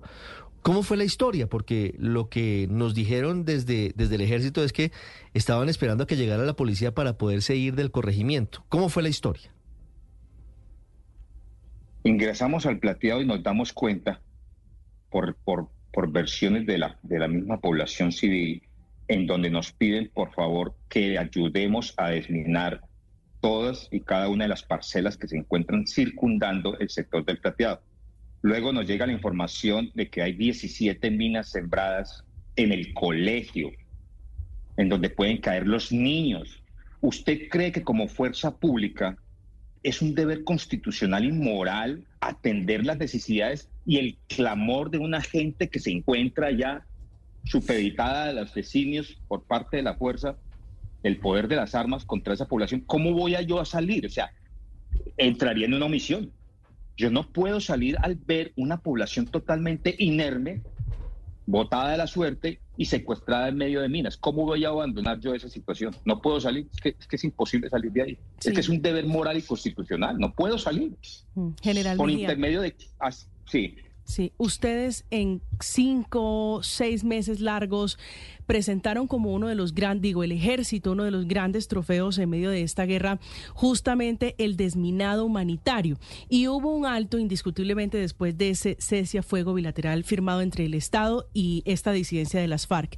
¿Qué tanto retrocedieron en ese punto, en el desminado humanitario, General Mejía? No, el desminado continúa, el desminado operacional. Ojalá fuera humanitario humanitario se realiza es cuando ya no hay actividad hostil de parte de ningún grupo en un área y ya es todo paz y tranquilidad. Ahorita estamos en, un desminado operacional, es decir, en medio del fuego cruzado estamos desminando. Imagínate nomás el valor de nuestros soldados. Y eso fue lo que pasó hace poco, que entrando al, al, sector del plateado, eh, la gente, las personas nos empezaron a hablar y decir de que a la entrada del mismo caserío se encuentra zonas minadas. Y ahí fue donde dimos cuenta y comenzamos a hacer ese desminado. Hoy en día continuamos haciendo el desminado. Ayer desminamos, antier desminamos, todos los días. Llevamos más de 792 artefactos explosivos improvisados neutralizados sobre el cañón del Micay. Y todavía debemos continuar con esa laboriosa tarea que aclama y pide la población civil ante una población que se encuentra totalmente instrumentalizada y amenazada porque realmente la incomoda. ¿Qué los incomoda a ellos? Que ingrese la fuerza pública. Entonces, cuando nos ven en el plateado y sienten como que estos tipos como que no van a salir y comenzamos a hacer tareas de, de, minado operacional, ya les comienza a preocupar de que el ejército se les va a quedar allá. Y eso es lo que estamos haciendo y lo que vamos a continuar haciendo. Vamos a hacer mientras no cambien las órdenes, continuamos con las operaciones de estabilidad y control en el cañón del Micay, allá, en lo más profundo, allá vamos a continuar. General, ¿hubo alguna instrucción del ministro de Defensa o alguna orden que emanara de la presidencia de la República pidiendo al ejército que se retirara del el plateado luego de elecciones? La única orden que hemos tenido es eh, generar condiciones que le permitan a la población civil estar eh, en, en tranquilidad y generar unas condiciones que les permitan estar en paz. Esas son las, eh, las instrucciones que hemos recibido y las órdenes que estamos cumpliendo. ¿Se comunicó el comisionado de paz o alguien del gobierno pidiéndole al ejército que se retirara del plateado? No tengo conocimiento. No, no le llegó al menos esa información. Me queda una duda sobre el desminado, porque si, si los soldados y sus hombres, 140 hombres de este pelotón, fueron secuestrados y fueron expulsados, ¿cómo van a seguir con el proceso del desminado? ¿Van a regresar? Pues claro que toca regresar. Es que no es que es una obligación moral constitucional, nos lo obliga la Constitución. Estamos, eso es un compromiso que tiene la fuerza pública. Tengo que regresar. Así de sencillo. Ahora, general, y obviamente la siguiente pregunta es, si lo sacaron ya una vez este fin de semana, después del secuestro de 140 militares, no un batallón pequeño, ¿cómo hacen para regresarse, general? Esas son las, estrategias y las tácticas que debemos de realizar, pero hay que hacer. La gente está cansada, la gente está cansada, la gente no quiere más. Ya hemos escuchado ya eh, comunidades enteras diciendo de que, que no vamos a volver allá. ¿Por qué? Porque estas personas se prestaron para todo este tipo de situaciones. Ya la Fiscalía General de la Nación inició unas investigaciones muy serias, detalladas y puntuales contra aquellas personas que que se valieron de, su posición y dominio sobre, el- sobre las comunidades y incitaron al resto de la población a, a retirar al ejército de allá. Entonces, lo que estamos viendo acá es una población que le dice no más. Ellos déjenos aparte del conflicto y arreglen las cosas entre los que tienen el poder. General, ¿y usted puede cumplir esta obligación moral de regresar si por otro lado el gobierno nacional está en cese al fuego con estos señores? Hoy la estamos cumpliendo. Hoy la estamos cumpliendo.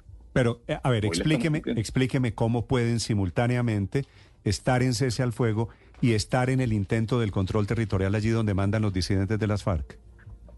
Es que estoy, estoy cumpliendo una orden que es el cese al fuego, pero no, nadie me está diciendo que no pueda hacer operaciones de control territorial, operaciones de estabilidad sobre una región que se encuentra inmersa y bajo el dominio de todas estas estructuras ilegales.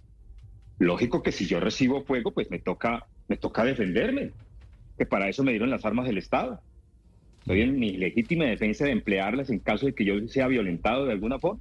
Para eso tengo las armas, y si no, ¿para qué vamos allá?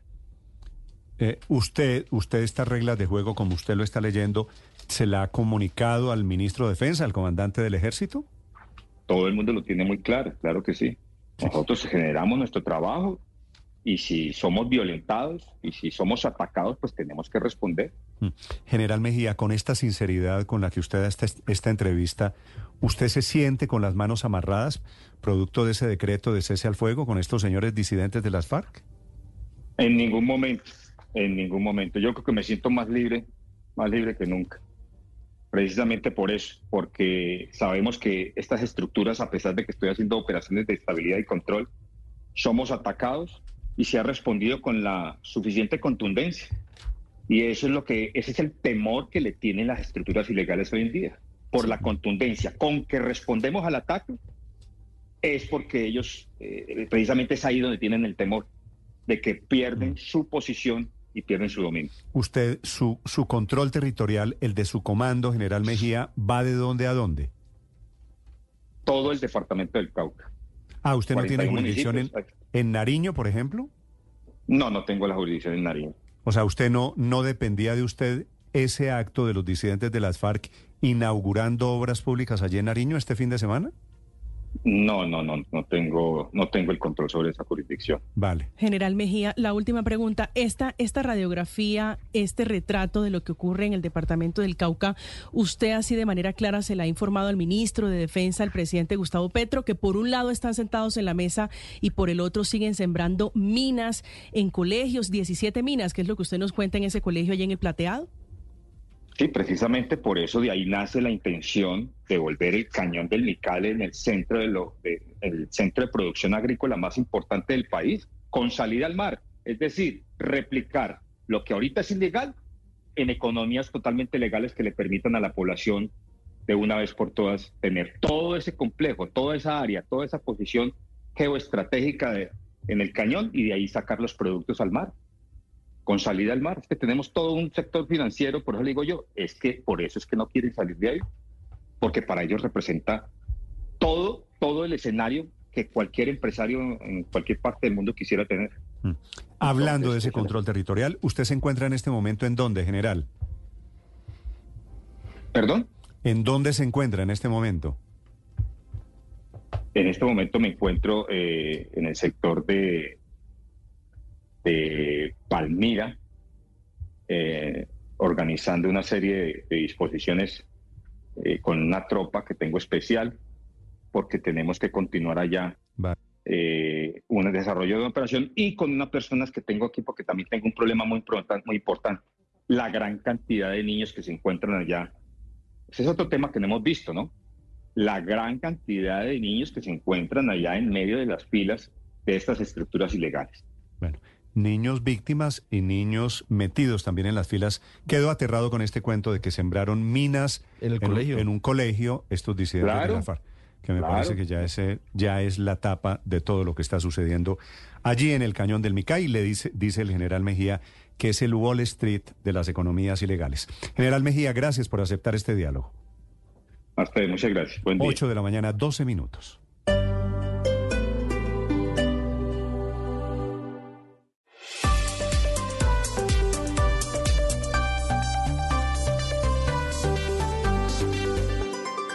Estás escuchando Blue Radio y bluradio.com. La noticia económica para comenzar esta mañana, Víctor.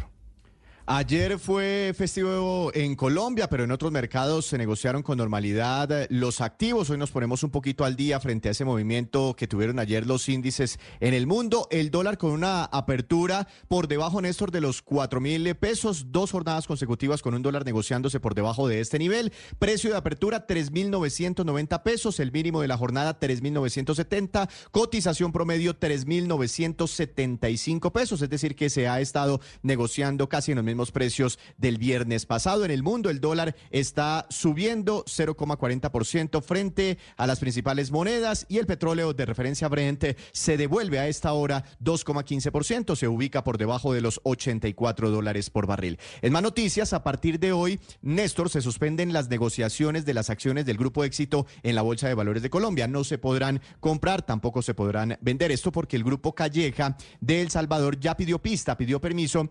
eh, oficialmente ante la Superintendencia Financiera de Colombia para que le aprueben desarrollar su oferta pública de adquisición OPA por esta cadena de almacenes. Por tal motivo fueron suspendidas las negociaciones de esas acciones desde hoy y hasta que se conozcan todos los detalles de la operación cuando sea publicado el aviso de oferta por parte del Grupo Calleja. Esto puede tardar unos días. Entre tanto, la Bolsa de Valores de Colombia está notificando al mercado que ya fue presentada la garantía que demuestra que un comprador tiene los recursos para ofertar por el éxito. La información suministrada a la superfinanciera eh, confirma el pago de 0,90 dólares por cada acción comprada en una oferta que irá entre el 51 y el 100% del grupo éxito. Eso es lo que aspiran comprar, valorando a la compañía en 1.175 millones de dólares. En todo caso, Néstor, las partes esperan culminar este proceso antes de cerrar este año. 8 de la mañana, 18 minutos. Oti Patiño es el jefe nombrado por el presidente Petro en el equipo de negociación en diálogos de paz del gobierno colombiano con el ELN. La última del ELN es el secuestro del padre de Lucho Díaz.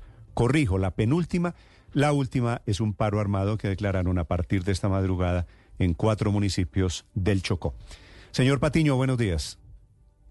Buenos días, Néstor, a ti y a toda la audiencia. Hola, Oti, me alegra saludarlo. ¿Dónde se encuentra? ¿En Cuba? Sí, estoy en este momento en La Habana. Sí. Y tiene que ver este, este viaje. Allí hay jefes del ELN. ¿Están hablando de la liberación del papá de Lucho Díaz? No, no, no, no, no, no. Este viaje obedeció básicamente a una invitación que me hizo el embajador para apoyar todas las gestiones que tienen que ver con, con los países que están trabajando en pro de, digamos, de que se de que se le levante el bloqueo y la calificación de albergue de terroristas a Cuba. Vale. Eh, eh, Oti, ¿qué está pasando con la libertad retrasada, dilatada del padre de Lucho Díaz? ¿Qué le dicen a usted los señores del ELN? Pues hasta ahora, lo que le han dicho a, ya a las personas con las cuales están dialogando, allá en Naciones Unidas y de todas maneras los compañeros que están allá en, en Colombia, eh, los compañeros de la delegación, es que no podían, bueno, y lo dijeron en un comunicado público, es que no podían eh, soltarlo debido al despliegue militar. Ya esa excusa se, se acabó porque se suspendió el despliegue militar, se recogieron las unidades que están, digamos, en la acción de búsqueda del señor Díaz para facilitar su pronta liberación, de tal manera que no hay ninguna excusa y se espera que hoy, hoy se produzca esa liberación. Ah, debería ser hoy la liberación de, de, de don Luis Manuel Díaz. Eh, debe ser hoy porque, no porque yo lo haya anunciado, sino porque el último pretexto que había era ese, de que había un despliegue militar que dificultaba lo del proceso de liberación, de entrega a Naciones Unidas y a la Iglesia, y terminado ese, ese, ese hecho o esta situación, pues ya no habría ningún pretexto para, para no liberarlo. Sí. Ahora, como usted lo sabe mejor que yo, Oti, cuando están en las montañas, cuando están en estos grupos, el tiempo cambia, la medición del tiempo cambia y lo que para uno aquí debería ser rápido, para ellos allá toma eternidades. ¿Ese tema de tiempos lo han hablado ustedes de por qué se están demorando tanto? No, mire, digamos, la secuencia ha sido de esta forma. En primera instancia, digamos, se les planteó de que mandara unas coordenadas. Ellos dijeron, ellos contestaron a través de otros medios, eh, a través de su, la jefatura de frente, porque eso lo hizo un comando según el Frente de Guerra Norte que ellos tienen allá en el Caribe, de que, de que primero fue una acción no ordenada, sino poco a la iniciativa de un comando de ese Frente Norte.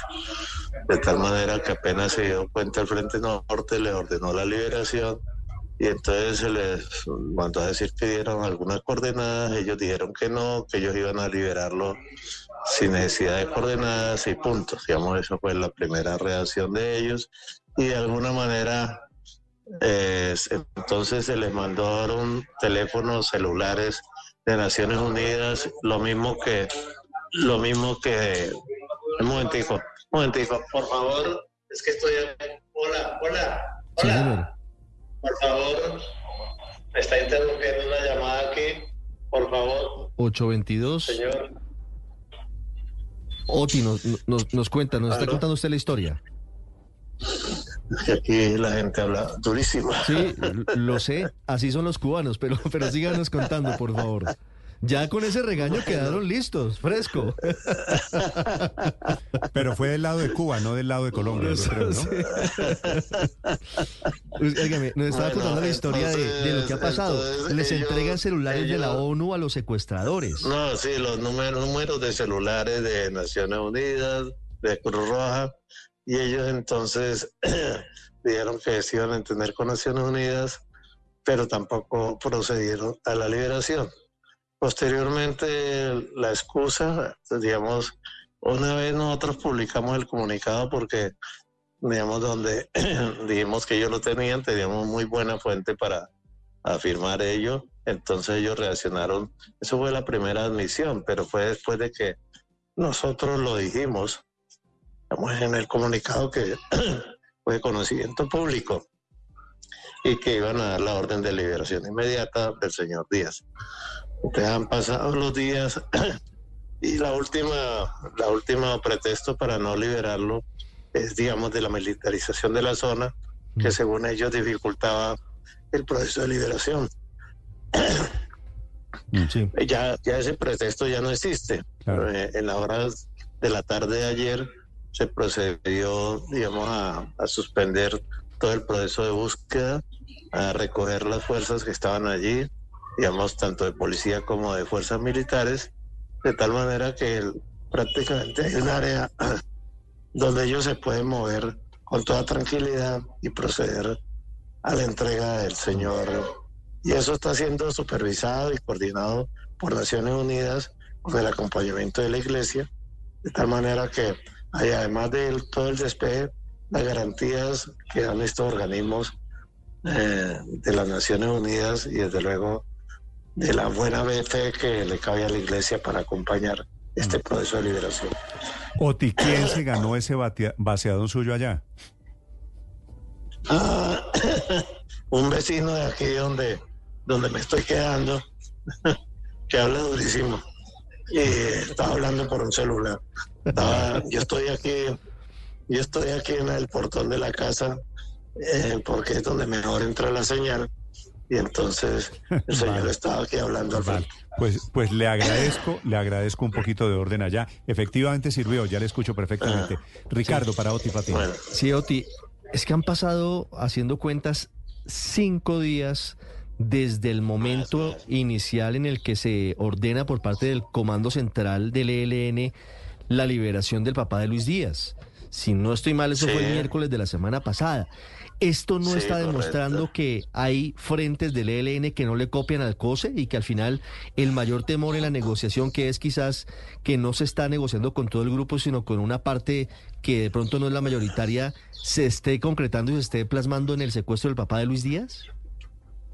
No, mire, mire, digamos lo que lo que está ocurriendo, lo que se hace visible es que incluso los comandos de ese frente, del frente norte, digamos, obran a la espontánea, simplemente le dan la orden, consigan plata. Y un comando de estos, según ellos mismos, va y secuestra a este señor. Después dicen, ah, no, no no sabíamos que era el papá de Luis Díaz, o sea que según ellos, digamos, un señor que pasaba por ahí en un carro, en un carro seguramente bueno, digamos, para ellos, digamos, entonces fue víctima de ese secuestro. Es decir, es decir, cualquier hijo de vecino, digamos, que ellos estimen a, a- digamos, eh, que puede ser secuestrado, pues lo secuestran. Digamos, esa es la, la afirmación de ese comando o de ese frente de, de guerra. de tal manera que, que esa situación del boleteo, de la extorsión, del secuestro, es una práctica en este momento recurrente y libre, libre para ellos, es decir, no tiene ninguna cortapisa, porque además el jefe del, el jefe del, del, LN o comandante general, digamos, dice que la culpa pues de que ellos estén secuestrando es porque el gobierno no le está eh, financiando a ellos. Imagínense el gobierno financiando una guerrilla que, que digamos, durante, un proceso de paz, una guerrilla que de luego no ha dejado las armas, eh, cómo se va a proceder en ese momento para decir que va a haber una financiación y que solamente, digamos, se va a financiar al ELN por el solo hecho de que ellos no tienen otra fuente que el secuestro y la extorsión. Oti, eh, pasan los días del el secuestro de don Luis Manuel Díaz. La salud de don Luis Manuel, ¿usted qué detalles, qué conocimiento tiene sobre la condición en la que está o en la zona donde él se encuentra? No, no, no sabemos nada. Incluso le sugerimos al, al a Carlos Macié, que es, digamos, el, el jefe de la comisión, digamos, de las Naciones Unidas acá, eh, que, que les pidieron una prueba de supervivencia. Y la verdad, digamos, es que no, no la enviaron, pues porque eso de alguna manera, esas pruebas de supervivencia tranquilizan a la, a la gente. ¿Y se tiene algún motivo de por qué no la enviaron, Oti? ¿Por qué no mandaron esa prueba de supervivencia que se pidió? No, sé, no, no, no, no.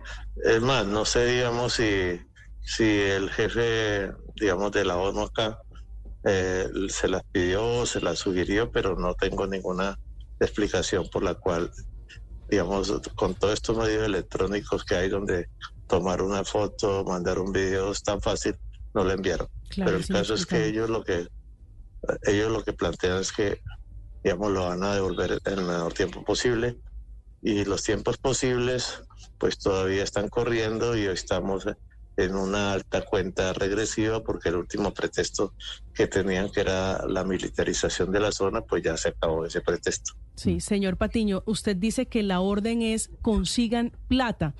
¿Usted tiene información si le pidieron dinero a la familia de Lucho Díaz? Eh, no, no. Eh, y por el contrario, según entiendo, ellos plantean de que la liberación de ellos eh, iba a ser unilateral y sin, contra, y sin contraprestación alguna. De tal manera que uno supondría de que no están haciendo una negociación, digamos, económica, no están haciendo una extorsión, digamos, o sea, un secuestro extorsivo, digamos, eh, digamos aprovechándose del secuestro. De tal manera que esperamos, digamos, que ese tampoco sea ningún inconveniente, digamos, para retardar la, el, proceso de liberación en el sentido en que aún no les han pagado lo que sea. Pero, pero de eso no tengo ninguna noticia me parecía, me parecería terrible de que eso, digamos, además de la extorsión, se produzca, de, perdón, del secuestro, se produzca, digamos, un proceso de, de, Ah, de extorsión de negociable con la familia. De acuerdo. Sí. La última, Felipe, para Oti Patiño. Sí, señor Patiño, eh, sabiendo, como nos lo acaba de contar usted, ya se sabía por boca del señor Antonio García, que van a seguir secuestrando para financiarse, por un lado.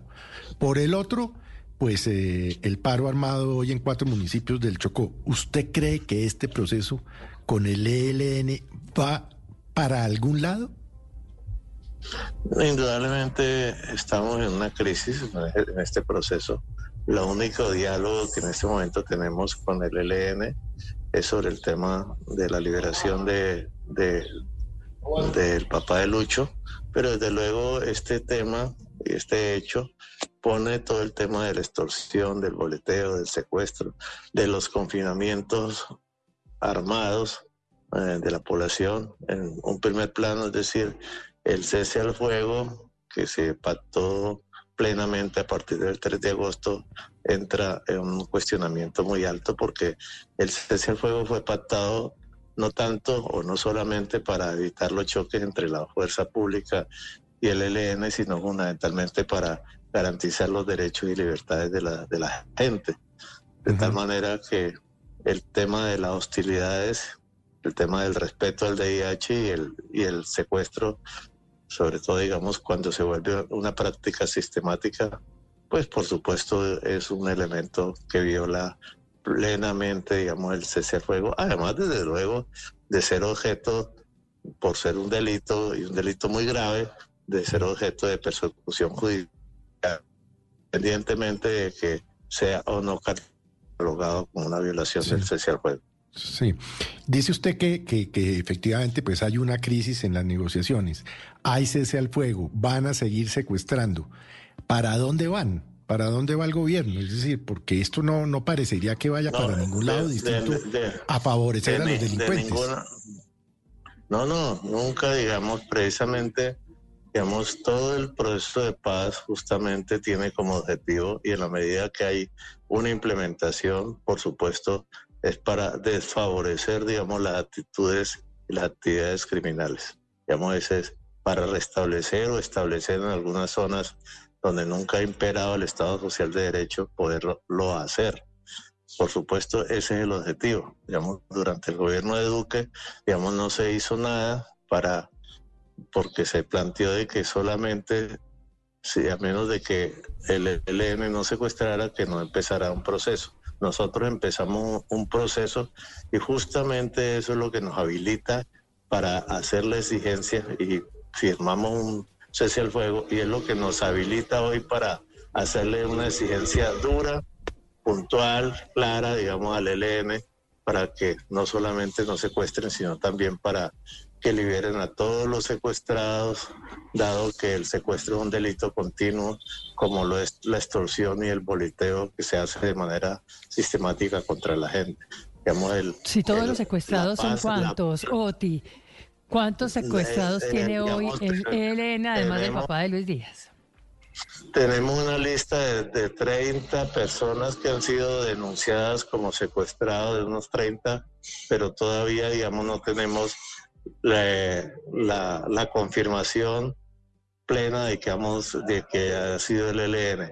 En el caso del papá de, de Lucho Díaz, tal como se los dije, ellos lo admitieron una vez que yo, digamos, con elementos suficientes de prueba, digamos, hice la denuncia de que habían sido ellos y ellos respondieron de que sí, efectivamente han sido ellos. Pero hay una lista grande, digamos, de unas 30 personas que según las denuncias iniciales se encuentran en manos del ELN y por supuesto este tema de, de una persona tan querida, tan famosa, destapa todo el, de la problemática del secuestro, y desde luego como práctica sistemática del ELN y pone este tema en, en- de primer orden en un punto que se supone que es el cuarto punto de las de la agenda que es las víctimas y las víctimas de la extorsión y del secuestro del confinamiento forzado del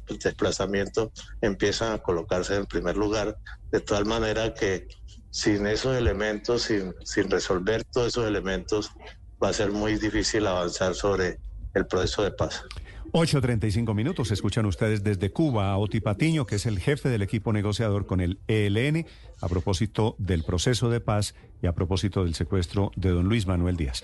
Señor Patiño, gracias por acompañarnos esta mañana. Feliz, feliz día. Bueno, hasta luego. y Muchas gracias a ustedes. Lo, lo dejo allá atender sus compromisos. Felipe, ¿por qué dice usted que esto no va para ningún lado? Mm, Néstor, porque la, pues por lo que le acabamos de vivir al señor Patiño, pues ellos tampoco saben para dónde van, porque dicen no pueden seguir secuestrando, pero van a seguir secuestrando. Lo, el caso de los municipios del Chocó. En fin, eh, eh, el ELN está haciendo lo que se le da la gana y la sensación que le queda a unos que no saben para dónde van, Néstor. El gobierno. ¿No? Estamos en crisis, todo me parece grave. Esto que está pasando no puede pasar y resulta que eso está pasando, va a pasar, va a seguir pasando. Sí, el mensaje es que no puede Entonces, pasar. el mensaje Felipe. a mí me, me deja muy, muy preocupado porque Que no puede pasar lo que está pasando, que no pueden Lo que secuestrar. pasa es que eso es lo que ha pasado en los últimos 60 años y la negociación consiste en tratar de que algún día deje de pasar. Pero- Eh, pero, entonces, Héctor, pues yo ya- entiendo... No, es que ya pactaron un cese al fuego. Es decir, esto Sí. no tendría no tendría nada diferente a lo de los cincuenta y tantos años Imagínese- anteriores. sino imagínese que la felicidad de los criminales. al Tiene- fuego. Imagínense Tiene la algo de felicidad de, los criminales Néstor. del ELN, de, eh, de que, eh, eh, eh, paro- paros, bloqueos, secuestros, extorsivos, no sé qué, ¿no? Pero, pero, ¿Qué, pero, qué es lo que, pero- qué es lo que llevan haciendo siempre? ¿Qué es lo que llevan haciendo fuego, es decir, siempre? haga- delincan eh, tranquilos. ¿Qué es lo que llevan haciendo siempre? Y cuando no ha habido cese al fuego y no ha habido conversaciones, no solamente lo hacen, sino que crece la fuerza militar de esta organización, ver, como ocurrió en el usted- gobierno del ver, presidente Duque. Secuestraron Eh, a un señor, pero- el papá de Lucho Díaz, que están en teoría en proceso de paz, que tienen pactado un cese al fuego, declararon paro armado en municipios del Chocó. ¿Y a usted le parece que esto va por buen camino? Eh, no, no me parece que va por buen camino, pero me parece que las, de- las conversaciones muy interesantes que hemos tenido hoy con el alcalde de Argelia, con el general, olvido su apellido, Díaz, Mejía, creo, Mejía. eh, Me- Mejía, con eh, el, eh, ahora con Oti Patiño, todas llevan a la misma conclusión, que es mejor negociar que no negociar, que si algo ha fortalecido a las Pero organizaciones llevan a la- criminales a en Colombia, Y es que la negociación no Pero- está funcionando. que, pero claro, Héctor- claro, pero hay que, pero hay que persistir, porque, eh, per- perdóname una frasecita, María Consuelo, y ya termino, porque la prue o sea, la conclusión de todas esas conversaciones es que cuando no se ha conversado, esas organizaciones se han fortalecido. Ahí está el testimonio eh, del alcalde de Argelia diciendo durante el ¿Y usted gobierno del cree- presidente Duque, este las medio- disidencias a ver, de las FARC se tomaron ¿y usted cree Argelia. que este- Eh, en este año y pico del gobierno Petro no se han fortalecido los del ELN. Pues, pues, pues, mire, de pues, mire, pues mire usted que tiene, por ejemplo, supongamos que, Para que la- saque- el para que- secuestro... para que guarde el Pero espejo déjeme retrovisor decirle un momento y hablemos Pero de- déjeme... del no, es, es que no, es que el, el espejo retrovisor lo necesitamos, Néstor, porque es que hay que aprender de los errores. Entonces, por estar, eh, digamos, justificando gobiernos anteriores o errores, pues no podemos dejar los errores de un lado y no aprender de ellos. Eh, pero mire, déjeme solo decirle esto. ¿Qué pasa si, eh, qué hubiese pasado si el ELN hubiese secuestrado al padre de Lucho Díaz sin estar conversando?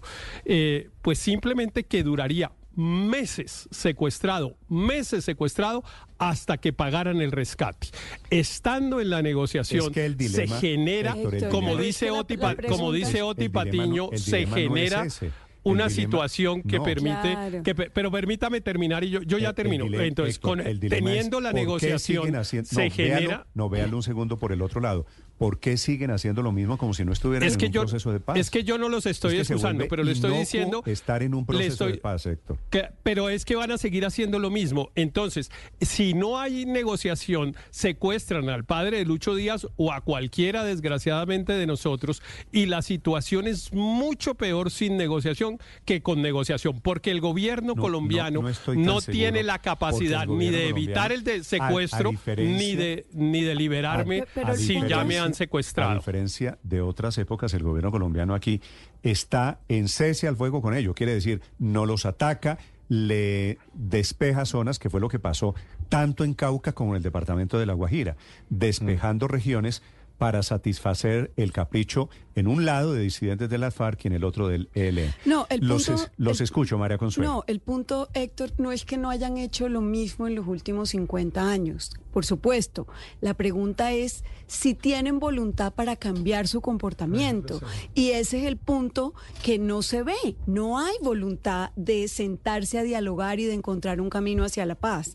Porque si siguen ellos también haciendo lo mismo, más allá de que el gobierno dé la instrucción de, de iniciar cese al fuego, si ellos siguen haciendo lo mismo, si siguen secuestrando, si siguen extorsionando, si siguen decretando paros unilateralmente en el Chocó, perjudicando a la sociedad civil, el punto ahí es, ¿ellos tienen voluntad para, para que exista un proceso de paz o esto es una farsa?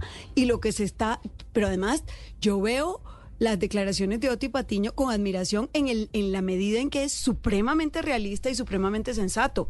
Él no escatima para decir, estamos en una crisis, el único diálogo que tenemos es sobre la liberación y aquí continuar con este proceso va a ser muy difícil. Y no va a ser muy difícil por este lado, va a ser muy difícil porque Por ellos, ellos. no lo quieren. ¿Sabe qué me preocupa, Pero- Néstor? pero, que salgan las autoridades, que salga el ejército de algunos lugares. Eso de estar despejando zonas, porque es que una vez tú la despejas, vuélvela a conquistar. No es fácil. En realidad, padre, son dos crisis esta mañana. La del Cauca con disidentes Sí. de las FARC y esta con el ELN que admite cierto E- otipatín. efectivamente, Néstor. 8.42 hay- minutos, señor Andrés. Hay, hay momento, ahí estamos pasando por un momento crítico, pero yo la verdad no creo ni que el proceso de paz con el ELN, ni que el proceso de paz con las disidencias esté ni pendiendo de un hilo, ni en cuidados intensivos, ni la metáfora que sea, porque creo que lo que ha mostrado el gobierno en su política de paz total en los últimos meses es que está dispuesto a continuar y a continuar sin hacer ninguna exigencia, no importa lo que haga la contraparte.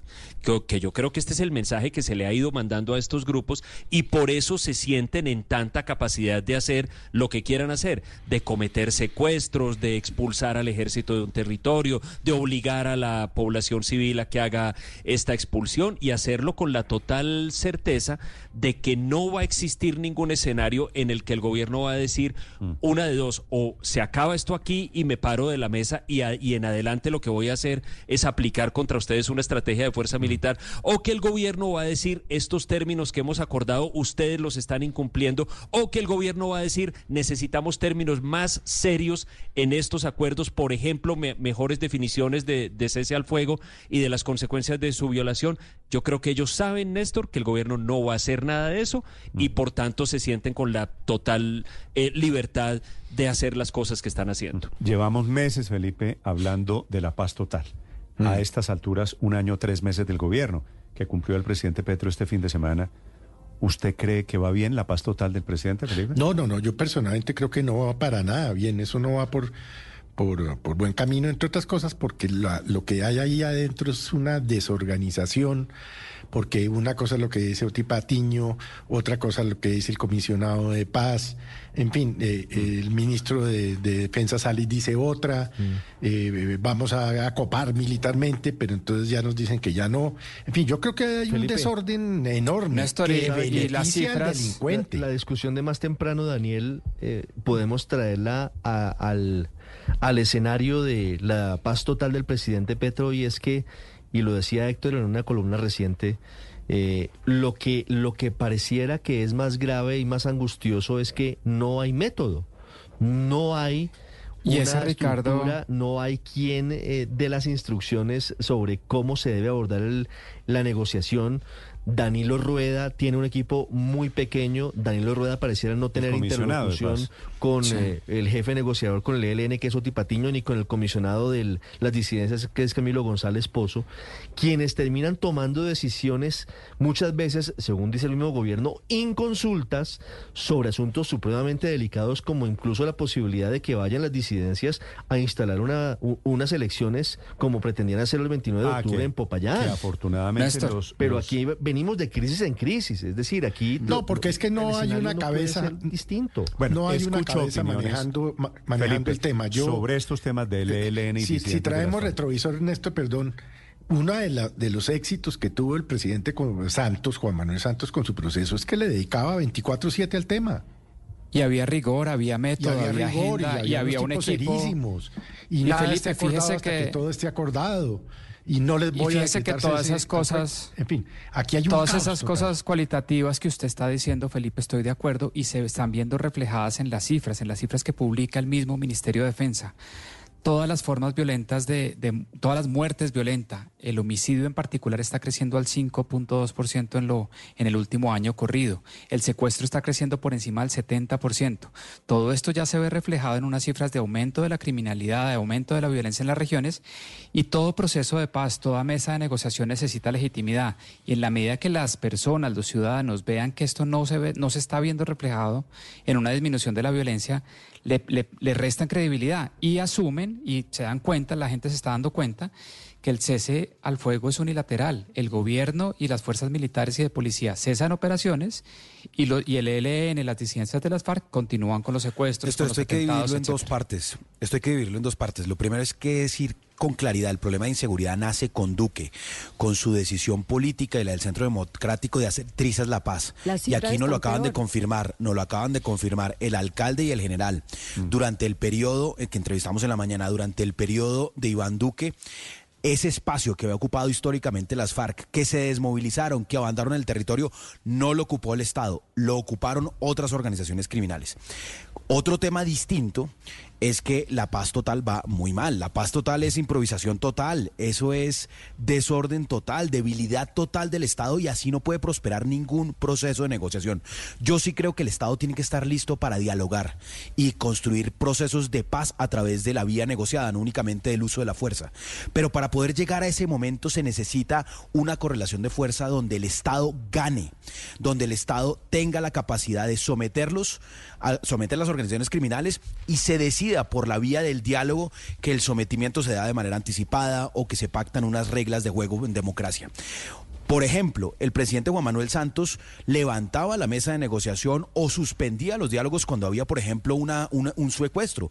Eso ocurrió en el año 2014, eh, eh, tras un secuestro que se levantó la negociación hasta que no hubiera una entrega por parte de las FARC. Entonces, yo lo que veo sí es un Estado que está negociando desde la debilidad. Veo un alto consejero, eh, Danilo Ruedo, que no, que está perdido, que no se coordina con nadie, que no habla con nadie, y es imposible que eso salga bien así. Por el bien de la paz de Colombia, hay que cambiar a ese comisionado de paz. Luis Ernesto, cada cual es dueño de sus propias total. opiniones, pero no de sus propias cifras. La cif- lo que usted está diciendo no está respaldado en las cifras.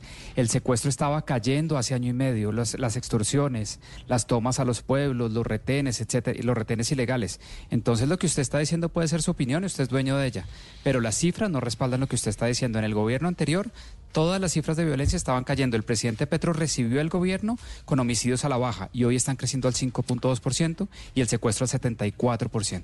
8 de la mañana, 48 minutos. Están allanando esta mañana la casa del primer ministro en Portugal por un escándalo de corrupción. Ya les ampliamos las noticias del mundo. 848. Esta es Blue Radio, la alternativa. Sol en Bogotá, 8 de la mañana, 51 minutos. Después del aguacero, los aguaceros del fin de semana, padre. Mejor, ¿no? Un Sí, no, mejor. no. Salió el sol, está todo más tranquilo, más seco. Mejor temperatura, además. Tal cual. Y eso es necesario porque el amanecer fue bastante mojado y frío. Hoy, Felipe, escucha esta buena noticia. Llueve mucho menos. Lloviznas apenas aisladas después de los muy duros aguaceros del fin de semana. Uy, qué barbaridad y qué fríos, Néstor. Es que Eso no hay manera de que no le den a uno enfermedades pulmonares y vainas con este clima. Tenemos tan lo que se llama técnicamente, Felipe, pico de enfermedades Pero ¿sabe qué pasa? Por ejemplo, en la costa yo estuve ayer en Santa Marta y entonces full lluvia y un calor insoportable. Creo que de los más altos que he tenido. Uno Esa decía, mezcla pero es ojalá siga lloviendo. Ojalá siga lloviendo. Sí, claro. Para, Sé para qué, para que el fenómeno embalses. del niño no nos pegue tan duro. Toda esta agüita que está cayendo nos sirve para acumular más reservas hídricas y Claro. poder enfrentar mejor el fenómeno. del Explíquele, Víctor, a los oyentes que a pesar de semejantes aguaceros, técnicamente también estamos comenzando la época De la sequía. De sequía. Mayor calor. ¿No? De fenómeno del Sí. niño. Es muy difícil de explicar, pero sí, en medio del niño llueve, pero no como debería llover en otras temporadas. De el niño lo que hace es robarnos un poco de las lluvias, pero pues sí, va a seguir lloviendo por unas semanas, pero hacia finales del año se viene la temporada dura y vamos a extrañar cada gotica de, de agua que hoy estamos criticando. Saque- saque los platones y ahorre agua, recoja agua, que es la sugerencia del presidente Petro. Mire, señor. yo estuve en el eje cafetero el fin de semana. Lluvias incesantes. Y el tema pasa más allá, porque en las montañas, demasiados deslaves, eh, algunas avalanchas. Es decir, las vías se complican. El desbalance es eh, absoluto. Donde hay sequía o hay calor, pero donde está lloviendo, como en el eje cafetero, específicamente en Manizales y en esa zona cafetera, muy compleja la movilidad producto de Es las que llovió en todo el país. ¿A En usted San le Andrés, llovió no, en San, Andrés, les falló el pronóstico, Néstor, porque hizo un clima divino, ayer- maravilloso. ayer llovió en San todo el día llovió en San Andrés, pero el fin de semana fue de sol intenso. Es que ayer era domingo. O sea, ¿te das cuenta? No se perdió esa platica. No, esa plática Esa no se plática. perdió. Mis ahorros. Está comenzando en, en este momento una explicación que intenta el gobierno de Portugal después de que la policía, la propia policía en Lisboa, se metió a la casa del primer ministro. Lo relacionan con un escándalo de corrupción que tiene que ver con energías limpias desde España. Enrique Rodríguez. Es un escándalo enorme en la política portuguesa. Recordemos que Portugal, país vecino de España, es un país generalmente tranquilo. No solemos, solemos conocer muchas noticias sobre nuestro vecino, pero la de hoy es sin duda una noticia de gran trascendencia. Como decías, la policía a primera hora de esta mañana ha allanado la residencia del eh, primer ministro. Se llama el Palacio de Sao Bento. El primer ministro portugués se llama Antonio Costa y es del Partido Socialista. En un eh, comunicado que acabamos de conocer de la Fiscalía portuguesa, ha precisado que ha llevado a cabo el registro de espacios utilizados por el jefe del gabinete del primer ministro y que varios sospechosos han hablado de la implicación de Costa, en este caso por desbloquear procedimientos. ¿Cuáles son esos procedimientos? Pues se trata de los proyectos de una central de producción de energía a partir de hidrógeno, otro para la construcción de un centro de datos en el municipio de Cines. De hecho, el alcalde de Cines ya está detenido. Y también las concesiones de explotación de litio en las minas de Romano y de Barroso. Además, el Ministerio Público ha emitido órdenes de detención contra el jefe de gabinete del primer ministro, el alcalde de Cines y dos de sus administradores en una sociedad pública que se llama Star Campus. Además de todo eso, han sido declarados sospechosos formales. Es algo que en Portugal es anterior a la acusación. El ministro de Infraestructura del gobierno portugués, que se llama Joao Galamba, y el presidente del Consejo Directivo de la Agencia Portuguesa del Ambiente. Para que se hagan una idea de la dimensión de esta operación policial, han participado cerca de 145 agentes de la policía, 17 magistrados de la Fiscalía y otros tres magistrados de los tribunales de justicia, que son los que han realizado los registros, lo que en Colombia se llama allanamientos a lo largo de esta mañana. Por el momento hay silencio por parte del gobierno. Lo que sí hemos sabido es que Antonio Costa se ha reunido de urgencia con el presidente de la República Portuguesa, Marcelo Rebelo de Sousa. Néstor. Sí, Enrique, para ustedes los españoles, este señor Acosta no es especialmente importante, no es el mentor de Pedro Sánchez, el jefe del gobierno español.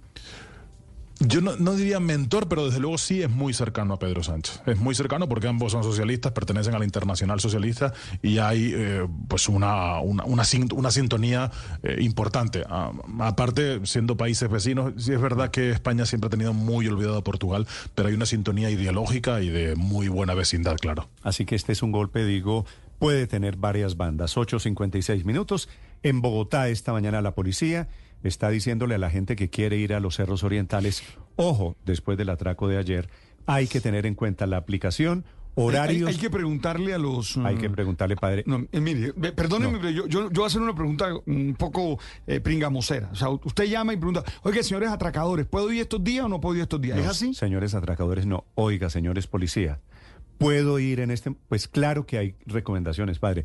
Usted no se mete a la calle del cartucho, por ejemplo, Mm, pero es un, que son un sábado es a las 2 de la mañana. Y, y no, y no sería mejor tener eh, seguridad en todos esos momentos. Pues claro que uno no va en horas que no son. Pero es que me suena muy. Bueno, yo sé a lo que le suena, padre. Yo creo que usted tiene un poquito de razón, pero estamos en una época de inseguridad desbordada. Lo que está diciendo la alcaldesa es, hay unos límites. Ustedes como ciudadanos, nosotros como ciudadanos, tenemos que tener en consideración esos límites. Felipe García. Sí, señor Néstor, lo que dicen las autoridades es que esta parte de los cerros orientales donde fueron atracados Juan Pablo Raba y recordemos el empresario Carlos Ríos no están autorizados para que se haga senderismo y es por esto que los delincuentes aprovechan estas zonas para esperar a los que se meten por ahí para atracarlos. Incluso mencionan las autoridades que los ladrones le hacen seguimiento a las víctimas y aprovechan en el punto más solo de estos cerros para amenazarlos y robarlos, lo que pasó ayer. Y no están autorizados, Néstor, no porque no haya seguridad, que hay que decir que tampoco hay, sino por temas netamente ambientales. Solamente ocho senderos están permitidos y ninguno es este por donde se metieron estas personas, que es más o menos para que se ubique 127 con tercera en el sector de las Mollas. Esto nos dijo el mayor Jimmy Cortés, comandante de Carabineros y Protección Ambiental de la Policía de Bogotá. Es importante resaltar que solamente hay seis senderos autorizados por la Administración Distrital, los cuales aparecen en la página del acueducto. El sitio donde ocurre la novedad del día de ayer no es uno de estos senderos que está habilitado, simplemente es una zona boscosa eh, a la parte de atrás de estos conjuntos residenciales. Por ello no están controlados ni por las autoridades político-administrativas ni por la Policía de Carabineros. La recomendación especial es entrar a la página del acueducto, verificar los seis senderos que están autorizados y que van a estar siempre acompañados por la Policía de Carabineros. Néstor menciona seis senderos, en realidad son ocho lo que nos dicen las autoridades. Uno es Monserrate y hay que tener también en cuenta los horarios. Está abierto desde las 5 de la mañana hasta las 4 de la tarde. El sector Las Delicias desde las 8 de la mañana hasta las 3 de la tarde. Quebrada Vieja de 6 de la mañana a 12 del mediodía. San Francisco Vicachá desde las 6 de la mañana hasta el mediodía también. Aguanoso Guadalupe desde las 7 de la mañana hasta la 1 de la tarde. 12 Quebradas desde las 6 de la mañana hasta el mediodía. Serranías desde las 6 de la mañana hasta el mediodía. Y el Parque Nacional desde las 7 de la mañana hasta las 4 de la tarde. Sí, Felipe, a mí me encanta, yo salgo a caminar por esos senderos. Ya no puede. Pero no sé cuál es el nombre de cada uno de los senderos, que tampoco está señalizado. ¿Cómo hago? Pero además es que son públicos, ¿no? No, no, no, Eso no, no es privado. Tiene que pedirle permiso a los atracadores. Parque público. Uno no Sí. tiene por qué andar pidiendo permiso para andar en un parque público. no, pero hay unos horarios, hay unos horarios que pues hay que respetar, porque yo he subido en, no muchas veces, par de veces a la, a la- el sendero de la vieja, de la quebrada de la vieja, y, y siempre hay policías, pero pues obviamente uno sube a la hora autorizada, si es desde las 6 de la mañana, pues no se meta a las 5.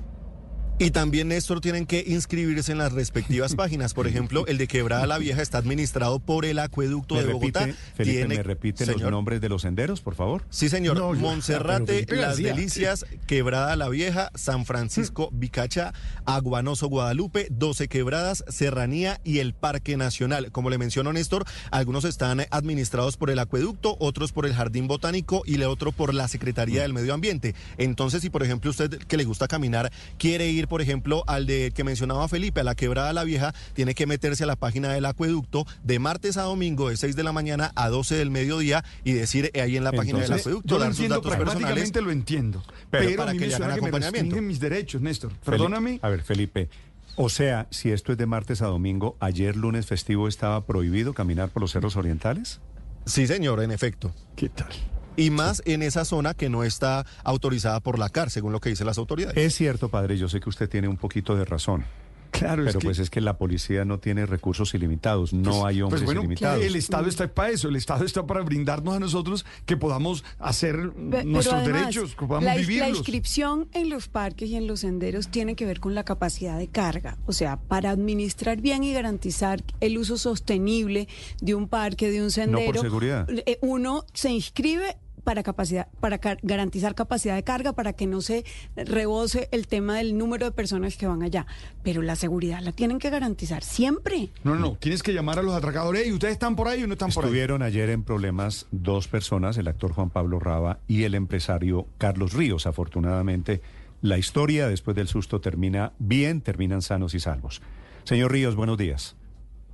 Buenos días, Néstor y su equipo. Buenos días a todos. ¿Qué fue lo que le pasó a usted ayer en primero, por qué sendero iba usted? ¿Tiene identificado cómo se llama ese sendero?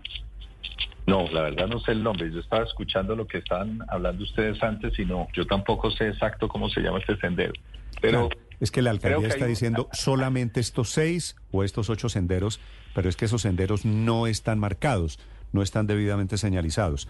Dicho eso, señor Ríos, ¿qué fue lo que le pasó a usted el día de ayer? No, que subía lo que es un sendero, o sea, no, yo no estoy metiéndome por bosque eh, fuera del sendero.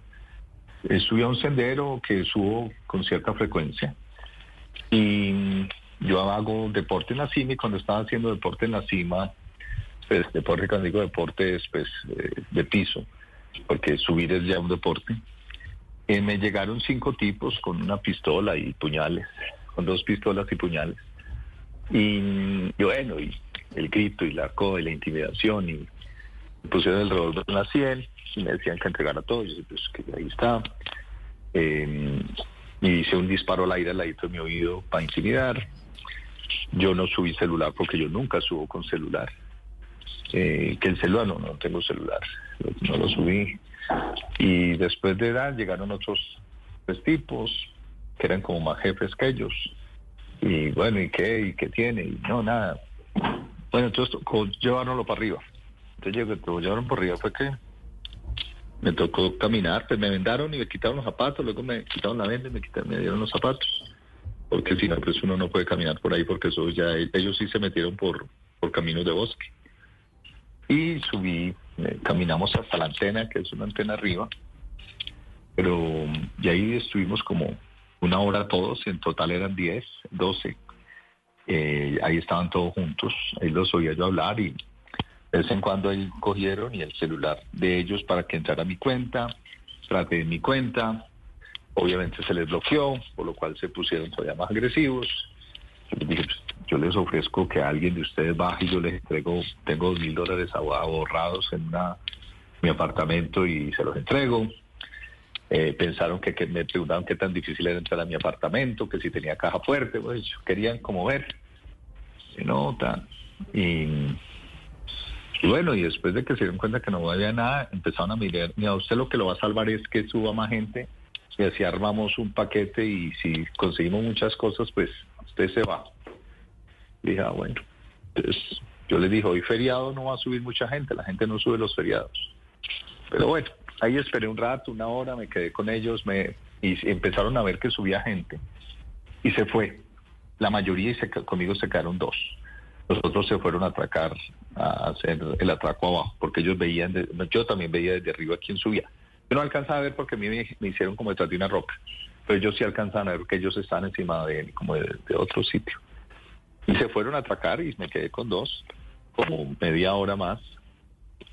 Ellos algo pasó porque dijeron, "Ba- vamos bajando porque no, no nos podemos, le dijo al otro, no, no, me están respondiendo.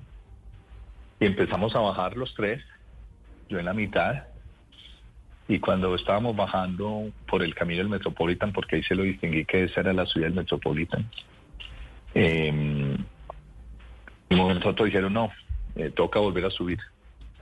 Yo les dije, mire, yo estoy muy cansado, estoy caminando desde las 6 de la mañana.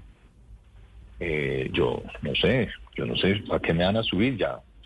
Nada, suéltenme acá, ¿ya para qué? No, no, que suba, que eso se define arriba entre todos. Yo mm, dije, bueno, pues qué. Yo ahí ya di me, di- me dio cuenta que esto yo no sé para dónde iba a tomar ese camino, ese, eh, para dónde iban a hacer ellos. Y empezamos a subir y yo les dije, estoy cansado, estoy cansado y empecé a que me dejaran coger cierta distancia hacia arriba de ellos, ellos adelante de mí. Ellos empezaron a orar entre ellos, porque parece, yo escuché que hay una novedad, quién sabe qué era la novedad, yo ahí no sabía cuál era la novedad, después supe cuál fue la novedad, que fue lo de el actor Juan Pablo que se agarró a, a golpes con ellos. Sí. Y los hijos y todo, y etcétera. Me dijo usted, me dijo usted, Carlos, perdóneme, que ellos comenzaron a orar. A orar no. No, no, no. Nunca orar. No, no, no, para nada. No sé. comenzaron a hablar. A hablar, sí, entre ellos. Entre ellos. Ok. Y yo cuando ya le cogí cierta distancia, pues yo dije, yo aquí o me escapo o me van a joder.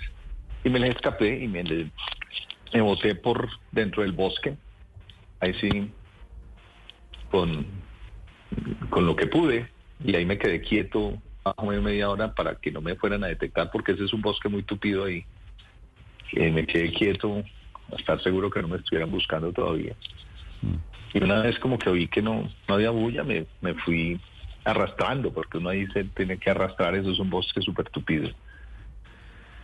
Y ahí, en medio del bosque tupido, porque yo no quería salir a senderos porque me daba susto que me lo encontraran, porque donde me lo encontraran ahí sí me iban a picar, como me amenazaron arriba.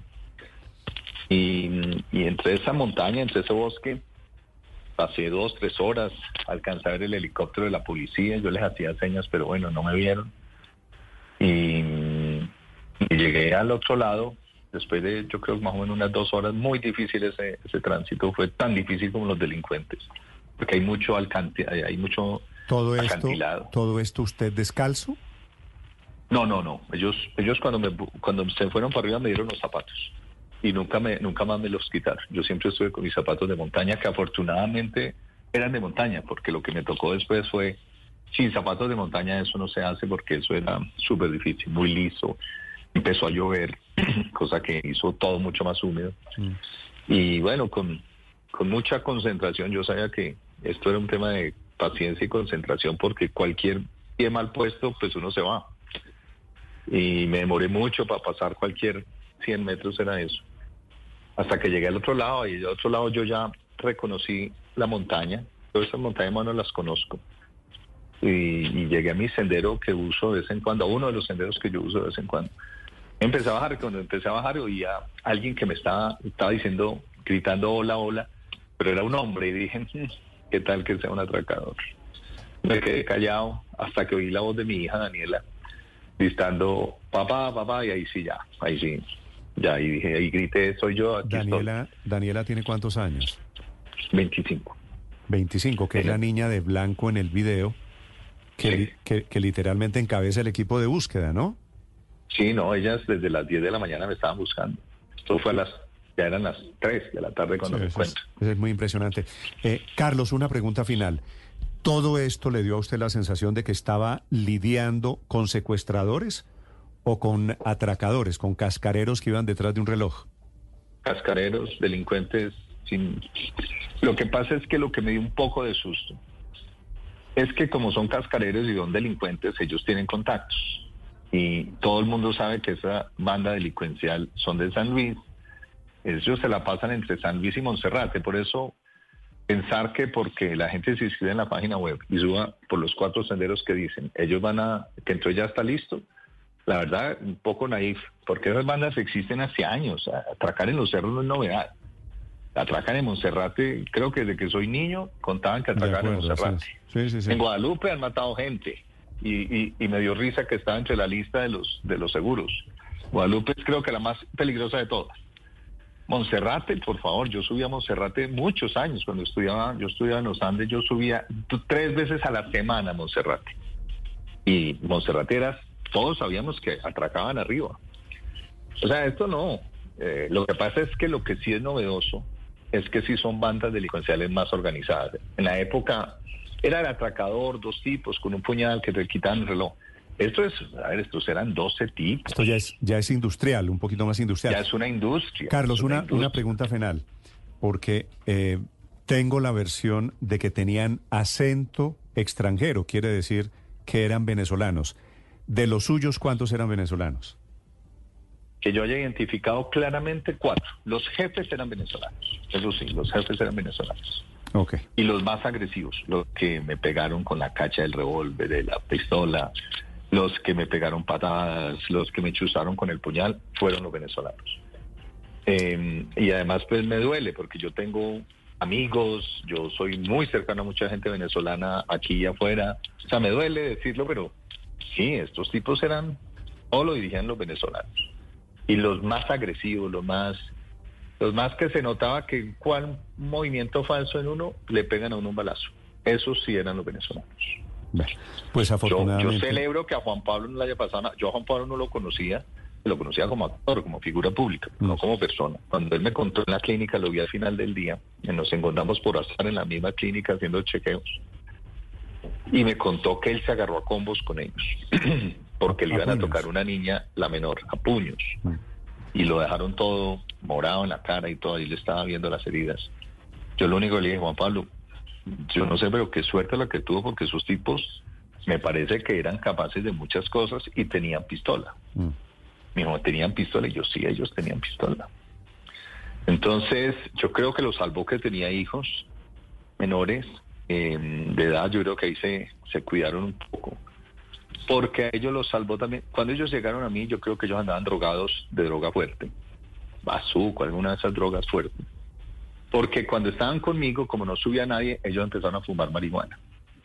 Y se notó el cambio que ellos empezaron como a, a bajar la agresividad.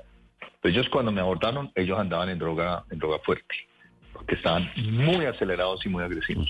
Sí, pues tengo. Con la caminada y la sentada y la fumada de la Mm. marihuana, ellos bajaron agresividad. Cuando ellos van por Juan Pablo, ya ellos habían fumado tres tabacos de marihuana delante de mí. Habían- Ah, ellos, ellos van por Juan Pablo después de usted. Ah, sí, yo, yo, Usted fue el yo fui primero. el primero. Ok, vale. Sí, Pues Carlos, mire, tengo a Juan Pablo en la línea. Me alegra que esté bien, me alegra saludarlo, Carlos. Muchas gracias, Néstor. Muchas gracias, Chao. de verdad. Chao. Un abrazo para usted, para su familia. En 30 segundos, la otra historia increíble de esta inseguridad en los cerros de Bogotá. Esta es Blue Radio, la alternativa. La otra víctima es Juan Pablo Raba, que es un actor, un productor de televisión de Hollywood. En Colombia y en Estados Unidos ha hecho su carrera y tiene una serie de televisión que se ve en Netflix que me parece que describe perfectamente lo que pasó ayer. Juan Pablo, buenos días. buenos días, buenos días, ¿cómo están? Efectivamente, Lo un de ayer es distrito, Distrito salvaje. Salvaje, ¿no? Lo de ayer fue un poquito distrito salvaje, así es. Sí. Esa serie parece hecha después, parece bautizada anoche. El tema con Distrito Salvaje es que es una serie que eh, pertenece a la- al ayer, a la hora y desafortunadamente va a pertenecer al mañana eh, un, un poco más, ¿no? Porque pues creo que nos describe, eh, que describe nuestro conflicto eh, de una forma muy, muy, muy, bien- muy clara y muy leal. Así que bueno, efectivamente, Distrito Salvaje ha sido parte de la conversación desde ayer. Vale. Juan Pablo, eh, su experiencia ayer termina pues con la golpiza que le dieron a usted, pero también con los golpes que usted le dio a los señores atracadores, ¿no? Pues lo que pasa es que, pues, y te lo aprovecho para saludar a Carlos, nosotros estamos muy preocupados por Carlos, pues porque realmente lo mío pues fue muy rápido en, en- términos generales.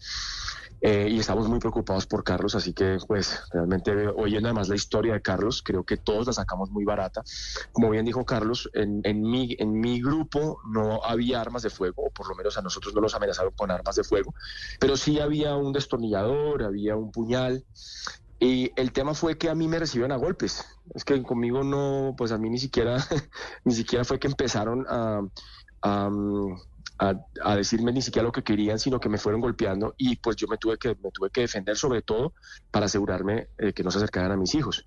Y en esa defensa pues vi un puñal, ese puñal pues lo recibí con una patada, en un momento me agarraron, me solté y pues, pues propiné según mi hijo, porque yo ni siquiera me acordaba de esto, alguien le pegué un par de codazos y todo fue porque vi que uno estaba agarrando a mi hija. Y en ese momento ahí sí dije, ok, esto ya es bien complicado. Y pues se me, se, pues, se- me salió el papá que tengo adentro y que todos los papás podemos tener. Y ahí ya pues a ese individuo en particular le propiné un golpe muy fuerte. Eh, cayó de, de una lomita donde yo no había subido, cayó. Lo curioso es que en ese momento la cosa se tranquiliza. Y oyendo las declaraciones de Carlos, eh, que dice que ya en ese momento ellos sabían cómo fumaba marihuana, realmente ellos empiezan a desescalar la situación. Y me empiezan a decir que tranquilo, que no iban a, lastimar a mis hijos, que tranquilo, que solamente querían las claves del teléfono. Porque en ese momento ya ellos tenían mi teléfono. Nosotros seguíamos dando golpes, pero ya tenían mi teléfono. Entonces, yo pertenezco yo tengo un grupo de ciclistas y nosotros sabemos cuál es el modus operandi. Y es que te llevan a un sitio apartado, te desbloquean el teléfono y empiezan a tratar de sacarte la mayor cantidad de dinero de tus cuentas.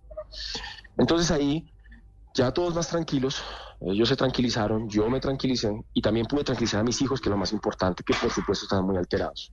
Entonces les empecé a explicar a mis hijos lo que estaba pasando. Sus hijos les tienen dije que nos cuántos, íbamos a. ¿Cuántos años tienen Joaquín? 11 años, 11 años tiene Joaquín y 5 tiene Josefina.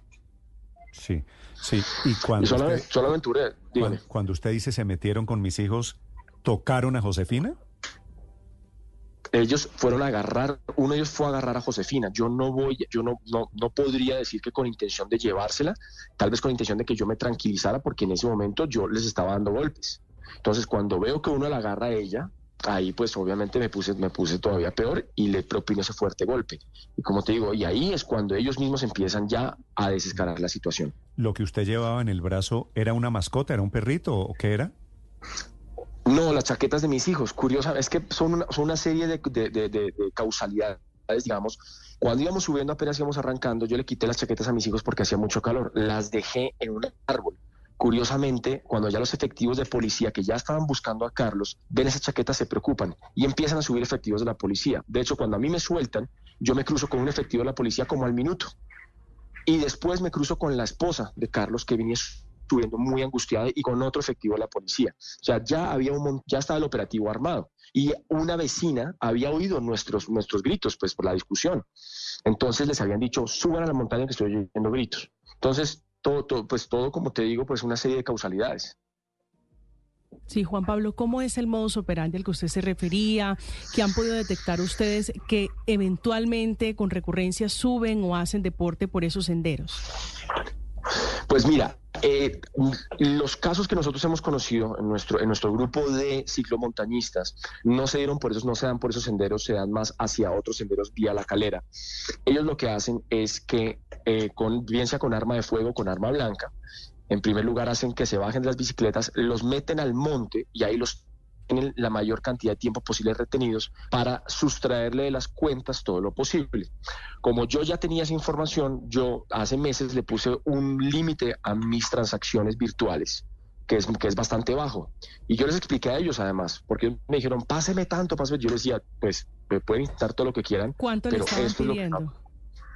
Ellos estaban pidiendo en ese momento que les pasara 5 millones de pesos. Y yo les expliqué, yo solamente, yo- a mí solamente me permite pasar un millón, que es mi límite. Y ahí mismo se dieron cuenta porque lo hice frente a ellos. Entonces ellos estaban en comunicación permanente con otra persona. Hay otra persona con la que ellos están en comunicación que les va dando las indicaciones. Y entonces ahí se dieron cuenta que efectivamente pues yo no estaba, pues yo no estaba mintiendo para nada. Y les dije además, yo no voy a poner en riesgo a mis hijos. Yo lo que les digo es la verdad y esto es lo que hay.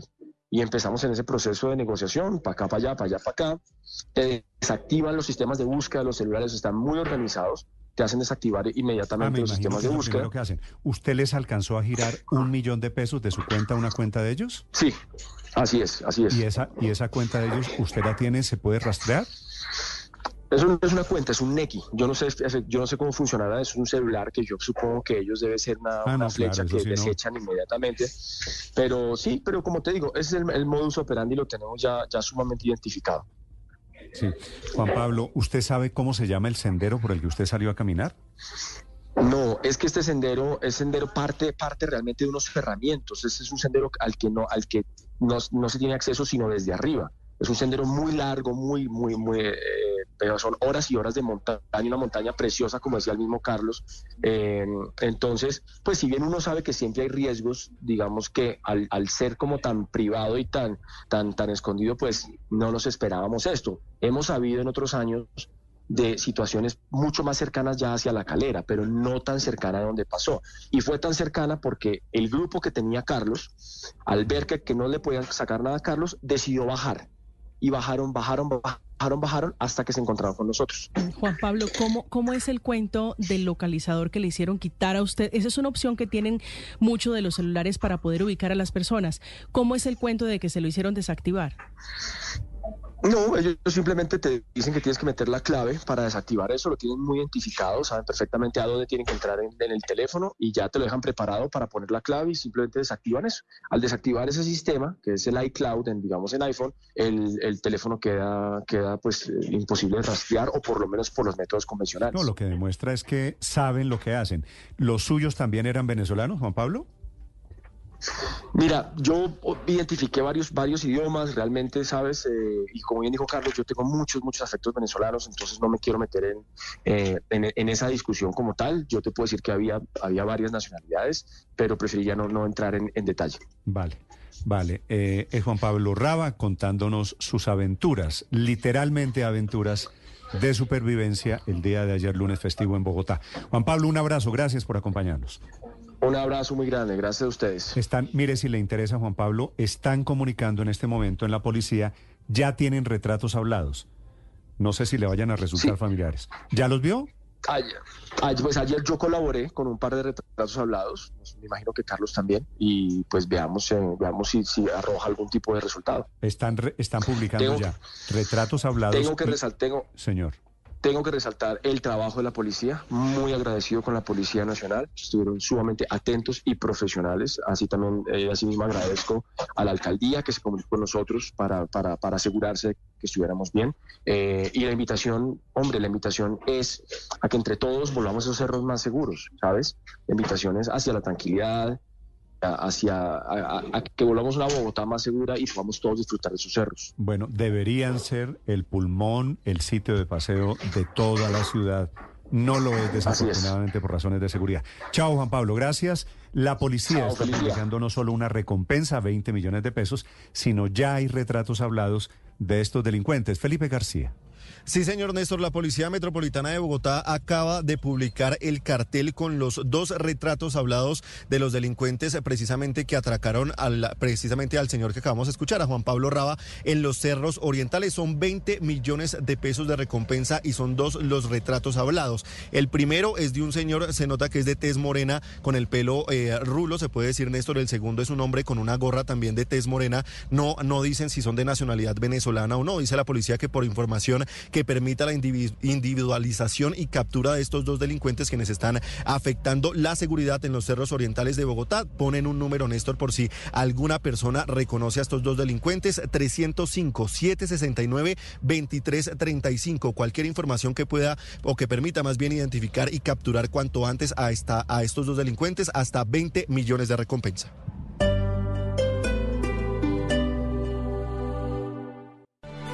Día clave de la liga. Hoy quedará armado el grupo de los ocho semifinalistas en Colombia. Cinco equipos pujan por dos cupos libres. Junior, Cali, Alianza Petrolera, Pasto y Santa Fe le apuntan a ser los clasificados. Junior recibe al Huila y hoy es séptimo. Cali visita al Chico y es octavo. Petrolera recibe al Pereira mientras que Pasto va a Envigado y Santa Fe recibe en Bogotá al Once Caldas. En el juego de probabilidades, Junior luce en tendencia firme dentro de los ocho. ¿Qué pasa en Barranquilla a horas del juego con los Opitas? Fabio Póveda. Hola Ricardo, buenos días. Con un panorama más claro, Junior se enfrenta hoy a partir de las 7 y 30 al Atlético Huila aquí en el Estadio Metropolitano Roberto Meléndez. Con el empate clasifica, pero obviamente van con la convicción de ganar este partido para entrar con fuerza a disputar los cuadrangulares semifinales. Junior viene de hacer buenas presentaciones, especialmente la última cuando venció al Pereira en la ciudad de Pereira y con ese resultado prácticamente puso un pie en las semifinales del fútbol colombiano. Escuchemos a Didier Moreno, que será titular y será un hombre importante en el medio campo del Junior de Barranquilla. Desde la parte de nosotros encontrar esa, esa secuencia de resultados de esa secuencia de, ese buen juego que hemos venido haciendo y poder cerrar este todos contra todos de muy buena manera y Dios mediante conseguir la clasificación. Ricardo, la más posible formación titular de Junior será con Santiago Mel en el arco, Edwin Herrera, Germain Peña, el Turro Olivera y Gabriel Fuentes en defensa, luego Homer Martínez al lado de Didier Moreno, Vladimir Hernández, Cariaco González, David Caicedo y Carlitos Punta. José Enamorado estará en el banco para entrar tan pronto el técnico Arturo Reyes lo necesite. Gracias Fabio. Dentro de los ocho también está hoy Deportivo Cali. Después de las denuncias de posibles sobornos a jugadores del Boyacá Chico para que se dejen ganar esta noche en Tunja, el técnico azucarero Jaime de la Pava se ocupó de lo deportivo y la visión del duelo en suelo boyacense. Hay que jugar un partido serio, aplicado, con oficio, con carácter y teniendo bien la pelota, esperemos sortear nosotros estar por encima de, la estrategia y la táctica que puedan emplear ellos y, y poder ganar. Desde las 7 de la noche, los cinco juegos clave de la fecha 20, la fecha final del todos contra todos, aquí en Blue Radio. El que revolucionó la previa de la fecha fue Rigoberto Urán. El ciclista colombiano se tomó la práctica del Atlético Nacional y fue invitado de lujo junto a su familia. Rigo dejó mensaje a los jugadores del Verde. Usted realmente es un ejemplo muy grande, hermano, de motivación para todos estos pelados. Todos los que hacíamos deporte hace 25 años éramos los gamines del pueblo, los desadaptados, futbolistas, no somos para nada, ciclistas tampoco. Gracias a todo lo que han hecho ustedes por el deporte, todo lo que han generado. Hoy en día uno como papá, ¿qué le toca? Pagarle al niño que vaya al club, que no sé qué, ya el deporte se ha vuelto un estilo de vida. La visión y el mensaje de Rigoberto Urán, quien compartió con la plantilla de jugadores, con Higuita, entrenador de arqueros, fue al comedor y cerró dialogando con Francisco Maturana, asesor e integrante del equipo técnico del Atlético Nacional, que mañana a propósito enfrentará al Deportes Tolima.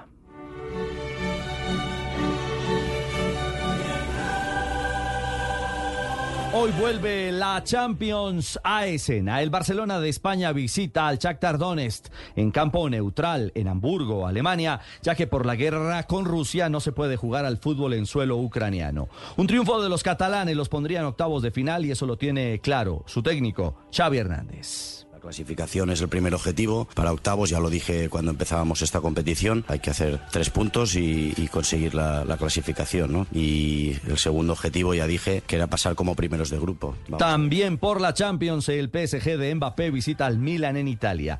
Duelo cinco estrellas. La visión de Luis Enrique, entrenador del club francés. Yo siempre soy optimista, optimista antes de un partido contra un rival muy difícil en su estadio, un estadio histórico y un estadio muy atractivo. Y estamos en un grupo dificilísimo en una jornada que puede ser muy importante. Ah, y el Manchester City, actual campeón, recibe al John Boy suizo, Borussia Dortmund, al Newcastle, Atlético de Madrid, Celtic, Lazio Feyenoord, Estrella Roja de Belgrado, Leipzig y Porto ante el Royal Antwerp de territorio belga. Pausa y hablamos del fenómeno y la crisis Fabra en Argentina.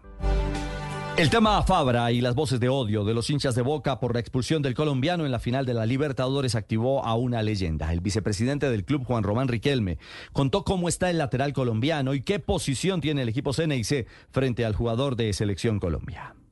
Fran llegó llorando al entrenamiento. Él quiere mucho a nuestro club. Él hizo mucho porque lleguemos a la final. Él fue el mejor jugador del partido contra Racing. Él fue el mejor jugador del partido contra dos en la bombonera, fue el mejor. Fabra no aparece hoy convocado para enfrentar mañana a San Lorenzo y hay expectativa por saber si será llamado a la selección Colombia por parte del técnico Néstor Lorenzo. Entre mañana en la noche y el jueves temprano se debe conocer el grupo de convocados por Colombia para enfrentar a Brasil y Paraguay rumbo al Mundial del 2026. 9.36 los deportes a esta hora en Mañanas Blue. Si acaba de llegar a Blue Radio, esto es lo que está pasando y lo que se ha perdido. Bienvenidos, 9.38 minutos. Aquí están las noticias en este día martes. Acaba de renunciar el primer ministro de Portugal, un influyente miembro del socialismo europeo que cae por un escándalo de corrupción. Enrique Rodríguez. Un escándalo de corrupción que hemos conocido esta mañana, primera hora de esta mañana, y que ha provocado hace unos minutos que el presidente Antonio Acosta, en la cadena de televisión pública, en la RTP, haya lanzado este mensaje. Se va porque dice la dignidad de su puesto está en juego y porque nadie puede ser el primer ministro de un país si está en entredicho su credibilidad. Por eso, nesta circunstancia, obviamente, apresentei a minha demissão a Sua Excelência, o Senhor Presidente da República. Esa reunión con Marcelo Rebelo de Sousa, con el presidente de la República, ha terminado finalmente con la dimisión que ha sido aceptada, la dimisión de Antonio Acosta. Recordemos que a primera hora de esta mañana hemos conocido que se ha producido una operación policial y judicial sobre la investigación por presuntos delitos de prevaricación, corrupción activa y pasiva y tráfico de influencias, principalmente en negocios relacionados con el litio e el hidrógeno. Todo esto lo hemos conocido a través de un comunicado de la policía portuguesa donde también se ha señalado que ha sido registrada la oficina del primer ministro en el Palacio de San Benito y que varios sospechosos han hablado además de la implicación del propio Costa en el caso por desbloquear procedimientos. Sin embargo, los detenidos por el momento son el jefe de gabinete del primer ministro y el alcalde de Cines, una localidad donde se iban a producir algunos de esos proyectos de energía y que son los que habrían producido este escándalo de corrupción. También se encuentran ahora mismo implicados el ministro de Infraestructuras, Joao Galamba, que es uno de los hombres también más cercanos al ya ex primer ministro Antonio Costa, y el presidente del Consejo Directivo de la Agencia Portuguesa del Ambiente, todos relacionados con este gigantesco caso de corrupción que está provocando un terremoto en la política del país luso y que deja ahora mismo a ese país sin primer ministro, Néstor. Me da la impresión, Enrique, que esto es más que un terremoto en Portugal. Esto es un terremoto para la izquierda, toda en Europa. Pues evidentemente Costa es uno de los hombres, una de las cabezas visibles de, la izquierda y de la internacional socialista y del socialismo europeo. Aquí en España por el momento no hay ninguna respuesta, ninguna, ningún comentario por parte, como decíamos, lo contábamos antes, de Pedro Sánchez y del gobierno socialista que tiene una gran cercanía con Antonio Costa. Pero, insisto, esto, los acontecimientos se han precipitado en menos de 30 minutos. La reunión ha sido brevísima entre el primer ministro y el presidente de la República y de ahí se ha producido esta dimisión que ya había sido adelantada por varios, varios, medios de comunicación como CNN Portugal o el Diario Expreso, pero que no se ha confirmado hasta hace apenas cinco minutos, Néstor. Caído por un escándalo de corrupción, 9.41 minutos. Esta mañana ha comenzado debate de control político al comisionado de paz Danilo Rueda, cuyo programa bandera, el de la paz total, hace agua por dos frentes por los disidentes de las FARC y por el ELN, se la están cobrando en el Congreso Mateo Piñeros. Néstor, buenos días. A esta hora en la Comisión de Derechos Humanos de la Cámara de Representantes se desarrolla un debate de control político al que fue citado el alto comisionado para la paz, Danilo Rueda. Las inconformidades de los congresistas de Cambio Radical, el Partido Liberal, la Alianza Verde y el Centro Democrático llegan por las preocupaciones que hay frente a la expansión de grupos armados, pero también porque consideran que los procesos de paz y los cese al fuego no están saliendo bien en el país. La representación representante Catherine Jubinao. Usted se equivocó al darle estatus político al Estado Mayor Central. El Estado Mayor Central no es un grupo que tenga ninguna ideología y que tenga ningún componente político y que esté detrás de negociar ninguna mejora para el país. Es una banda narcotraficante y usted lo sabe. Usted lo que ha hecho es legalizar negociaciones con narcotraficantes. Algunos congresistas han ido más allá y le han pedido al alto comisionado para la paz, Danilo Rueda, que dé un paso al costado en medio de la crisis que atraviesan los procesos de paz con la guerrilla del ELN y con las disidencias de las FARC al mando de alias Iván Mordisco. Mateo, gracias. Y este es Fuego Amigo, porque Catherine Jubinao en teoría es de partido de gobierno del Partido Verde. También le está pidiendo al gobierno que en serie este proceso de paz el defensor del pueblo Carlos Camargo, Ana María Celis. Néstor, buenos días. En medio de la creciente preocupación por las alteraciones de orden público en el país, el defensor del pueblo, Carlos Camargo, hizo un llamado a los grupos armados ilegales pidiéndoles que se comprometan de manera seria con el proceso de paz. Indicó él que este llamado surge como un reflejo del sentimiento general recogido de las comunidades en todo el país que se han visto vulneradas debido a la acción de los violentos en sus territorios. El funcionario hizo un énfasis especial en el ELN y las disidencias de las FARC. Los grupos armados ilegales tienen que ponerse serios con el proceso de paz. Es el sentir que recogemos de todas las comunidades a las cuales vienen siéndoles vulnerados sus derechos debido al accionar de los violentos en los territorios. El ELN y el Estado Mayor Central, grupos disidentes de la FARC, deben entender de una vez por todas que la paz no se negocia. Y es que esto se produce en un contexto de agitación tras el secuestro del padre de Lucho Díaz, Luis Manuel Díaz, el pasado 28 de octubre, que fue atribuido al ELN, y el secuestro de un pelotón de militares por parte de las disidencias de las FARC en el corregimiento de El Plateado en el departamento del Cauca. 9.44 minutos y el gobierno cuestionando a las instituciones en vez de cuestionar a los delincuentes. Esta mañana el canciller Leiva, tan metidos, tan metido él en temas del proceso de paz, le advierte a la Jurisdicción Especial de Paz que no puede obstaculizar la verdad. Otra pelea institucional que nace en el gobierno. Santiago Rincón. Hola Néstor, muy buenos días. Pero es que además, si usted me permite el término, él es eh, uno de los padres de esa jurisdicción. Recuerde usted que fue uno de los abogados que eh, la creó en medio del proceso de paz entre el gobierno nacional y la guerrilla de las FARC en el gobierno de Juan Manuel Santos. Pues dice la ahora canciller Álvaro Leiva que eh, lo siguiente textualmente, impedir obstaculizar el relato de la verdad es ponerle una mordaza y una venda a la historia. Es condenarnos a la tiranía de la mentira. La JEP, si cercena la verdad, hace trizas la paz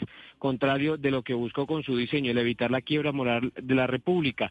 Y es que no es la primera vez, Néstor, que critica a la Jurisdicción Especial para la Paz. Recuerdo que el canciller lo hizo en pleno, en plena sesión del Consejo de Seguridad de la ONU, diciendo que la JEP se estaba descarrilando, y esto se da en dos contextos diferentes. Primero, después de que se conociera que la JEP eh, aplazó una audiencia que tenía programado para mañana y pasado mañana con el ex jefe paramilitar Carlos Mario Jiménez, alias Macaco, y también de que se moviera la decisión de la JEP de si acepta o no el sometimiento del ex jefe paramilitar Salvatore Mancuso, que estaba programada para el 2 de noviembre, pero que ahora será exactamente en una semana, Néstor.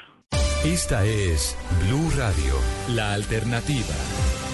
Esta mañana, 9.48 minutos, se queja Felipe, la alcaldesa de Bogotá, Claudia López, porque quedó en libertad por cuenta de una decisión de un juez, el llamado rey del fleteo. Y dice la Fiscalía que el tema de vencimiento de términos no es responsabilidad de la Fiscalía. Entonces estamos otra vez en el ping-pong de por qué quedó en libertad este delincuente, el llamado rey del fleteo. Y otra vez la alcaldesa se queja por actuaciones de la justicia. Camila Carvajal. Sí, señor Néstor, y al mensaje que conocíamos de la alcaldesa Claudia López quejándose por la actuación de la justicia el fin de semana, aparecieron otros dos que son de esta mañana. Dice la alcaldesa Claudia López que otra vez reina la impunidad, porque mientras hay esfuerzos de la Secretaría de Seguridad y de la Policía, hay decisiones que dejan libres a quienes se han dedicado a delinquir. Es el caso del llamado rey del fleteo. Su nombre, Edwin Alejandro Cárdenas. Él a la banda Fríos, esa banda que se dedica a marcar a los implicados o mejor a las víctimas para luego atracarlas, sobre todo quienes salían de entidades bancarias. Había sido capturado el 25 de julio de 2022 y en las últimas horas fue dejado en libertad, pese a tener un proceso abierto, a que la fiscalía había investigado, a que lo habían capturado, estaba en el cartel de los más buscados en Bogotá en etapa de juicio hubo vencimiento de términos, las razones por las que quedó libre, implicado en atracos, sobre todo en Chapinero, en Gativá y en Bosa. Y dice la alcaldesa Claudia López que no puede ser que esté reinando la impunidad. Pone un segundo mensaje en su cuenta de X. Agradezco a la fiscalía su actuación inmediata para esclarecer los lamentables hechos ocurridos. Claro, dice ella, la fiscalía investiga, pero luego están quedando libres. Es que no solo fue la libertad de alias el rey del fleteo. Este fin de semana también se conoció que quedaron libres 24 criminales de dos bandas delincuenciales que delinquen en Ciudad Bolívar y también en Kennedy. Escribió la alcaldesa Claudia López que porque estaban muy ocupados y no había turnos, jueces dejaron en libertad a 24 criminales. Obvio, se fueron riéndose un año de trabajo y la confianza ciudadana, una vez más defraudada por la impunidad. Y responde la Fiscalía Néstor, lo hace esta mañana a través de un comunicado en el que explica no lo ocurrido en el caso de alias el rey del fleteo, sino en estos 24 criminales que también reclama explicación la alcaldesa Claudia López. Dice la Fiscalía en el comunicado de cuatro puntos que se vencieron los términos de 36 horas porque en la judicatura no pudieron asignar los jueces con función de control de garantías que estaban en capacitaciones de la jornada electoral, es decir, en la jornada del domingo pasado. Estas personas habían sido capturadas el entre el 19 y el 23 de octubre y como los jueces estaban muy ocupados de cara a las elecciones, dicen este comunicado la Fiscalía, entonces dejaron vencer los términos y no se pudieron legalizar los allanamientos, las incautaciones y las capturas. Las razones por las que la alcaldesa otra vez se está quejando diciendo que el trabajo de la policía y de su Secretaría de Seguridad se ve de nuevo empañada por lo que pasa con los jueces. Lo que pasa es que esos eh, delincuentes, Ricardo, en la audiencia transmitida en vivo, a través de canales de streaming de la justicia celebrando. Se reían. Toma la decisión los jueces y efectivamente Perdóname, aplauden. Néstor, pero en eso estoy Es de acuerdo con la alcaldesa. Estoy totalmente de acuerdo con la alcaldesa. O sea, No, pues ¿para es qué, que- ¿para qué entonces los meten presos? ¿Para qué si, si los van a dejar libres? Por una razón, padre. Sí, fue porque- una- fue un de- desastre, pero fue una coincidencia, ¿no? También No. un poquito de injustificación No, no con es- la justicia. No, No. no, No, no, es simultáneo, pues- no es coincidencia, Héctor, coincidencia que, Pero es que que hay causas diferentes. Es que los No, quiero decir, es- aquí, es quedan en libertad todo el tiempo. Es- quiero decir, sí, pero esta vez hay una coincidencia que explica, ¿no? Yo no estoy ni, yo estoy de acuerdo también con la alcaldesa, pero eh, hay una coincidencia que es que a los señores los habían designados como es- designado como escrutadores y las dos cosas al tiempo no las podían hacer. Pero eso no debería ser excusa, pero eso fue lo que pasó. Pero sigue siendo un Pero- tema de pero, Héctor, reparto, es decir, de, Eh, de a la usted le parece, a usted le parece que el hecho es que esto parece de circo. ¿Qué pasa en algún otro país que designan a los señores en el escrutinio por la razón que sea y entonces el juez dice, ah, ustedes tienen un, un- un compromiso, entonces quedan en libertad? Pues, pues lo que pasa es que eh, hay una norma constitucional que obliga a que en las 36 horas siguientes a la detención se le defina la situación jurídica a las personas detenidas. Y pues no se pudo cumplir ese plazo por esa desgraciada coincidencia. Yo le insisto, quizá ha habido, evidentemente hizo falta planeación para cubrir los, los huecos que quedaban con los jueces que se tenían Mm. que ir al escrutinio. Eso evidentemente pasó, pero esa es una, esa es, digamos, eso es un poquito- la- distinto la verdad, a que son unos vagos es- que no quisieron hacer nada. Pero todo es un poquito irracional, porque la, por la razón que sea, por problemas de unos jueces que estaban dedicados al tema electoral, entonces quedan en libertad 24 de El hecho es el mismo. Claro, digo, no es coincidencia. Por la razón que sea, queda en libertad por vencimiento de términos, por un problema estrictamente procedimental, el señor del fleteo. No, pero es que eso no es. ¿Cuál es, ¿Cuál es el mensaje que al final reciben los No, ciudadanos? eso no. Eso es inexcusable, Néstor. Es, es decir, eso es una falta de planeación enorme. La justicia es un servicio público fundamental. Es decir, si, si van a ir unos jueces a cumplir una labor como la de ser escrutadores o la de ser jurados de votación, lo que sea, hay que planear que esos, que, que esas funciones que desempeñan esos jueces las cubra alguien No, si no durante pasa, esas horas. Es que si no pasa, digo, me parece un poquito Felipe circense, una payasada esto que está pasando, que por cuenta de que teníamos proceso electoral en Colombia y que había unos jueces que estaban en el escrutinio, entonces soltamos a todos los delincuentes. Esto, francamente, parece peor el argumento que el hecho mismo Pero no de la delincuentes menores, Néstor. Mire la lista de los delitos. Extorsión, homicidio, porte y tráfico de estupefacientes y porte de armas. Todo se circunscribe al tema de seguridad, que es el tema común en Bogotá, Néstor. en todo el país. y este es el problema, esta es el- la eterna queja, Néstor. No tiene es explicación la- alguna. Ese es el, el la- trasfondo de, de muchos líos en Colombia, es la falta de una justicia oportuna, clara. Claro, y si no es oportuna, pues obviamente Y no la es. palabra es clara, impunidad. Néstor, y esta es la eterna queja de alcaldes, de secretarios de seguridad, de comandantes de policías metropolitanas.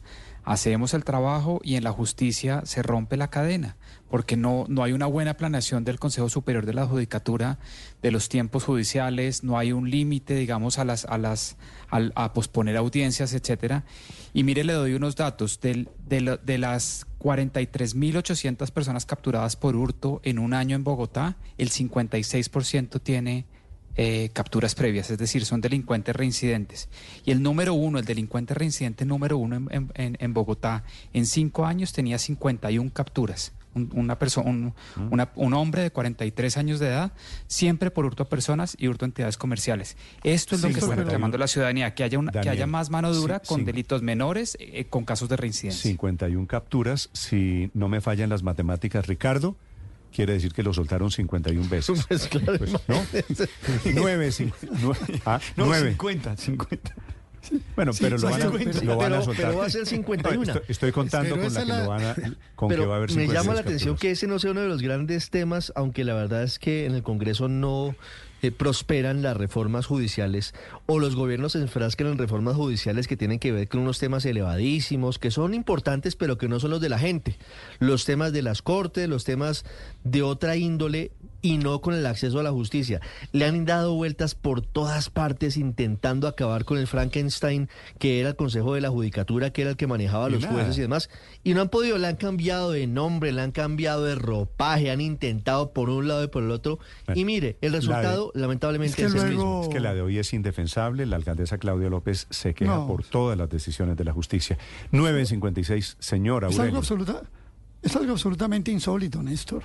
Pero es que mire que si juntamos los dos casos, juntemos los casos de, los eh, empresarios Ríos y del actor Raba, y juntemos esto, y la verdad es que estamos en un mar de criminalidad.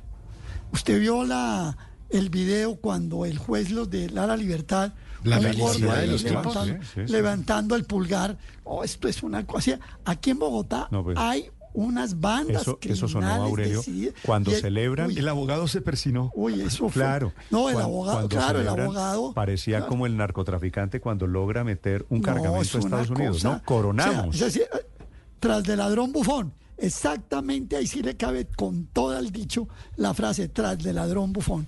Esto no Pero- puede seguir pero- pasando en Bogotá, Néstor. No pero la puede seguir pregunta es que pasando. ¿cuál es la Y- y, solución? Héctor puede tener Héctor puede tener razón en que fue una mala coincidencia porque los jueces estaban, entiendo, en una capacitación y, y no había juez de Pero garantía. ¿cuál es la solución? Pero la verdad es que es una coincidencia en un mar de impunidad que no podemos Felipe, negar, la- Héctor. la Hay un mar de impunidad la total. solución Pues los cogen, verdaderos los delincuentes están capturan, por fuera. los suelta. La solución es un poquito de sentido común, porque el garantismo aquí tan metido en nuestro ADN, el garantismo es para los delincuentes, no para Por los fortuna, ciudadanos. ¿no? Entonces, Claro, todo el ¿no? mundo está los pendiente de la garantía de las Claro. 36 horas. Mirando el reloj para que no Claro, se digo, las por 36 fortuna, horas por y se les olvida a por las víctimas. fortuna, como Colombia es una sociedad garantista. eh, claro, hay No, países por fortuna, Colombia es una hay sociedad países garantista. Y la hay garantía la países au- los delincuentes, porque hay los países no autoritarios la tienen. como No, pero, pero pensar, hay- Héctor, en hay países los autoritarios como El ciudadanos, para las Salvador, víctimas y no para los eh, delincuentes, no hay es, no es volvernos Hay autoritarios. países autoritarios como El Salvador en el que con unos eh, decretos no, de Estado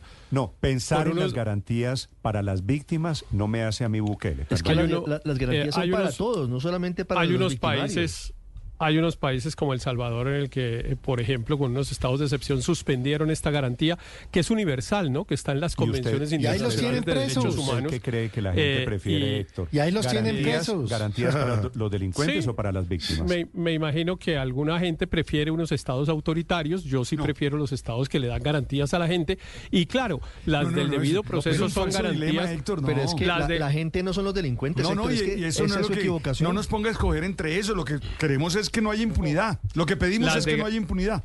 Las garantías, No, no, Héctor, las garantías Héctor, claro que son no es- para las personas no es- procesadas no es válido. y no para las que no son procesadas. no, no claro, es cierto. Usted, son ni a para mí, todos. Las alternativas demás. son entre impunidad y Bukele. la- no, señor. Es, las decir, lo eh, que nosotros estamos pidiendo aquí no es Bukele. Estamos pidiendo un servicio de justicia Bueno, funcional que se haga cumplir la ley, Y que de esa manera se Héctor, protejan los derechos de la gente. Aquí nadie está pidiendo ni megacárceles, Héctor, ni detención sin garantías, ni nada de eso. Le sugiero, le sugiero que entienda un fenómeno, precisamente por libertades Yo solo como estaba estas. contestando al comentario Héctor, despreciativo pero- del garantismo. déjeme- es que gar- la sugerencia, mencionar Héctor, con desprecio déjeme- el garantismo es una cosa muy mala porque en Héctor, el hacerle la lo hemos logrado en la humanidad después de muchas luchas. Déjeme hacerle la sugerencia.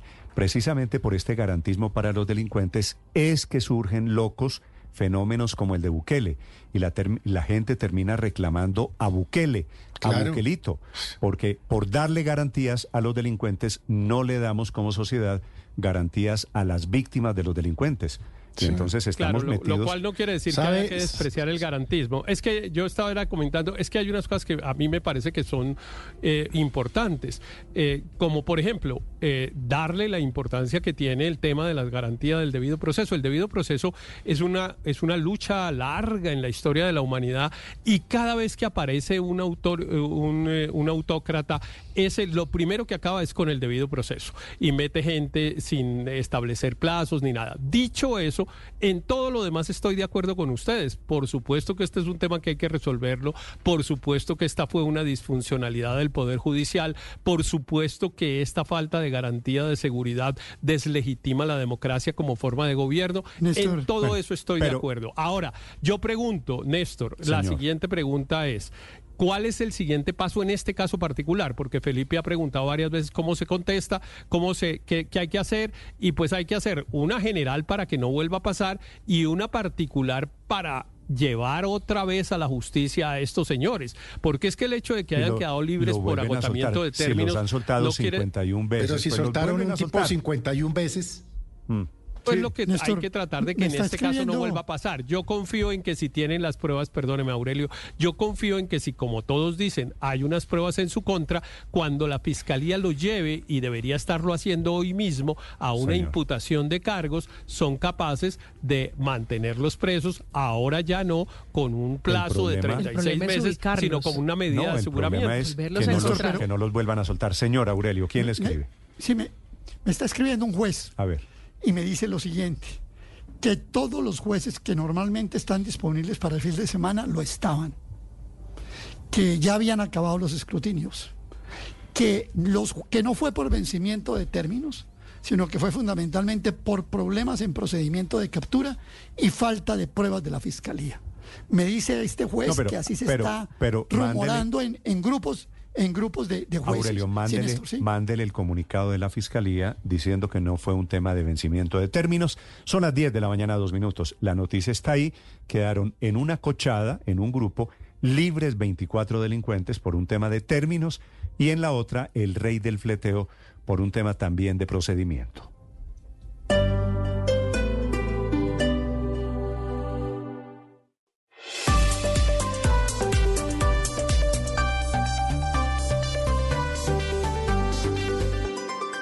Estás escuchando Blue Radio y bluradio.com.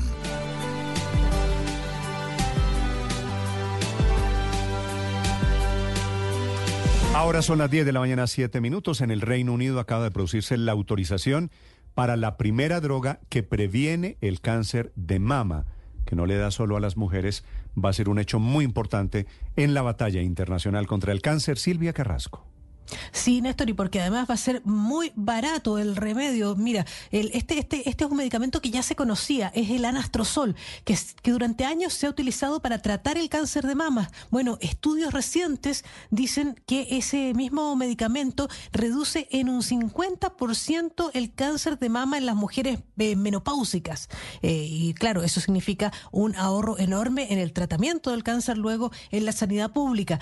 Ocurre que como tiene tantos años este medicamento, el anastrozol, que recién ha sido autorizado como preventivo, no tiene patente. Eso significa que muchas compañías farmacéuticas van a poder fabricarlo y ese medicamento entonces se va a poder distribuir a bajo precio. Esa es una pastilla que, igual que las eh, píldoras anticonceptivas, por ejemplo, se tomaría a diario y un mes de este fármaco tendría como costo en el Reino Unido el equivalente a un dólar y medio, Néstor. Silvia, gracias. Son las 8 de la mañana, 8 minutos. En Estados Unidos, atención, hoy van a, las urnas en Estados Unidos para definir el futuro del aborto en el estado de Ohio, que es un referendo constitucional buscando garantías al derecho de las mujeres a abortar. Y esa es la disputa jurídica constitucional allí desde Washington, Juan Camilo.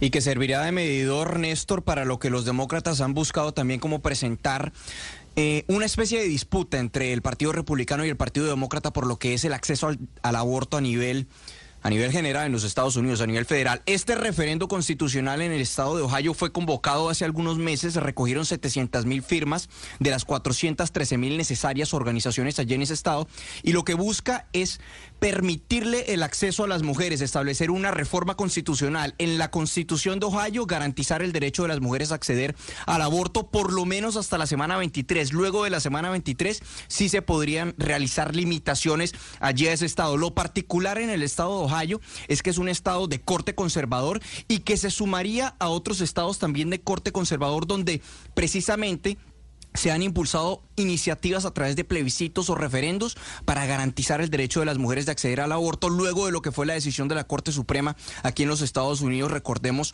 el año pasado que tumbó la sentencia Roe versus Wade que quitó o más bien dejó de garantizar ese derecho de las mujeres a nivel de los Estados Unidos de acceder al aborto. Pero entonces es un pulso interesante porque también marcará uno de los principales temas que los demócratas han querido presentar como claves de cara a las elecciones presidenciales del próximo año, que recordemos serán el 5 de noviembre 2024, Néstor.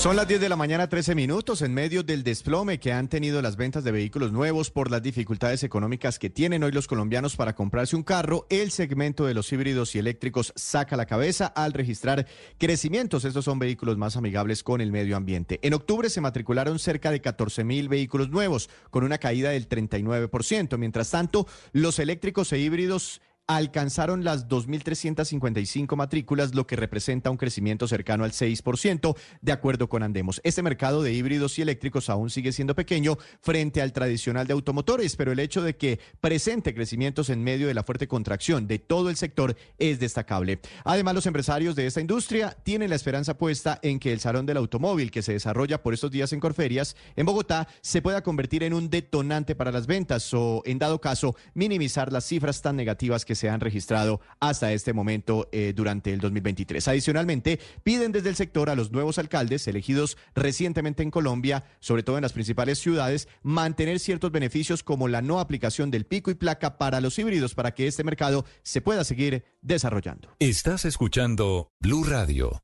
10, 14 minutos, todo listo para la Feria del Millón, que se va a llevar a cabo entre el 23 y el 26 de noviembre en la calle 77 con carrera 11 en Bogotá, más exactamente en el antiguo edificio de la OXI, donde van a estar presentes 99 artistas colombianos, 80 de ellos emergentes, incluido un homenaje a Carlos Caicedo, uno de los reporteros gráficos más importantes del país. Feria del Millón que cumple 11 años, que se llama así porque exhibe obras de arte con un valor promedio de un millón de pesos, pero que también tiene un pabellón de horas de mil dólares y que además de sus exhibiciones en Bogotá, también ha venido abriendo exhibiciones en otras ciudades del país como Medellín, Cali, Barranquilla y en el exterior con ferias en Nueva York y en México, sumando un total de 1.865 artistas en 11 años y en donde cada año se venden en promedio 1.052 obras. Acaba de ser revelado el cartel, los artistas invitados colombianos y muchos internacionales para el próximo Estéreo Picnic. Esta es la lista, Felipe Ojo, de los grupos, un eh, escenario variopinto, hay de todo Sí. aquí, de los que vienen al próximo Estéreo Picnic en marzo, W. Eh, buenos días para todos. Sí, el 21, 22, 23 y 24 de marzo del año entrante será el Estéreo Picnic 2024. 75 artistas están confirmados. Hay un misterioso que todavía no han develado porque aparece solamente X eh, en el eh, cartel, pero se, mm, o se presagiaba que Blink 182 iba a ser el cabeza de cartel porque el año pasado, recuerden, estaba presupuestado para el Estéreo Picnic, pero no pudo presentarse porque el baterista tuvo una cirugía. Entonces canceló, pero aquí repite el- en el cartel. También estarán Fade, estará Paramore, estará Sam Smith, Arcade Fire, y me, me llama la atención, así como el año pasado llamaba la atención que iba a estar eh, Alcia Costa, este año va a estar Fruco y sus Tesos en una de las eh, tarimas, y también va a estar Proyecto 1, para los que les gusta variar un poquitico el rock y el pop, pues esos eh, dos grupos van a estar también en las tarimas del Stereo Picnic. En el CTU, en el centro de la ciudad de Bogotá, Y Proyecto 1 Señor. son para los papás de los asistentes, ¿no? Tal cual. Pero, pero recuerden lo que le pasó a, lo que le pasó a Alcia Costa, que se presentó y la tarima estaba llena de jóvenes que cantaban sus canciones. Entonces yo me imagino que también hay mucho fanático, hijo de fanático de Fruco y sus Tesos o de, o de Proyecto 1 que van a estar ahí en esas, en uno de los escenarios, de los cuatro escenarios que siempre tiene el Estéreo Picnic. Así que pendientes porque pues la, la venta de boletas ya empezó y al parecer todos los creyentes compraron sus Ya, boletas ya hace un, Limp, Limp. Bizkit, The Offspring. Sí. No, no, y Mucho viene, grupo bueno. y viene un colombiano, Felipe, muy importante. Gancho está en el segundo lugar en el cartel. El. Fercho. ¿Gancho? El Fercho. Fate. Ah, no tengo ni es. Fate es uno de los artistas Entonces, principales. O sea, está por delante de Limp Bizkit, delante de Paramore, delante de Sam Entérese Smith. un poquito. Nada de lo que usted acaba de mencionar conozco. No sé si está por delante o por detrás, pero. Felipe. ¿Cuándo es que es eso? ¿Cuándo es que es eso? Marzo del año entrante, Felipe. Del Vela. 21 al 24 de Para- marzo. no, no, le pregunto a W para no anotar. Del 21 al 24 de marzo, si quiere Eso. tomarse el fin de Me semana. parece, me parece W. Acuérdese del Fade en Stereo Picnic Sí, 10-19.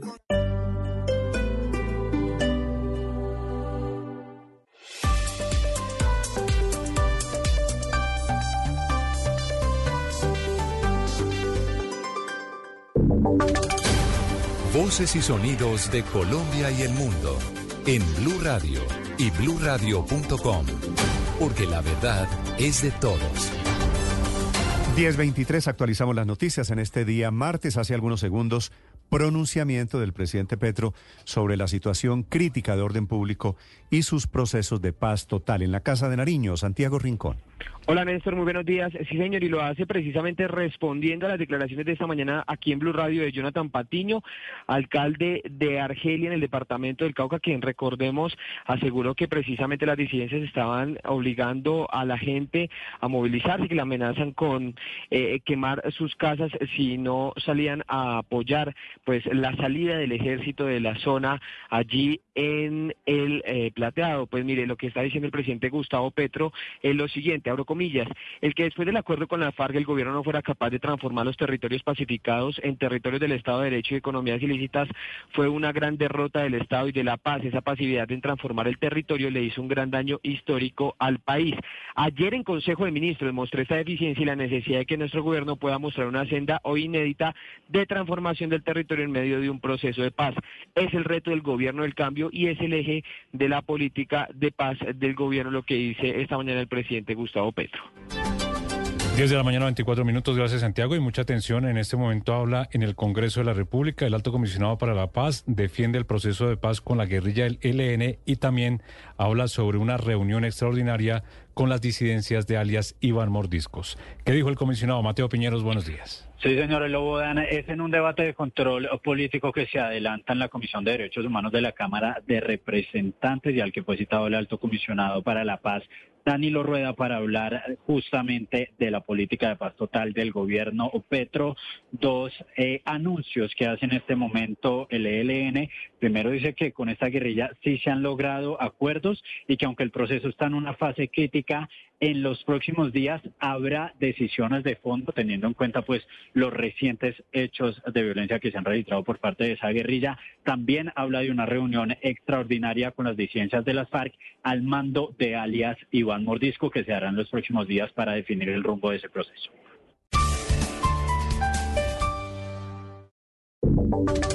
Y ahora en Blue Radio, la información de Bogotá y la región. Iniciamos con información desde nuestras regiones y vamos al municipio de Barrancas, en La Guajira. Claman, siguen clamando por la liberación del padre de Lucho Díaz y se espera que se dé hoy mismo o esta misma semana, es lo que quieren los familiares. Sin embargo, ni la Iglesia Católica ni tampoco la Defensoría del Pueblo ha recibido alguna señal por parte de la guerrilla del ELN. Joner Alvarado. Con el retiro de los militares y policías que estaban tras la pista del señor Luis Manuel Díaz, crece a cada segundo la expectativa de su liberación en Barrancas, desde donde sus amigos y familiares desde ya imaginan cómo será el recibimiento tras su liberación luego de estar 10 días en cautiverio. La señora Carmen Gómez, vecina de la familia Díaz, nos relató los momentos póstumos, cómo serían a su libertad. Apoteósica, apoteósica. Para nosotros como habitantes del barrio Llera y para Barrancas y Colombia será algo maravilloso tener a, a Mane nuevamente en el calor de, nuestro, de nuestra comunidad. Por el momento, la Comisión de la Defensoría del Pueblo y de la Iglesia Católica manifiestan que todavía ninguna comisión del ELN se ha comunicado con ellos para iniciar todos los protocolos de liberación del señor Luis Manuel Díaz. Y hay decisiones en las últimas horas sobre el polémico magistrado de la Corte Suprema de Justicia, Francisco Farfán. Kenneth Torres. Mire, Lodovan, pues en los próximos días, en los, últimos días se conoció que el representante investigador tiene previsto, eh, eh, durante la última sesión, perdón, hay que decir que este lunes de la Comisión de Investigación y Acusación de la Cámara de Representantes se ha conocido que el presidente de la Comisión y Acusación de esta, el conservador Guadid Mansur, investigará al magistrado de la Sala de Instrucción de la Corte Suprema de Justicia en el caso de presunta filtración de información en el caso de Ciel Geneco. Esto, pues, digamos que en los próximos días también se va a expedir un en el que se citará al magistrado de la Corte Suprema de Justicia para que entregue su versión de los hechos por el caso que es acusado. Hay que señalar que también hace unos días el presidente de la Corte Suprema de Justicia, Fernando Castillo, y el jefe de la sala visitaron directamente aquí a la comisión para que investigara, se le diera agilidad a ese proceso.